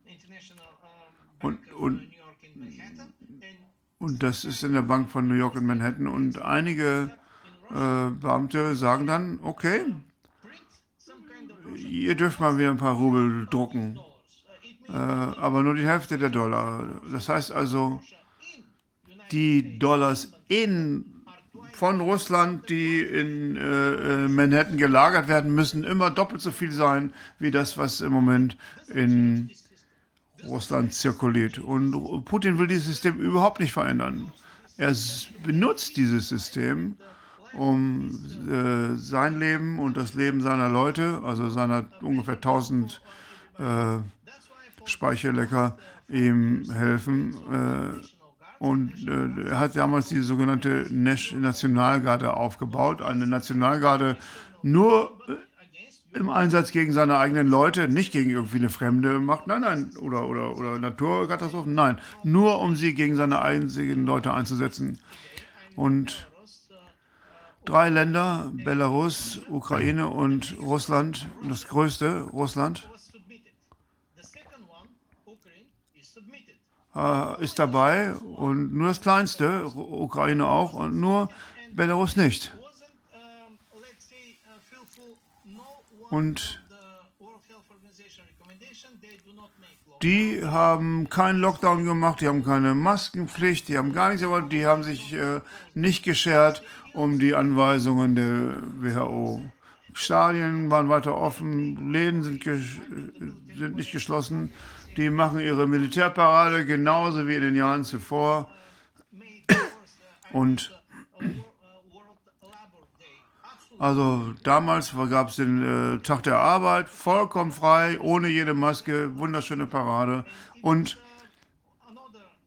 es gab noch ein anderes Land in Ex- oder SSR, wo das Wort Coronavirus verboten war. Man durfte das Wort nicht benutzen. In Turkmenistan ist alles so, äh, wie es früher war. Es gibt einfach kein, äh, es gibt kein, kein, und da sind keine Leichen, da gibt es keine Leute, die am Sterben sind. Alles ist okay in Turkmenistan, alles so wie vorher. Das ist sehr, sehr interessant, denn wir haben das äh, von anderen gehört. Es ist relativ einfach zu sehen, dass diese Anti-Corona-Maßnahmen überhaupt keinen Unterschied machen. Äh, Wir haben das aus den USA gehört, North Dakota, South Dakota. South Dakota hatten sie überhaupt keine Maßnahmen. Sie hatten keine Maskenzwang und nichts. Und es war überhaupt nicht anders so im Vergleich zum Nachbarstaat North Dakota, wo sie harte Lockdowns hatten, wo sie Maskenzwang hatten, Social Distancing und so weiter. Das ist die gleiche Geschichte, die wir von den Amish People hören. Das ist eine Gruppe von Menschen, die in Pennsylvania leben, die sehr abgeschieden von der Gesellschaft sind und sehr gutes Leben führen dort, wie wir jetzt wissen. Und die haben noch nicht mal Strom, weil sie diese Art von modernem Leben nicht wollen. Und weil sie keinen Strom haben, werden sie auch nicht mit der Propaganda bombardiert, weil sie kein Fernsehen gucken können. Und die sagen das Gleiche. Sie erzählen uns die gleiche Geschichte. Es hat überhaupt keine Maßnahmen gegeben. Sie hatten ein paar Leute, die krank waren. Wahrscheinlich irgend sowas Grippe-ähnliches. Wir wissen immer noch nicht, was es war. Viele Menschen glauben ja, das ist einfach nur eine gewöhnliche Grippe. Und im Mai 2020 war das alles vorbei. Das Gleiche wurde uns aus von den orthodoxen israelischen Juden erklärt. Äh, Die haben auch ein völlig getrenntes Leben, die haben ihre eigene Gerichtsbarkeit und die haben auch gesagt, wir haben überhaupt kein Problem. Jetzt hören wir das von Ihnen, von Belarus. Ich glaube, ein guter Freund von uns, den wir auch schon äh, hier interviewt haben, hat das gleich gesagt. Nichts los, nichts passiert. Er war, hat äh, Partys besucht, war in Nightclubs, nichts, keine Masken, kein Social Distancing und Sie sagen, das gleiche gilt für Turkmenistan, richtig? Ja? Rainer, als Biologe, als Veterinär würde ich sagen, auf Basis meiner Erfahrung, und ich bin immer der Vizepräsident des größten Labors, geschaffen von einem kanadischen Unternehmen, kann ich nur sagen, dass ich glaube, äh, es gibt hier eine Hypothese für diesen Fall. Äh, Coronavirus ist nichts Neues, ist nichts Außergewöhnliches und ist auch nicht schlimmer als alles andere. Ist ein Virus als äh, äh, Veterinärstudent weiß ich, dass es in 86 schon mal auftauchte und Veterinäre wissen, welche Gruppe es gibt. Wir haben Vakzine für Hunde gegen Coronavirus. Und ich habe hunderte und tausende von diesen äh, Impfungen für Hunde durchgeführt.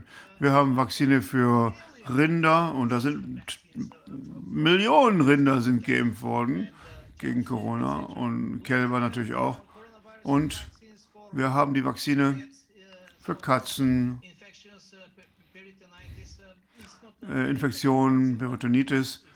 Äh, nicht sehr effektiv, aber es gibt sie. Und wir kennen das auch bei Geflügel, bei Sch- Schweinen. Also in jedem Falle ist es so, dass das gastrointestinale System, Magen-Darm wird angegriffen und das ist sekundär, aber nicht das Hauptsystem.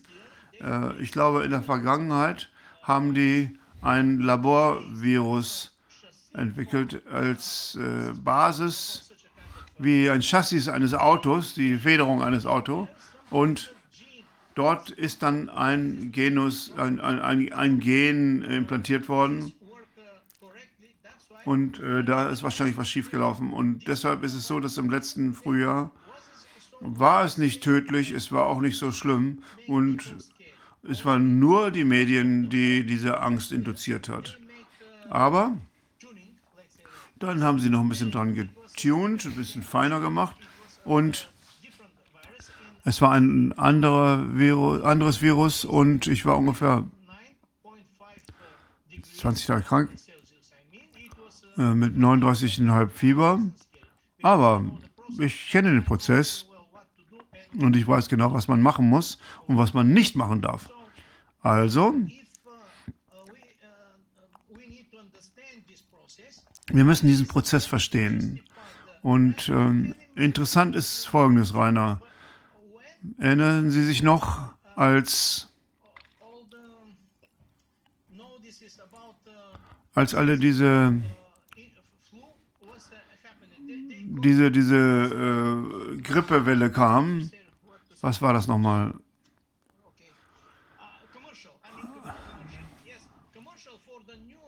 Es gab also im Fernsehen Werbung äh, für die neuen Vakzine, immer im Februar und im März. Und dort wird immer gesagt, das ist für einen neuen äh, Strang äh, dieses Grippeviruses. Und, und das ist interessant. Ähm, wenn, also es passiert ganz natürlich, eine Mutante eines Grippevirus äh, kommt, äh, die Leute werden krank, dann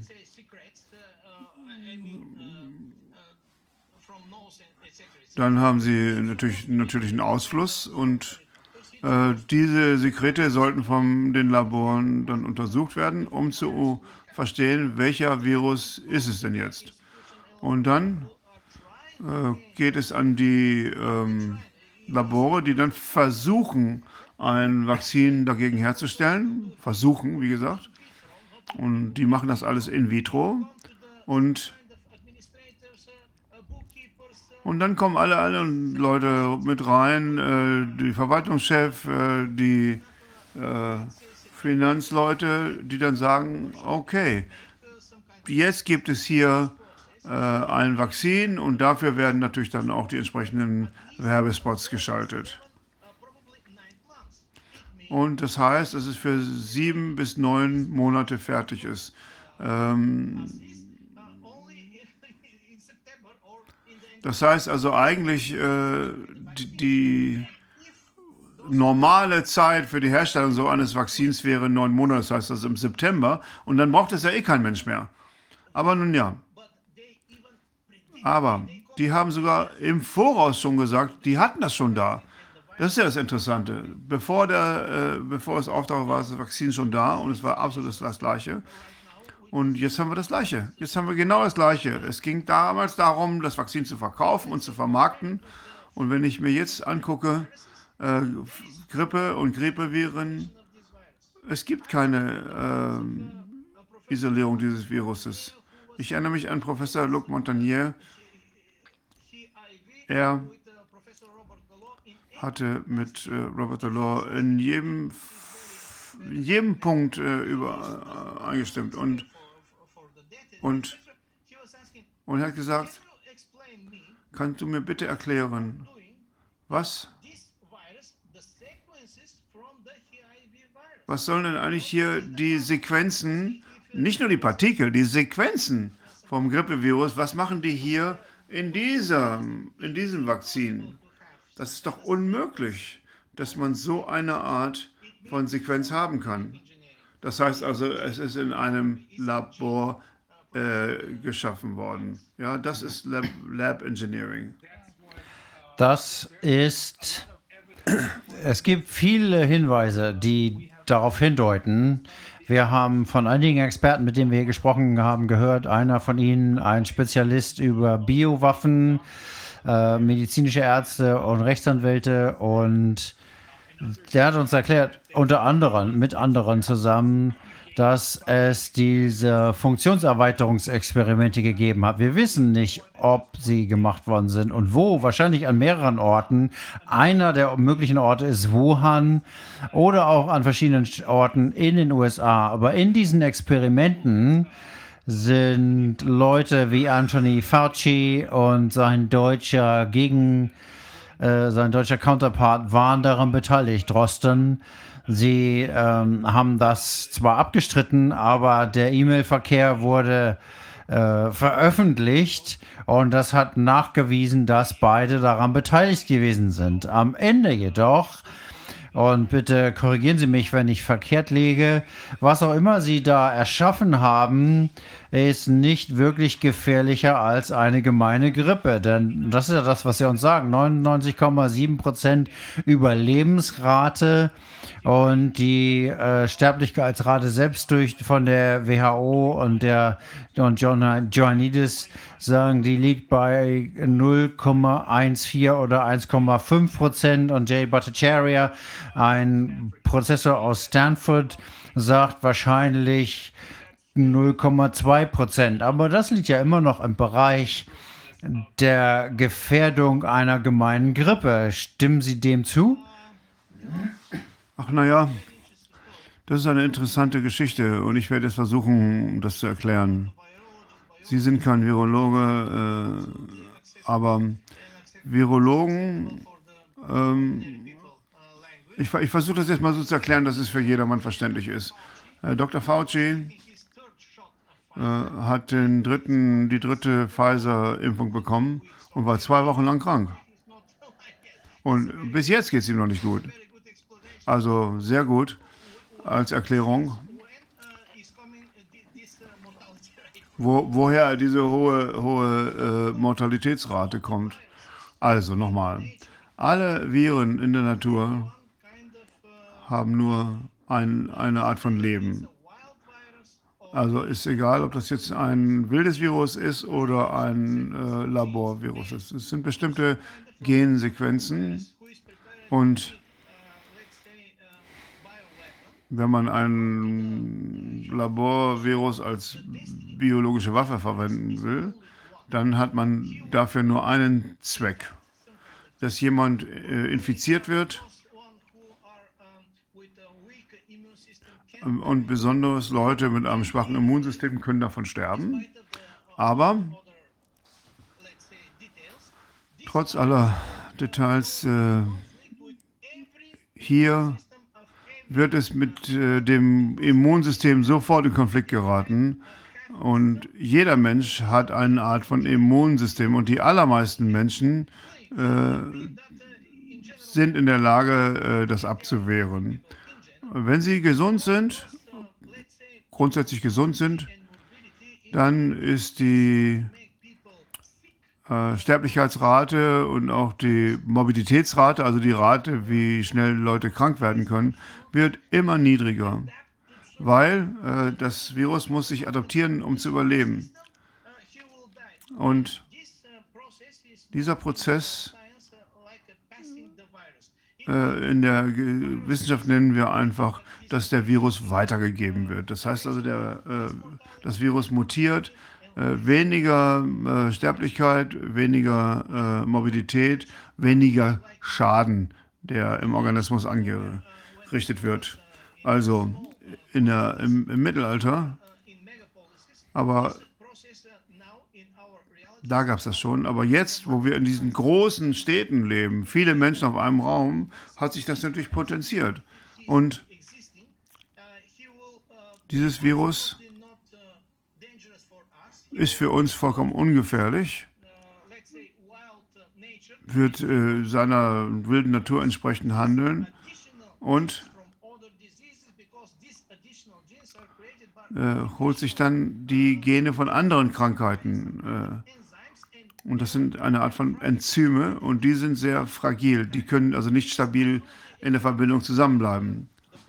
Ist wie der Prozess wie mit, mit den Pferden, als äh, den wir in den USA hatten. Die äh, Spanier, die Franzosen, die Engländer brachten äh, verschiedene Pferderassen nach Amerika. Äh, aber Aber wenn die Pferde erstmal frei werden, äh, dann gibt es äh, äh, eine Ver Verbindung zwischen all diesen Pferden und, äh, und dann gibt es auf einmal Mustangs. Das heißt also, es sind äh, Pferde, die, die äh, nach ein paar Generationen wild geworden sind. Und ähm, So ist es auch mit den Viren. Wenn man also ein wildes und gefährliches äh, Virus hat, dann ist es so, äh, dass das äh, Labor äh, wieder ein paar Lose äh, schaffen muss, um das zu äh, bekämpfen. Wenn das nämlich das Los vom letzten Jahr, das ist ja schon out of date. Das ist gut zu wissen, okay. Ja, absolut, das ist so. Ich glaube, das ist genau das, was Wolfgang Wodak und die anderen uns immer gesagt haben. Wenn sie von den Impfungsraten sprechen, Impfraten sprechen, haben sie die Polizisten erwähnt, dass in der Polizei äh, nur 15 Prozent der Menschen, die tatsächlich geimpft worden sind. Gilt das auch für den Rest der Bevölkerung? Ja, ja, ganz genau. Okay, gut. In Bulgarien waren, hatten wir immer so eine 20%-Rate, aber in Wirklichkeit 7 bis 8 Prozent, mehr nicht, auf keinen Fall. Okay.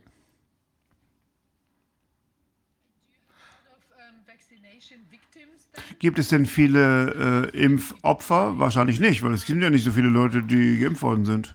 Wissen Sie, ich kenne viele, die leiden oder sterben nach der Impfung, äh, insbesondere die ähm, VIPs, die können sich nicht so gut verstecken wie unser Dr. Fauci.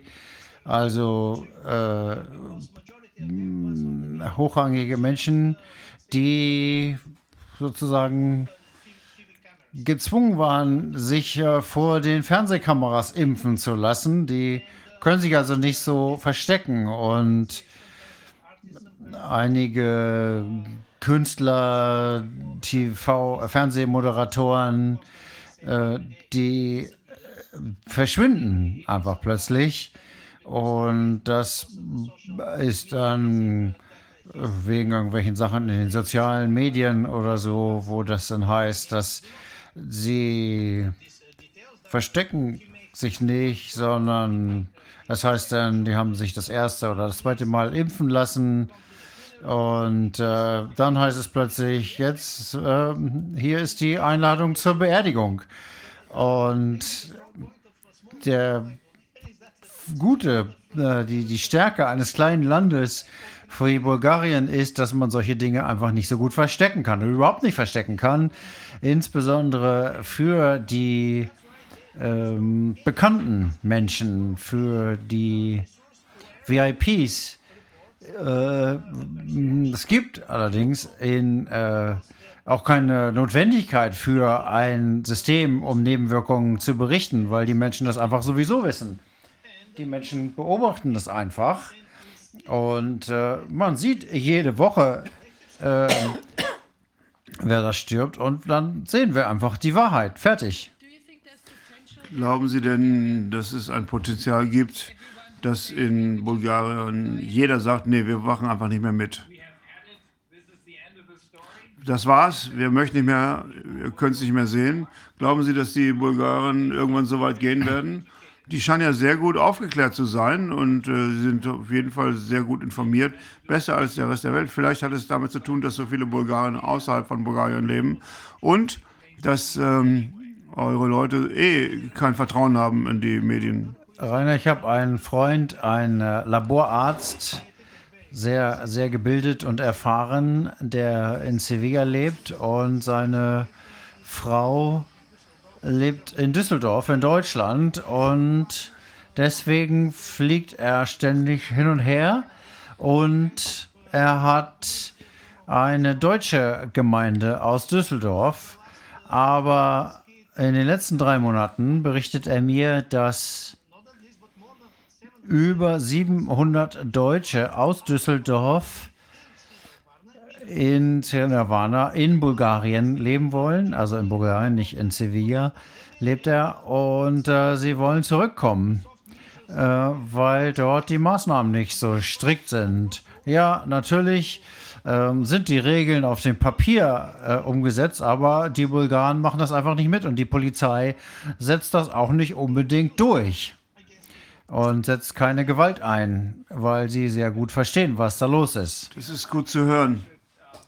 Ich glaube, also ich bin auf jeden Fall sehr beeindruckt, äh, als ich äh, mit Ihren politischen Kollegen aus Kroatien und Rumänien gesprochen hatte. Und ich glaube, es ergibt sehr viel, sehr viel Sinn, dass äh, Sie alle verbunden sind, äh, weil wir können sehr viel lernen von, von, von dem, was Sie erfahren haben. Und in unserer nächsten Regierung können wir Ihnen jetzt äh, einen guten Job anbieten. No. Ich habe schon viele Jobs. Ja. Also äh, wir brauchen wirklich einen Veterinär, aber der, der unser CDC leitet, ist auch ein äh, Tierarzt. Rainer, wissen Sie, was die Spezialisierung von dem äh, Albert Boula ist, dem äh, Vorstandsvorsitzenden ich weiß nur, dass von er irgendwie, Pfizer? Ich weiß nur, dass er griechische Wurzeln hat. Also Arzt ist er nicht. Äh, ich glaube, dass er nichts mit Medizin zu tun hat. Er ist der Vorsitzende des, ähm, der Veterinärvereinigung. Er, er ist Tierarzt, aber er hat nicht einen Tag lang als Tierarzt gearbeitet. Er hat keine Untersuchung gemacht, er hat nichts trainiert. Er ist ein direkt in die Marketingabteilung gewechselt und der steht jetzt Pfizer vor global. Und äh, als wir in Bulgarien Auseinandersetzungen mit den Ärzten hatten, habe ich gehört, äh, Sie sind Tierarzt, dann haben Sie hier nichts zu sagen. Ähm, da habe ich gesagt, wieso? Die wichtigsten Leute hier in diesem ganzen Spiel sind alles Tierärzte. Warum soll ich da nichts zu sagen? Und die Tierärzte sind in der guten Situation, dass sie, es ist natürlich alles ein bisschen verrückt, aber die Veterinärlabore und die ähm, Veterinärmedizin wird mehr und mehr von Menschen eingesetzt, weil sie dem medizinischen System überhaupt nicht mehr tragen, da die Humanmedizin in Bulgarien absurde äh, Vorstellungen hat, beispielsweise dass die Finanzierung, die öffentliche Finanzierung des Gesundheitssystems sagt, dass wir nur für positive PCR-Tests bezahlen und sie krank sind. Wenn der PCR-Test negativ ist, dann ähm, hilft das Gesundheitssystem nicht.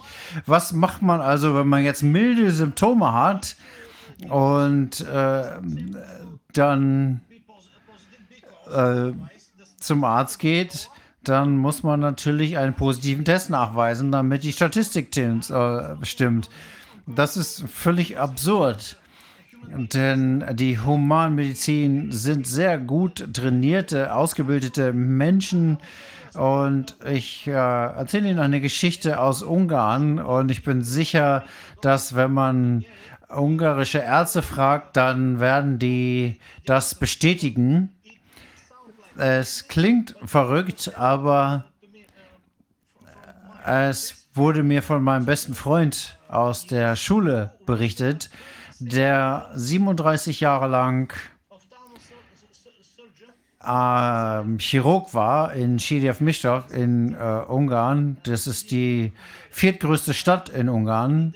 Und Ende letzten Jahres ist er ins Krankenhaus gekommen wo er die letzten 36 gearbeitet hat, um einen Vertrag zu unterschreiben für die fürs nächste Jahr.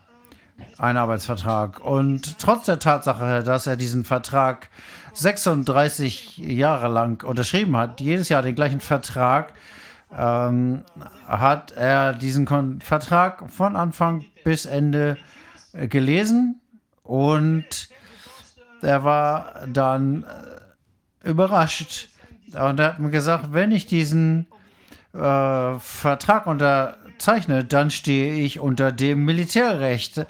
Das heißt, äh, man kann mir dann einfach sagen, du bist jetzt kein Chirurg mehr, sondern du hast irgendeinen anderen ärztlichen Beruf und du wirst dort arbeiten, wo wir dir das sagen. Der andere Teil dieses neuen Vertrages war, dass es eine Vertraulichkeitsvereinbarung darüber gab, äh, auf die mit Gefängnis bestraft werden würde. Das heißt, es ging darum, äh, man darf, er durfte nichts öffentlich zum Thema Medizin sagen. Und das nächste war, wenn Sie diesen Vertrag unterschreiben, dann können Sie sich nicht selber, da können Sie nicht mehr kündigen. Ansonsten würde er auch ins Gefängnis geben. Glücklicherweise ähm, hat dieser Freund von mir noch einige andere Einkommensquellen und er kann sich das leisten, diesen Vertrag nicht zu unterschreiben. Und er ist natürlich jetzt kein Arzt mehr in diesem Krankenhaus, in diesem humanen Krankenhaus. Aber er hat immer noch sehr, sehr enge Kontakte mit seinen Kollegen, weil er 36 Jahre lang dort gearbeitet hat. Das kann man sich ja vorstellen. Und er beschreibt, was mit seiner Abteilung passiert ist. Jeder Ungar kann das bestätigen. Erstens wurde das reformiert und das wurde jetzt in, das heißt, wenn man jetzt, es ist so ein bisschen, als ob man einen Trecker in einen Lamborghini umwandeln will, was sie da gemacht haben mit dieser Reform. Das Interessante ist jetzt zu sehen, welche, Arbeit, welche Ärzte in dieser neuen Covid-Abteilung arbeiten. Das eine ist ein ehemaliger Student, der völlig ohne Erfahrung gerade aus der Uni gekommen ist. Er hat zwar keine Erfahrung, aber er kennt die Theorie ganz gut. Der zweite Arzt ist ein Kollege, der diese 36 Jahre äh, alles vergessen hat, äh, wo es um Atemzack Atemwegserkrankungen geht. Und er hat keine Ahnung, was er da jetzt machen soll. Nummer drei ist ein Dermatologe, äh, der jetzt hier respiratorische Atemwegserkrankungen behandelt. Diese drei sind jetzt diejenigen, die haben noch keine Ahnung von dem, was da passiert. Die verstehen, es gibt ein bestimmtes Protokoll, wo ihnen äh, zumindest vorgegeben wird, welche Behandlung sie verschreiben, wenn es eine positive Reaktion gibt. Und die haben keinerlei Autorität, das irgendwie zu ändern oder hinzufragen. Sie verfolgen die Protokolle und die Menschen sterben einfach. Äh, da gibt es, wird nach Fragebogen abgearbeitet, es wird nach Symptomen gefragt. Ähm, äh, haben die Schnupfen, müssen die niesen, haben die Husten, Heiserkeit. Ähm, und egal, ob die jetzt noch gehen oder, oder gesund sind sonst oder, oder was auch immer. Was versuchen die denn da zu machen? Wollen die jetzt das äh, gesamte System zu zerstören? Ja, ja. Ähm, ich kann verstehen, wenn Sie mir nicht glauben, aber ich ähm, würde Sie bitten, mir nicht zu glauben, sondern das zu überprüfen. Ich kenne einige erfahrene Mediziner in Riga, der Hauptstadt von, äh, der, äh, von äh, ähm, Lettland.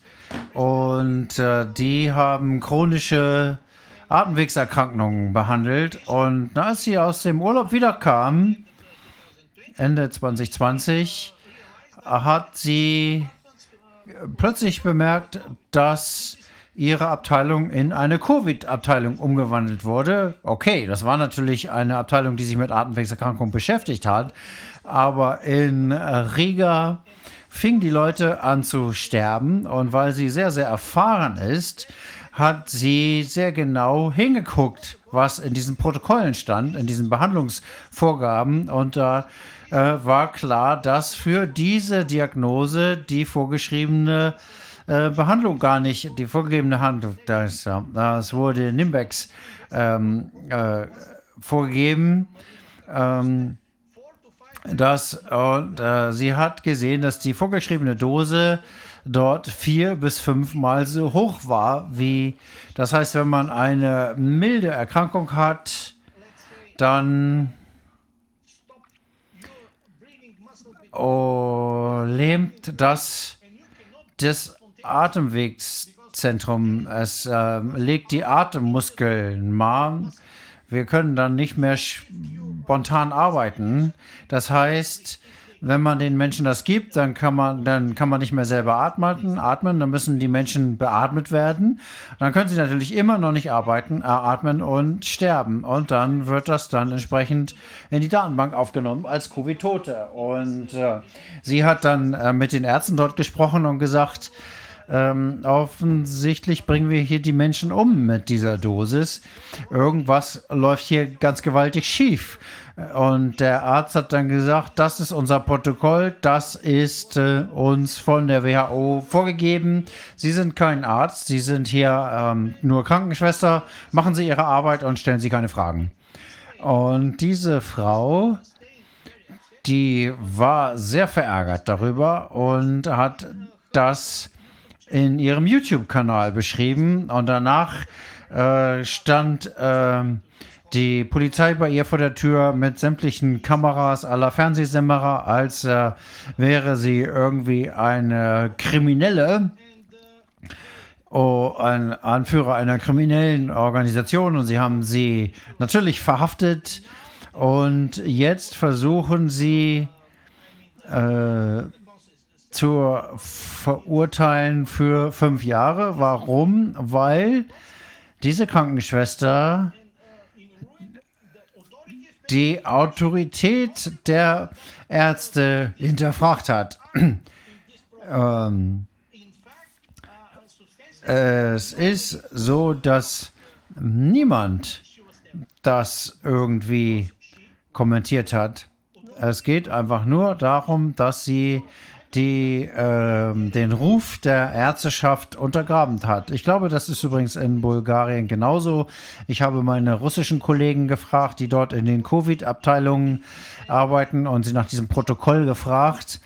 Und ich habe schnell erkannt, dass es einen Kern gibt darin, der von der WHO kommt. Und jedes Land kann da noch eigene Teile zufügen, aber der Kern darf nicht angefasst werden. Das heißt, die Russen, die bulgarischen Ärzte, die etwas rebellisch drauf sind, was machen die? Die, viele unserer Ärzte behandeln die Ärzte äh, die Menschen in den Krankenhäusern und sagen ihnen, wir verschreiben dir das entsprechend des Protokolls, aber wir, wir tun so, als ob wir das machen würden. Und die Menschen gehen plötzlich, verlassen die Krankenhäuser plötzlich lebend und werden gesund. Das gleiche passiert in der Ukraine, in Russland, in Bulgarien und ich glaube, in anderen Ländern passiert das auch gerade. Dort, wo die Menschen die Krankenhäuser lebend verlassen, steckt ein Rebell dahinter, der dieses Protokoll der WHO nicht umsetzt. Exzellent. Ich glaube, das ist etwas, was wir wirklich verbreiten müssen. Es ist gut, dass Sie diese Geschichte erzählt haben und ich hoffe, dass wir den Leuten in Lettland helfen können und auch denen in anderen osteuropäischen Ländern. Äh, wir haben so ein bisschen Probleme mit Plammen, weil wir über die Zeit gegangen sind, aber äh, und die anderen Gäste warten schon, aber es war wirklich toll, mit Ihnen zu sprechen und wir werden definitiv in Verbindung bleiben und wir müssen weiter mit den anderen Osteuropäern in Kontakt treten. Vielen Dank, wir haben sehr viel von Ihnen gelernt. Herzlichen Dank. Vielen Dank, Rainer, und an alle. Ich äh, tut mir leid, dass ich mal, mich nicht an den Zeitplan halten konnte. Nee, das ist alles in Ordnung. Vielen Dank und gutes Wochenende. Tschüss. Okay, well, we'll come to our last guests, Wilfried Schmitz and Eleonore Fischer. Können wir uns gegenseitig hören? Ja, guten Abend. Hallo. Ja. Ähm, wir wollen jetzt noch mal etwas vorstellen, was eine, ein etwas positiver Ausblick vielleicht ist, kann man sagen, nach all dem, was wir schon wieder hier gehört haben. Ja. Ähm, und zwar geht es um eine Organisation, äh, connectinglife.org, die, die ist entwickelt worden von dir, von euch. Wäre schön, wenn wir vielleicht näher was dazu hören könnten. Ja, die Idee war ähm, im Grunde ganz profan und ähm, schwebt auch schon länger durch den Äther. Ähm, also ich habe so viele Menschen gesprochen in den letzten anderthalb Jahren ähm, als Anwalt äh, und auch privat. Und äh, was immer wieder ganz deutlich hervortrat, war eben der, der Umstand, äh, dass die Menschen sich nicht nur isoliert vorkommen, sondern auch isoliert sind.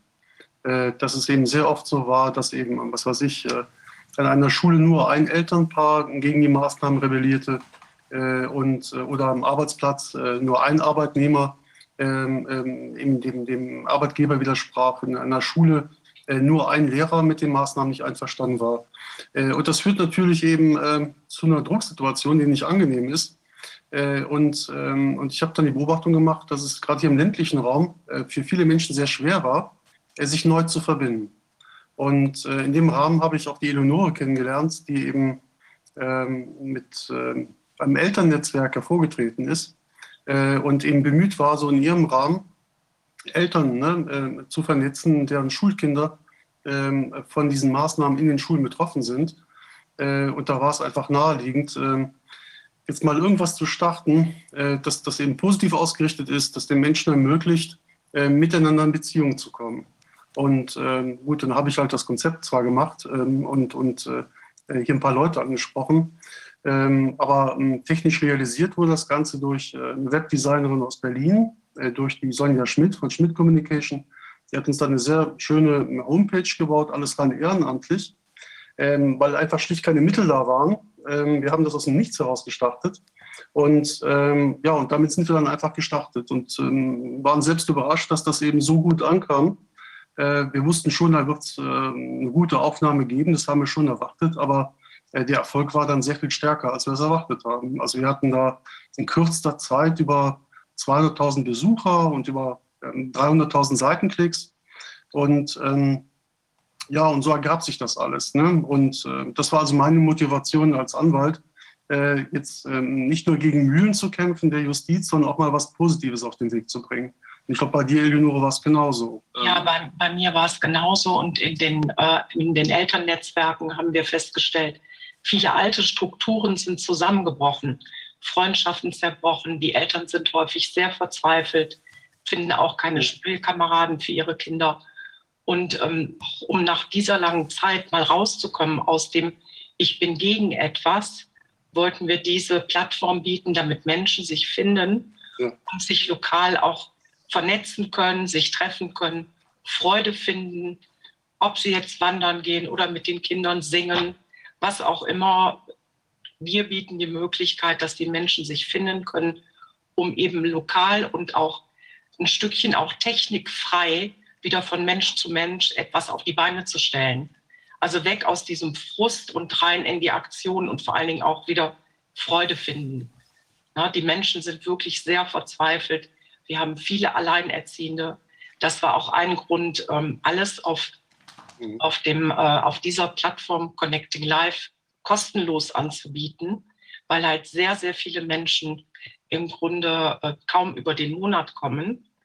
Und so war unsere Idee, ähm, wir sind erstmal zunächst in Vorleistung gegangen, aber dass wir eben sagen, wer eventuell noch etwas übrig hat, kann etwas spenden und eben alle können in den Genuss kommen. Es ist nichts Elitäres und es geht auf einer ganz ähm, breiten Basis darum, einfach die Menschen zueinander zu bringen.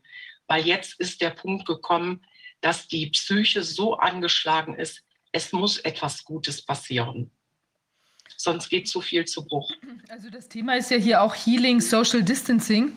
Und ich meine, ja. wenn wir uns jetzt quasi fast schon möglicherweise wieder am Vorabend eines neuen Lockdowns oder in ein paar Wochen, ja. wer weiß, was da jetzt gespielt werden wird, äh, befinden, dann ist sowas natürlich äh, gar nicht schlecht. Was kann man denn da alles machen auf der, auf der Plattform?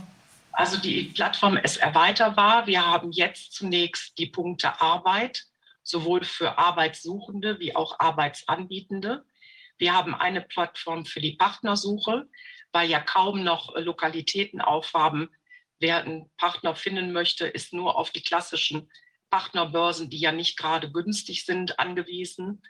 Dann haben wir einen Punkt Essen, wo man sich auch verabreden kann, um gemeinsam etwas zu kochen, aber auch eben Lokalitäten auch von diesen strengen Auflagen. Dann haben wir einen Punkt Kinder. Da geht es darum, äh, in, in jeder Beziehung die Kinder miteinander in Kontakt zu bringen. Natürlich über die Eltern in der Selbstverantwortung. Ganz wichtig ist da auch, alles, was auf unserer Webseite erscheint, wird gegengecheckt. Also niemand, man, die Menschen wenden sich an uns, die E-Mails werden gelesen. Jeder einzelne Datensatz wird per Hand eingepflegt. Es gibt immer eine Rückmeldung, damit auch keinerlei Missbrauch geschehen kann. Das ist auch ganz, ganz wichtig in dieser Zeit. Also die Kinder sowohl für Freizeitaktivitäten wie jetzt auch kleinere Machtdienstumzüge zu machen, Weihnachtsbasteln, was auch immer. Dann der nächste Punkt ist Shopping. Da viele sind ja am, quasi finanziell am Ende. Dann ein Punkt Wohnen, sowohl Wohnungsgesuche wie auch WG-Zimmer als auch Angebote. Dann der Punkt Kultur. Da wäre es ja auch schön, wenn Menschen, die äh, Musikinstrumente spielen, sich wiederum treffen können, um vielleicht miteinander zu musizieren oder auch ein Theaterstück aufzuführen. Also dem, der Fantasie sind ja im Grunde keine Grenzen gesetzt. Und alles ist auch erweiterbar. Dann der Punkt Freizeit. Da könnte Wandern gemeint sein. Oder wer vielleicht im Haus ein kleines Schwimmbad hat, kann andere hinzunehmen und dort gemeinsam schwimmen. Was auch immer in der Freizeit möglich ist, basteln, ist äh, dort zu finden. Dann ein Punkt helfen, der ganz wichtig ist. Auch viele Menschen sind gehandicapt. Viele finden auch nicht mehr die Hilfe im Außen, die sie gewohnt waren. Hier sind auch wieder die Menschen anzutreffen, die Hilfe suchen, wie auch jene zu finden, die Hilfe anbieten. Also wir decken immer beide Bereiche ab. Mhm. Und auch eben ganz wichtig ist, Menschen mit besonderen Bedürfnissen können sich, weil ja mit E-Mail-Kontakt aufgebaut wird, immer an uns wenden und wir versuchen, ihre Bedürfnisse so abzubilden, dass eventuell das auch erfüllt werden kann. Dann ein Punkt Freunde, Freunde zu finden, eben in einen tieferen Kontakt, in ein tieferes Miteinander zu gehen, vielleicht auch die Sorgen auszutauschen, gemeinsam zu meditieren, was auch immer dort zu finden sein könnte. Und der letzte Punkt ist Heilen. Da, da geht es eben darum, da können sowohl alternative Ärzte wie auch konventionelle Ärzte, wie auch Massagepraxen, was auch immer möglich und wichtig ist in der jetzigen Zeit, aber auch überhaupt, sowohl ihre Hilfe anbieten, wie auch etwas suchen. Ja, so, Wilfried. Ja, genau, perfekt. Also vor allem, das geht nicht gegen irgendjemanden. Ja. Es geht nicht gegen äh, Geimpfte, weil wir sind das auch schon mal gefragt worden. Äh, das ist ein Projekt eben klar vorrangig für die Ungeimpften, weil die werden diskriminiert. Also wir kommunizieren und kooperieren mit allen, die eben Ungeimpfte nicht diskriminieren. Und äh, klar, es gibt diese Rubrik eben mit den Partnerbesuchen. Äh, das wendet sich in der Tat jetzt vorrangig an die Ungeimpften, äh, weil äh, das war also äh, aus vielen Gesprächen immer wieder rauszuhören, dass Menschen, die ungeimpft sind, also Bedenken haben zurzeit, wegen all dem, was eben äh, an Gefahren bekannt geworden ist, ähm, die mit eben Geimpften assoziiert werden, dass, dass die eben, ähm, so ist es einfach aktuell, ist einfach eine Tatsache, eben sich nicht vorstellen können, mit einer geimpften Person zusammenzuleben. Und äh, darum, darum wollten wir denen jetzt auch eine Plattform finden, dass das Leben eben weitergehen kann, dass man sich treffen kann. Ähm, und das ist im Grunde die ganze Philosophie. Wir schaffen einen Ersatzkulturraum für die, die sich ja eben in kulturellen Events gar nicht mehr treffen können. Ähm, aber äh, Menschen müssen zusammen können. Und äh, dafür ist das Internet immer noch eine sehr gute äh, Plattform. Und wir haben uns eben auch grundsätzlich entschieden, dass wir uns jetzt auf den deutschsprachigen Raum beschränken. Klar, man hätte die Idee auch weiter ausweiten können, internationalisieren können. Aber da möchten wir lieber also alle Menschen der Welt aufrufen, dass sie eben, was weiß ich, in Italien, in Australien, ne, überall da, wo die Regime sehr, sehr ähm, äh, streng sind, dass sie eigene Plattformen aufmachen mit ihren IT-Technikern, dass sie eigene Netzwerke schaffen, äh, dass eben nicht alles zentral gebündelt ist und zusammenhängt. Das heißt, wenn einer eben abgeschaltet wird, können die anderen weiterarbeiten. Und wir wollen da keine zentrale Kontrolle. Wir haben uns das überlegt, das wäre also durchaus technisch machbar. Äh, und wir müssen es ja auch noch technisch weiterentwickeln. Äh, und äh, wie gesagt, mit den Mitteln, die wir haben, haben wir also aus dem Nichts heraus, also ich denke, was Gutes aufbauen können, was auch optisch sehr ansprechend ist. Aber es ist absehbar, wenn das so weitergeht, würden wir irgendwann ein, ein Datenverwaltungsprogramm brauchen. Und da müssten wir einfach einen Profi eben mit ins Team holen, der uns da eben so etwas baut, dass wir künftig nur noch die Mails nicht checken. Ähm, also die, ne, die Menschen registrieren sich dann selbst wir teilen uns mit, was wir inserieren möchten. Äh, wir checken das inhaltlich und müssen dann nur äh, im Optimalfall einen, einen Knopf drücken und dann wird das äh, Inserat veröffentlicht. Äh, so wäre es dann auch wirklich sehr leicht zu handhaben. Im Moment sind wir eben so ein Team von Ehrenamtlern, die machen das alle nebenher, kostenlos äh, und, und ähm, ähm, machen da wirklich sehr gute Arbeit. Und das sind alles Leute, die eben durch ihr Tun, durch, durch ihre Biografie in den letzten 18 Monaten auch bewiesen haben, dass sie absolut vertrauenswürdig und integer sind. Also da haben wir schon sehr genau hingesehen. Da wird kein Anonymer ins Team geholt. Das sind Leute, die wir persönlich kennen die auch wirklich ne, schon Nachteile auch in Kauf genommen haben, weil sie was, was weiß ich, äh, beispielsweise abgelehnt haben, Kinder in der Schule zu testen.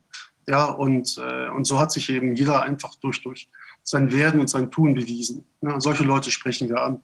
Ähm, ja, das ist eigentlich das Projekt. Also ja, und äh, also ich möchte noch hinzufügen, ganz wichtig war auch der Gedanke, wirklich dieses dezentral in kleinen Gruppen zu organisieren weil es bietet ein Gegengewicht zu dem, was weltweit gerade abläuft. Dieses Monopolisieren, Zentralisieren, Kontrollieren. Und wir haben das sehr wohl im Blick. Und ich denke, die einzig wirksame, äh, positive Art, damit umzugehen, ist überall kleine Orte der Freude zu schaffen, kleine Netzwerke zu bilden, wo man weiß, ich fahre in die und die Straße und klingel an der und der Haustür und da ist ein Mensch, ein Mensch, der auch noch Mensch geblieben ist. Ja? Also das ich, war der Gedanke. Ja, ich finde es echt toll. Also das ist ja, ja. insgesamt merkt, sieht man, dass die Menschen wirklich jetzt anfangen, die, ihre, ihre Umgebung zu erkunden in ganz neuer Form, ja, dass sich da regional ganz viel tut. Also wir wissen von vielen ähm, regionalen, lokalen Elterngruppen, die sich zusammenfinden oder Leute, genau was ihr sagt, da miteinander kochen und irgendwie miteinander feiern und so weiter. Weil das ist ja wirklich ein Witz, also dass man sich das jetzt hier staatlich verbieten lassen soll.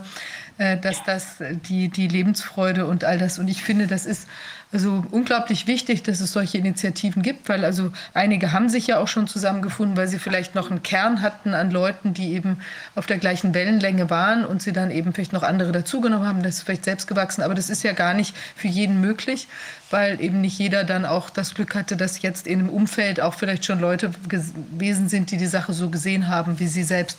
Und ich glaube, sowas kann eben echt ein toller toller Ankerpunkt sein, dass man da eben neue Leute findet. Also es gibt ja unheimlich viele tolle Leute, die jetzt ähm, ja. sich wieder neu zusammenfinden. Mensch geblieben sind und sich auch ihres Menschseins vielleicht sogar noch mal bewusster geworden sind. Na, jede Polarität hat auch ihre andere Seite. Und ich möchte auch noch mal hervorheben, wir sehen uns auch nicht in Konkurrenz oder in Wettbewerb. Diese Dinge wollen wir hinter uns lassen. Wir sind im Miteinander. Wenn es andere gibt, die ähnliche Projekte ähm, auflegen wollen, dann äh, wären wir auch die Letzten, die nicht auch ein bisschen hilfreich zur Seite stehen, eben weg von diesem höher, schneller, weiter, besser und äh, diese, Kon diese Konkurrenzgedanken möchten wir uns, hinter uns lassen. Darum geht es nicht und es ist ein ganz neuer Weg und vor allen Dingen, also mir liegen die Kinder ganz besonders am Herzen, wirklich die Kinder wieder in eine menschliche Umgebung zu bringen, ein normales, gutes Gedeihen zu ermöglichen an Körper, Geist und Seele. Nichts anderes ist jetzt wirklich dringend wichtig, ganz, ganz wichtig. Ja, den Menschen Hoffnung zu bringen. Und so, wir bieten die Plattform, wir geben unser, unsere Kraft und Energie hinein, aber wir geben nichts vor und bieten nur den Boden. Und weitere Projekte sind auch schon angedacht. Also ähm, wir haben also zum Beispiel auch schon die Idee, äh, dass wir ähm, eine Rubrik machen für Start-up.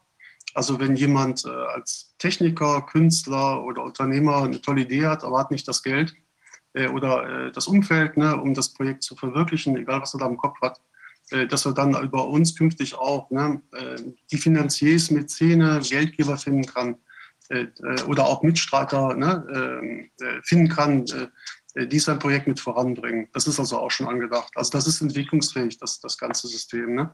Aber äh, was es aktuell brauchen, äh, was wir aktuell noch eben äh, umsetzen möchten, ist auf jeden Fall ein Datenverwaltungsprogramm, ist der. Äh, und da können wir von keinem verlangen, dass er jetzt da monatelang nur für uns arbeitet, kostenlos, äh, weil da kommt auch ein, ein, wirklich ein sehr engagierter Ehrenamtler irgendwann in seine Grenzen. Ne? und deshalb ähm, bedanken wir uns, dass wir unser Projekt bei euch vorstellen konnten.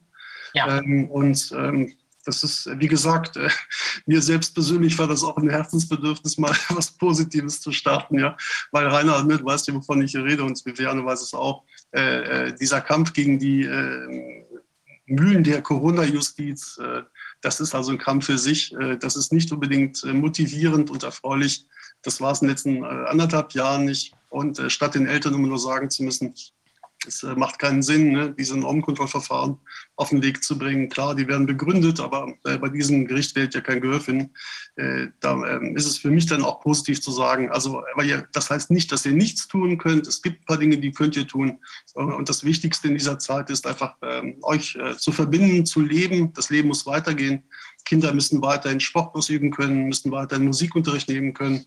Äh, Menschen müssen sich weiterhin begegnen können, damit sie ihre ähm, Hobbys ausleben können, äh, zusammen wandern gehen können, was weiß ich, ähm, also egal was auch immer. Äh, und und dafür wollen wir eine Plattform bieten und wir hoffen auch, dass die Idee überall aufgegriffen wird. Ähm, ihr, ihr seid ja gut vernetzt. Rainer hat mich da schon mit zwei US-Amerikanerinnen zusammengebracht. Mit denen habe ich dann auch schon gechattet. Und äh, da hat man auch diese Idee, also mit Dankbarkeit angenommen. Äh, und ich hoffe, dass ich, ich weiß jetzt nicht, äh, wie viele Länder hier zusehen äh, und, und in wie viele Sprachen das übersetzt werden wird. Aber ich würde mich sehr freuen, wenn diese Idee eben auch ähm, in Australien, Italien, Kanada äh, und auch überall sonst aufgenommen wird, wo es eben im Moment einfach eben im, äh, im, in der Auseinandersetzung mit dem Staat nicht erfreulich ist. Ja, und, und ich glaube, das ist sehr wichtig, ne, dass die Menschen sich den Raum schaffen jetzt, ne, wo das Leben einfach weitergeht, in welcher Form auch immer. Das ist ja auch das Dauerthema gewesen, äh, jetzt schon den letzten Monate. Wir müssen uns neue Strukturen aufbauen und da wollen wir einen kleinen Beitrag leisten. Was daraus wird, das wissen wir nicht, aber der Start war auf jeden Fall sehr vielversprechend. Also die Annahme war sehr positiv. Ja, und alle, die in unserem Team sind, sind mit Freude dabei. Möchte ich auch noch mal ganz herzlich Dankeschön sagen und eben wieder ein Lächeln in die Gesichter zu bringen und den Menschen zu ermöglichen, sie selbst zu sein. Wir sind Menschen und wir dürfen Menschen sein und auch das Positive wieder neu erschaffen. Nicht nur immer ein dagegen, sondern ein für etwas zu sein, bringt viel mehr Kraft im Nachhinein. Und da würden wir uns freuen, wenn viele mitmachen, wenn viele vielleicht ähnliche Ideen umsetzen und wenn sich so etwas verbreitet, ohne immer im täglichen Kampf gegen etwas zu sein, weil das schwächt, das laugt aus, das bringt eine Starre. Und durch solche Projekte kommt man raus aus der Starre und kann wieder wirken im Umfeld. Ja, finde ich, ist genau richtig, ist auch der richtige Moment.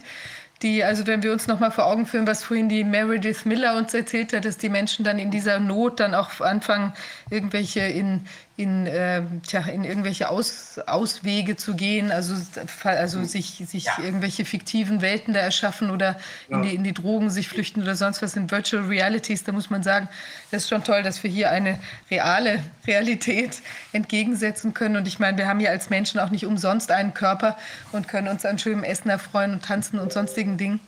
Und ich bin mal gespannt, wie viele Ehen ihr stiften werdet. ja, wir freuen uns doch schon auf das Feedback. Ne? Also das ist ja das, was wir, ähm, was, was uns äh, sehr freuen würde, wenn irgendwann Feedbacks kommen, wo die Menschen sagen, tatsächlich, wir haben äh, den, den Sportsfreund, ne, den Lebensgefährten, ne, die, die Traumfrau, was auch immer gefunden über euer Portal. Äh, das sind natürlich dann Erfolgsstories, die werden wir auch einstellen. Ähm, und äh, das, das äh, ist sehr schön verdichtet eigentlich, unsere Philosophie, ähm, so auf diesen Satz Uh, nothing is healing as, um, is as healing as social touch. Ja, das hat mein berühmter Schachspieler gesagt. Uh, und ich glaube, da liegt die ganze Wahrheit drin. Ja, also wenn wir uns das erhalten, dass wir als Menschen uh, zusammenkommen, unsere Kultur pflegen und wenn es der kleinste, bescheidenste Rahmen ist, wenn es nur zwei Menschen sind, die zusammen musizieren zum Beispiel, ich glaube, dann haben wir die besten Voraussetzungen, dass wir einfach durch diese crazy Zeit kommen und uns nicht von dem also fertig machen oder eben zermürben oder in Depressionen treiben lassen, was da draußen äh, an Wahnsinn inszeniert wird. Ne? Das ist im Moment einfach mal so. Ähm, da wird wohl hoffentlich dann auch irgendwann die Hilfe kommen, dass dieser Wahnsinn beendet wird. Ähm, aber im Moment geht es einfach darum, eben das Leben zu erhalten, das Leben zu, durch diese Zeit zu bringen. Ne? Und, äh, und da kann die Technik tatsächlich ja mal helfen, ne? eben eine Webseite zum Beispiel. Genau, und eben mit dem Ausblick, auch unabhängig von der Technik zu werden wirklich vor Ort kleine Gruppen zu bilden, vielleicht mit mehreren Kindern ein Fest zu, zu feiern. Äh, St. Martins-Umzüge waren jetzt äh, zuletzt ja äh, überall aktuell. Und diese Dinge, die bringen auch die Kraft, diese Zeit zu überstehen. Wir finden uns immer nur wieder in der Spiegelung im anderen. Der Mensch ist nicht dafür gemacht, allein zu sein. Ganz sicher nicht. Das ist genau das richtige Gegenmittel zu diesem absurden, perversen Social Distancing. Also ja. der Begriff allein, das haben wir vorhin ja gehört, der ist Perversion per se. Ja. Also wenn das, das fliegt ja, was ihr macht, fliegt, das ist ja ganz offensichtlich. Ähm, kann man sich sehr, sehr gut vorstellen, dass äh, natürlich nicht nur die Leute, die jetzt besonders einsam sind, die aber vor allem, sondern dass überhaupt alle Leute, alle Menschen, die äh, sich auf diese menschlichen Werte zurückbesinnen wollen, wollen und das durchsetzen wollen gegenüber den Versuchen, uns zu entmenschlichen ja. und zu digitalisieren, dass die zusammenkommen. Vielleicht merkt der ein oder andere sogar, dass es gute Leute gibt, die sehr gut kochen können äh, wenn dann also irgendwann äh, ähm, die äh, Menschen meinen, in Bayern zum Beispiel 2G, man kann nicht mehr in Restaurants gehen, dann ist das vielleicht eine Alternative, die auch gleichzeitig vielleicht am Ende die Restaurantbetreiber auf die Barrikaden treibt. Das mhm. kann also so oder so in alle möglichen Richtungen eigentlich nur positive Effekte haben. Super Idee. Ja, Genau. Ja, äh, ich denke auch dieses Social Distancing und dass die Menschen nicht mehr zusammenkommen dürfen, hat, wenn man auf die Geschichte zurückblickt, auch ganz einfach den Grund, wo sind denn Revolutionen entstanden? Wo haben sich denn Gruppen gebildet? In den Kneipen, in den kleinen Lokalen oder an Stammtischen oder irgendwo zu Hause, wo genügend Platz am Tisch war. Na, also das hat, ist schon alles sehr wohl durch. Wir möchten ein schönes und positives Gegengewicht setzen. Sehr gut. Genau. Also wenn die Politiker, die im 1G fordern, das zu Hause in den eigenen privaten Wänden praktizieren möchten, dagegen haben wir gar nichts. Ne? Solange sich das die Familienangehörigen gefallen lassen, ist das halt deren Schicksal. Äh, wir wollen eben positiv ansetzen, ja, nicht destruktiv. Ne? Und einfach das Leben fördern, äh, fördern und, und, und feiern. Ne? Und das ist, äh, wie gesagt, das ist nur eine Plattform, die eben Begegnung ermöglicht. Ne? Weil mehr wollen wir gar nicht sein. Ne? Und wenn wir irgendwann überflüssig werden, einfach weil eben wieder normale Strukturen etabliert werden können, würde sich niemand mehr freuen als, als, äh, als, als unser Team. Das ist definitiv so. Ne? Also es geht nicht darum, hier einen neuen Internetgiganten aufzubauen. Ähm, das ist nicht unsere Absicht. Ne? Das ist auch, glaube ich, der, der Geist der alten Zeit. Ne? Wir wollen dezentrale lokale Strukturen etablieren und, und fördern. Das ist unser Projekt. Ja. Super, ja, das ist doch eine tolle Sache. Dann können wir das ja vielleicht unseren Leuten empfehlen. Wer am Wochenende noch nichts vorhat, der kann sich ja mal hier bei connecting-live.org rumdrücken und mal schauen, was sich da so abspielt. Und wer weiß, vielleicht ergeben sich ja am Wochenende schon tolle neue Begegnungen. Ja, vielen, vielen Dank. Und äh, bitte gebt uns ein kleines bisschen Zeit bei der Einstellung der ganzen an. Nicht so viele und die geben sich wirklich alle Mühe und alle geben ihr Bestes. Und da wird schon. Da werden noch mehr Leute kommen und euch helfen. Äh, ihr müsst sie nur immer abchecken. Also wir werden auch ein bisschen was tun, äh, werdet ihr dann sehen. Ähm, wir bleiben auch sowieso äh, sozusagen verbunden, weil wir wollen ja wissen, wie es weitergeht. Ähm, ich glaube, da fängt schon heute was an. Ich könnte mir vorstellen, dass heute und am Wochenende schon die ersten Verbindungen geknüpft werden von kleinen und großen Gruppen. Aber nur darum, nur darum geht es, um Menschlichkeit. Nur darum. Genau. Genau, weil ich glaube, die Juristen wissen, es gibt in Wahrheit ja nur ein Gesetz, das ist das Gesetz der Menschlichkeit. Ja. Das ist das einzige und höchste Gesetz. Ne? Und, äh, und äh, ja, von daher, wie gesagt, super, dass wir uns hier vorstellen durften mit unserem Projekt. Und äh, äh, wir können uns da wechselseitig eben nur sehr viel Erfolg wünschen, ihr mit eurer tollen Aufklärungsarbeit. Ja. Äh, und und äh, das wird irgendwann Früchte tragen. Das ist definitiv so. Es trägt ja jetzt schon Früchte, aber ich glaube, das Neue ist schon da. Man kann es schon spüren und greifen. Und mhm. der Durchbruch, ja, ich meine jetzt nicht den Impfdurchbruch, sondern den Durchbruch einer menschlichen neuen Ordnung, das steht bevor, das kommt. Also äh, müssen wir vielleicht noch etwas Geduld haben, aber das kommt. Das ist eigentlich schon da, aber es ist halt noch nicht etabliert und das hat sich noch nicht durchgesetzt. Ne? Glaube ich auch. Ja, der Durchbruch der, der Menschlichkeit wird sich wieder Band brechen bei dem ganzen, den Unterdrückungsversuchen. Ich glaube, die ist nicht zu unterdrücken, ja. Also insofern. Tja, vielleicht, also genau, ich würde sagen, wir sind jetzt am Ende der Sendung mal wieder angekommen und haben wieder sehr viel gelernt und ge bemerkt, erkannt, was sich so alles tut und was es aber auch an tollen anderen Möglichkeiten gibt. Ja, also ich würde sagen, Rainer war heute Big Brother im, äh, im Zoom so wie ich neulich mal Big Sister war. Und äh, nächstes Mal wieder live und in Farbe vor Ort. Und ähm, ja, vielen Dank fürs Zuschauen. Wir freuen uns, dass ähm, soweit ja, wir wieder eine interessante Sendung, denke ich, ähm, hinter uns gebracht haben. Wir freuen Und uns warte über. Noch, warte noch, wir haben Achso, noch wir haben noch welche Sachen, genau. Genau, also erstmal nochmal ganz herzlichen Dank. Das ist toll, was ihr macht, Eleonore Eleonore und Dankeschön. Super klasse. Vielen Dank. Ähm, Dankeschön. Okay, also was wir noch haben ist, ähm, das sind zwei oder drei Videos sogar. Das eine musst du vorstellen, Viviane. Es kommt eins, das äh, sagt, dass das Narrativ der wirksamen Impfung zerfällt. Das ist wirklich gut gemacht. Es zeigt, wie Fauci und Co. bei 100% Impfwirksamkeit anfangen, anfangen, dann über 90, dann über 80, 70, 60 äh, runterkrachen, bis sie dann zugestehen müssen, leider sind die völlig unwirksam, wir brauchen einen Booster. Das ist auf äh, Englisch, aber mit deutschen Untertiteln. Dann haben wir einen weiteren Bestatter. Wirklich beeindruckend und auch berührend, leider, der äh, in England darüber berichtet, wie nach den Impfungen jetzt ähm, serienweise nicht nur Erwachsene, sondern sehr viele Kinder, das Zehnfache an Neugeborenen, ähm, die sterben, beobachtet er.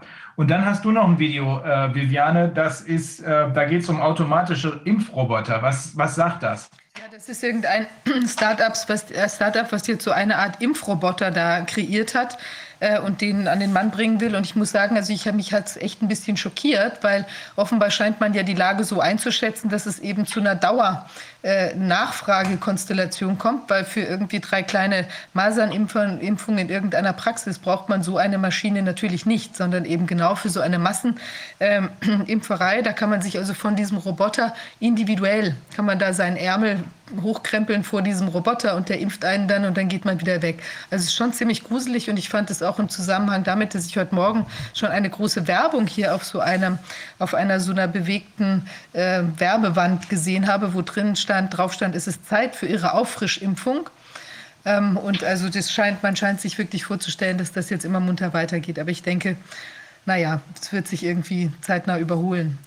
Ja, also genau, wir ähm, sind ja, wir leben ja von Spenden sozusagen, beziehungsweise nicht wir selber, weil wir gar nichts bekommen daraus, aber eben für die Projekte ähm, sind wir für Spenden dankbar und Oval Media, die hier die Technik machen, ähm, sind dafür auch dankbar. In diesem Sinne ähm, wünschen wir allen ja, viel Spaß bei den, bei dem vielleicht Explorieren auf der Webseite von hier ähm, connecting-live.org ähm, und wir sind auch, ja, Ansonsten, genau, aber vielleicht hat man ja auch sonst noch andere alte Freunde, die man gerne mal wiedersehen möchte oder mit denen man was anderes Schönes macht am Wochenende. Also in diesem Sinne einen erfreulichen Freitagabend und ein ersprießliches Wochenende und bis nächste Woche, beziehungsweise von uns wird es vor der nächsten Woche noch was zu hören geben, aber das äh, ist dann, wird man dann Okay. sehen, wenn es soweit ist. Genau. Okay, macht's gut, ne? ihr beiden insbesondere. Dankeschön. Ein schönes Tschüss. Wochenende. Euch, ne? Danke. Tschüss, tschüss. Tschüss. So now we have two vaccines that are really quite effective. Sehr effektiv sind, hocheffektiv, fast 100% Wirksamkeit. Und jetzt kommen Studien, Überschriften und achtet einfach mal auf die Entwicklung der Prozentzahlen. Im Moment ist nur hocheffektiv hier eingerahmt und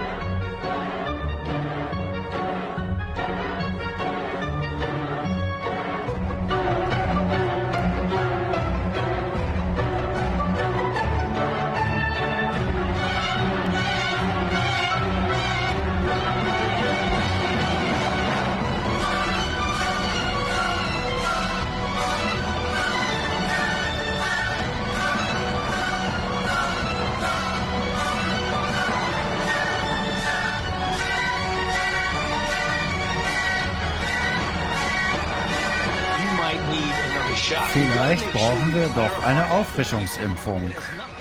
Es gibt nichts egal. Es ist so effektiv. Wir wissen, es ist sehr effektiv.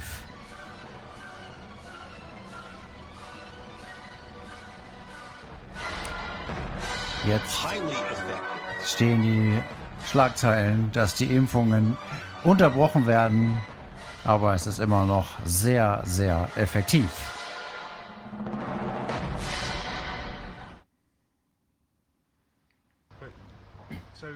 What else have you noticed recently? You've noticed a massive uptick in babies. Um, and I can I ask how old were these babies? Were they sort of newborns? Well, I, well yeah, newborns are um, miscarried. I don't know any more than that. I just see them in the fridges. Even without names. Baby of and then the parent's name. Wow. Yeah, it's shocking, and I'm sure there's many more people noticing it too. You see, we, do, we don't deal with newborn babies, so I, I don't get to see what goes on with them, but I see them in the fridges in the mortuaries. And is there anything else that you'd like to tell me that I maybe haven't asked you? Um, can't think of anything. Just that the deaths of adults are down right now. As I say, you've had the waves of people that have been affected by vaccines. Not that it's written down that they, they've died of vaccines, but it's there. And uh, COVID's just non existent. And can I ask, what is your message to any other people who are thinking of speaking out, any other undertakers or I say or do it, do it. Um, problem is with a lot of undertakers who are, um, you know, working for big companies, you're not allowed to speak out. But if you're seeing this, you need to speak out. I mean, it's it's there, it's clear as day. Nobody else sees these um, death certificates apart from us and the um, crematorium staff. So it's all there. But, yeah. Well, thank you very much. Pleasure. My name's Wesley. I've been a funeral director for over three years. Um, so I have a bit of knowledge about what was going on before this pandemic started and what's going on right now. So there was a spike back in March, April last year, and after that it considerably calmed down. Um, it was all hyped from what I was seeing. Um, and they shut down these extra storage units that they had in the summer and they never opened them up again. Did they use them in the first place? Yes, but I don't think that. I, I couldn't tell you how many bodies were in there, but um, they soon went back down. They were only up for a couple of months. So the Um, only time you saw a spike was right at the start of this whole thing, and since there's been next to nothing. Well, come um, autumn, it was probably one of the quietest on record, and other funeral directors will tell you that where they can speak out. Um, but come January, the numbers were going through the roof. But this time, the extra storage units were hidden; they were out of the way, and that's since people were being vaccinated. So this year, as the vaccinations have gone on, I've seen trends through the age groups. Obviously, it's not marked down that they're vaccinated, but to have the most funerals that you ever got that you've ever done in two weeks, um, and they're all aged 30, 40, no older. And that's what you're seeing now. That's what I saw earlier in the year when that age group got vaccinated. And what sort of proportion was that compared to the proportions that you usually deal with? Well, you usually deal with all different age groups, but as I was saying, that the the elderly that were probably going to go in the next year or year and a half or whatever, they've already gone. So there's a big gap there. So we weren't having those deaths anymore. Um, and with younger people, they're now vaccinated, and I had about 12 in one go. And how many would you usually get in? Oh, very year? few, very few. But I mean, we've had high um, suicide rates, especially in young men. Then, then that was mainly last summer into the autumn. But could you give people a sense of proportion? You got 12 in a short space of time. How many would you get in that space of time? One or maybe like a 50% chance? We normally have about four or five funerals going, not 12, 11, 12, and not all of that age group. There would be old people in there. Yeah. So, um, and then now what? It's quiet, and what I've seen is a lot of newborn babies in the in the fridges in the mortuaries. So do you want to talk about the number of newborn babies that you've seen in the mortuaries? Oh, they're, they're, they're really high. They're up at about 30 in one hospital. And how many would they usually have? They have fridges that will hold about six to ten maximum. Um, and they're never normally full. But now they're all in the adult section. So there's about maybe 10 times the rate that Yeah, we yeah. usually have. Yeah. And obviously there are either miscarried or um, full-term births, stillbirths. But not a lot's been said about it. Wow. And wh- what else have you seen? Have you have you seen another sort of uptake in deaths in younger people recently? Not in people under 20, um, and not in their 20s really. But ab- above that, yes. Earlier in the summer when they all first went out and got vaxxed. But you see, what's going to happen is you're going to get the ones that are that um, that it triggers something in them, or that they haven't got very good health that they maybe don't know about, so they will go first. And then down the line, we're probably going to see a lot more. And what have you seen being put down on the death certificates? Um, there's a lot of myocarditis, um, myocardial infractions. Um, you know, it's all blood, heart-based pneumonia. But COVID, we I've only had one this year. One COVID death written down since January. Out of how many? I can't tell you how many we've done, but if, if it's saying there's a pandemic going on, there should be more than that. But it's like they don't, they're not that bothered anymore. They can just twist their figures and do whatever. Is that so? Would that be hundreds that you do in a year, or maybe a hundred? Yeah, yeah. But you see, last year they were marking anybody and everybody down with it. They, you would have, um, they died of other things, they were testing them, and they were marking them down as COVID. But now, since the vaccination's been going, they're not doing that. So do you think it's because they feel confident that these uh, injections are working on people that they're not putting yeah, people yeah, down? yeah. They're just scaring people on the TV. So it's a psychological thing. Yeah, yeah. Get your vaccination. What they're going to do now, I don't know. When when more and more people start dying of this vaccination, I mean, you've had the initial reactions, but what's going to happen down the line? And so, can I ask, in terms of them last year marking people down as COVID deaths, um, how many, uh, what, what sort of proportion do you think were falsely attributed? Oh, a high proportion, because they were testing everybody. So if you tested positive and the, that wasn't anything to do with it, I mean, I had one person really upset about it. Um, the person was dying of something else. I think it was cancer at the time, and they marked it down as a COVID death.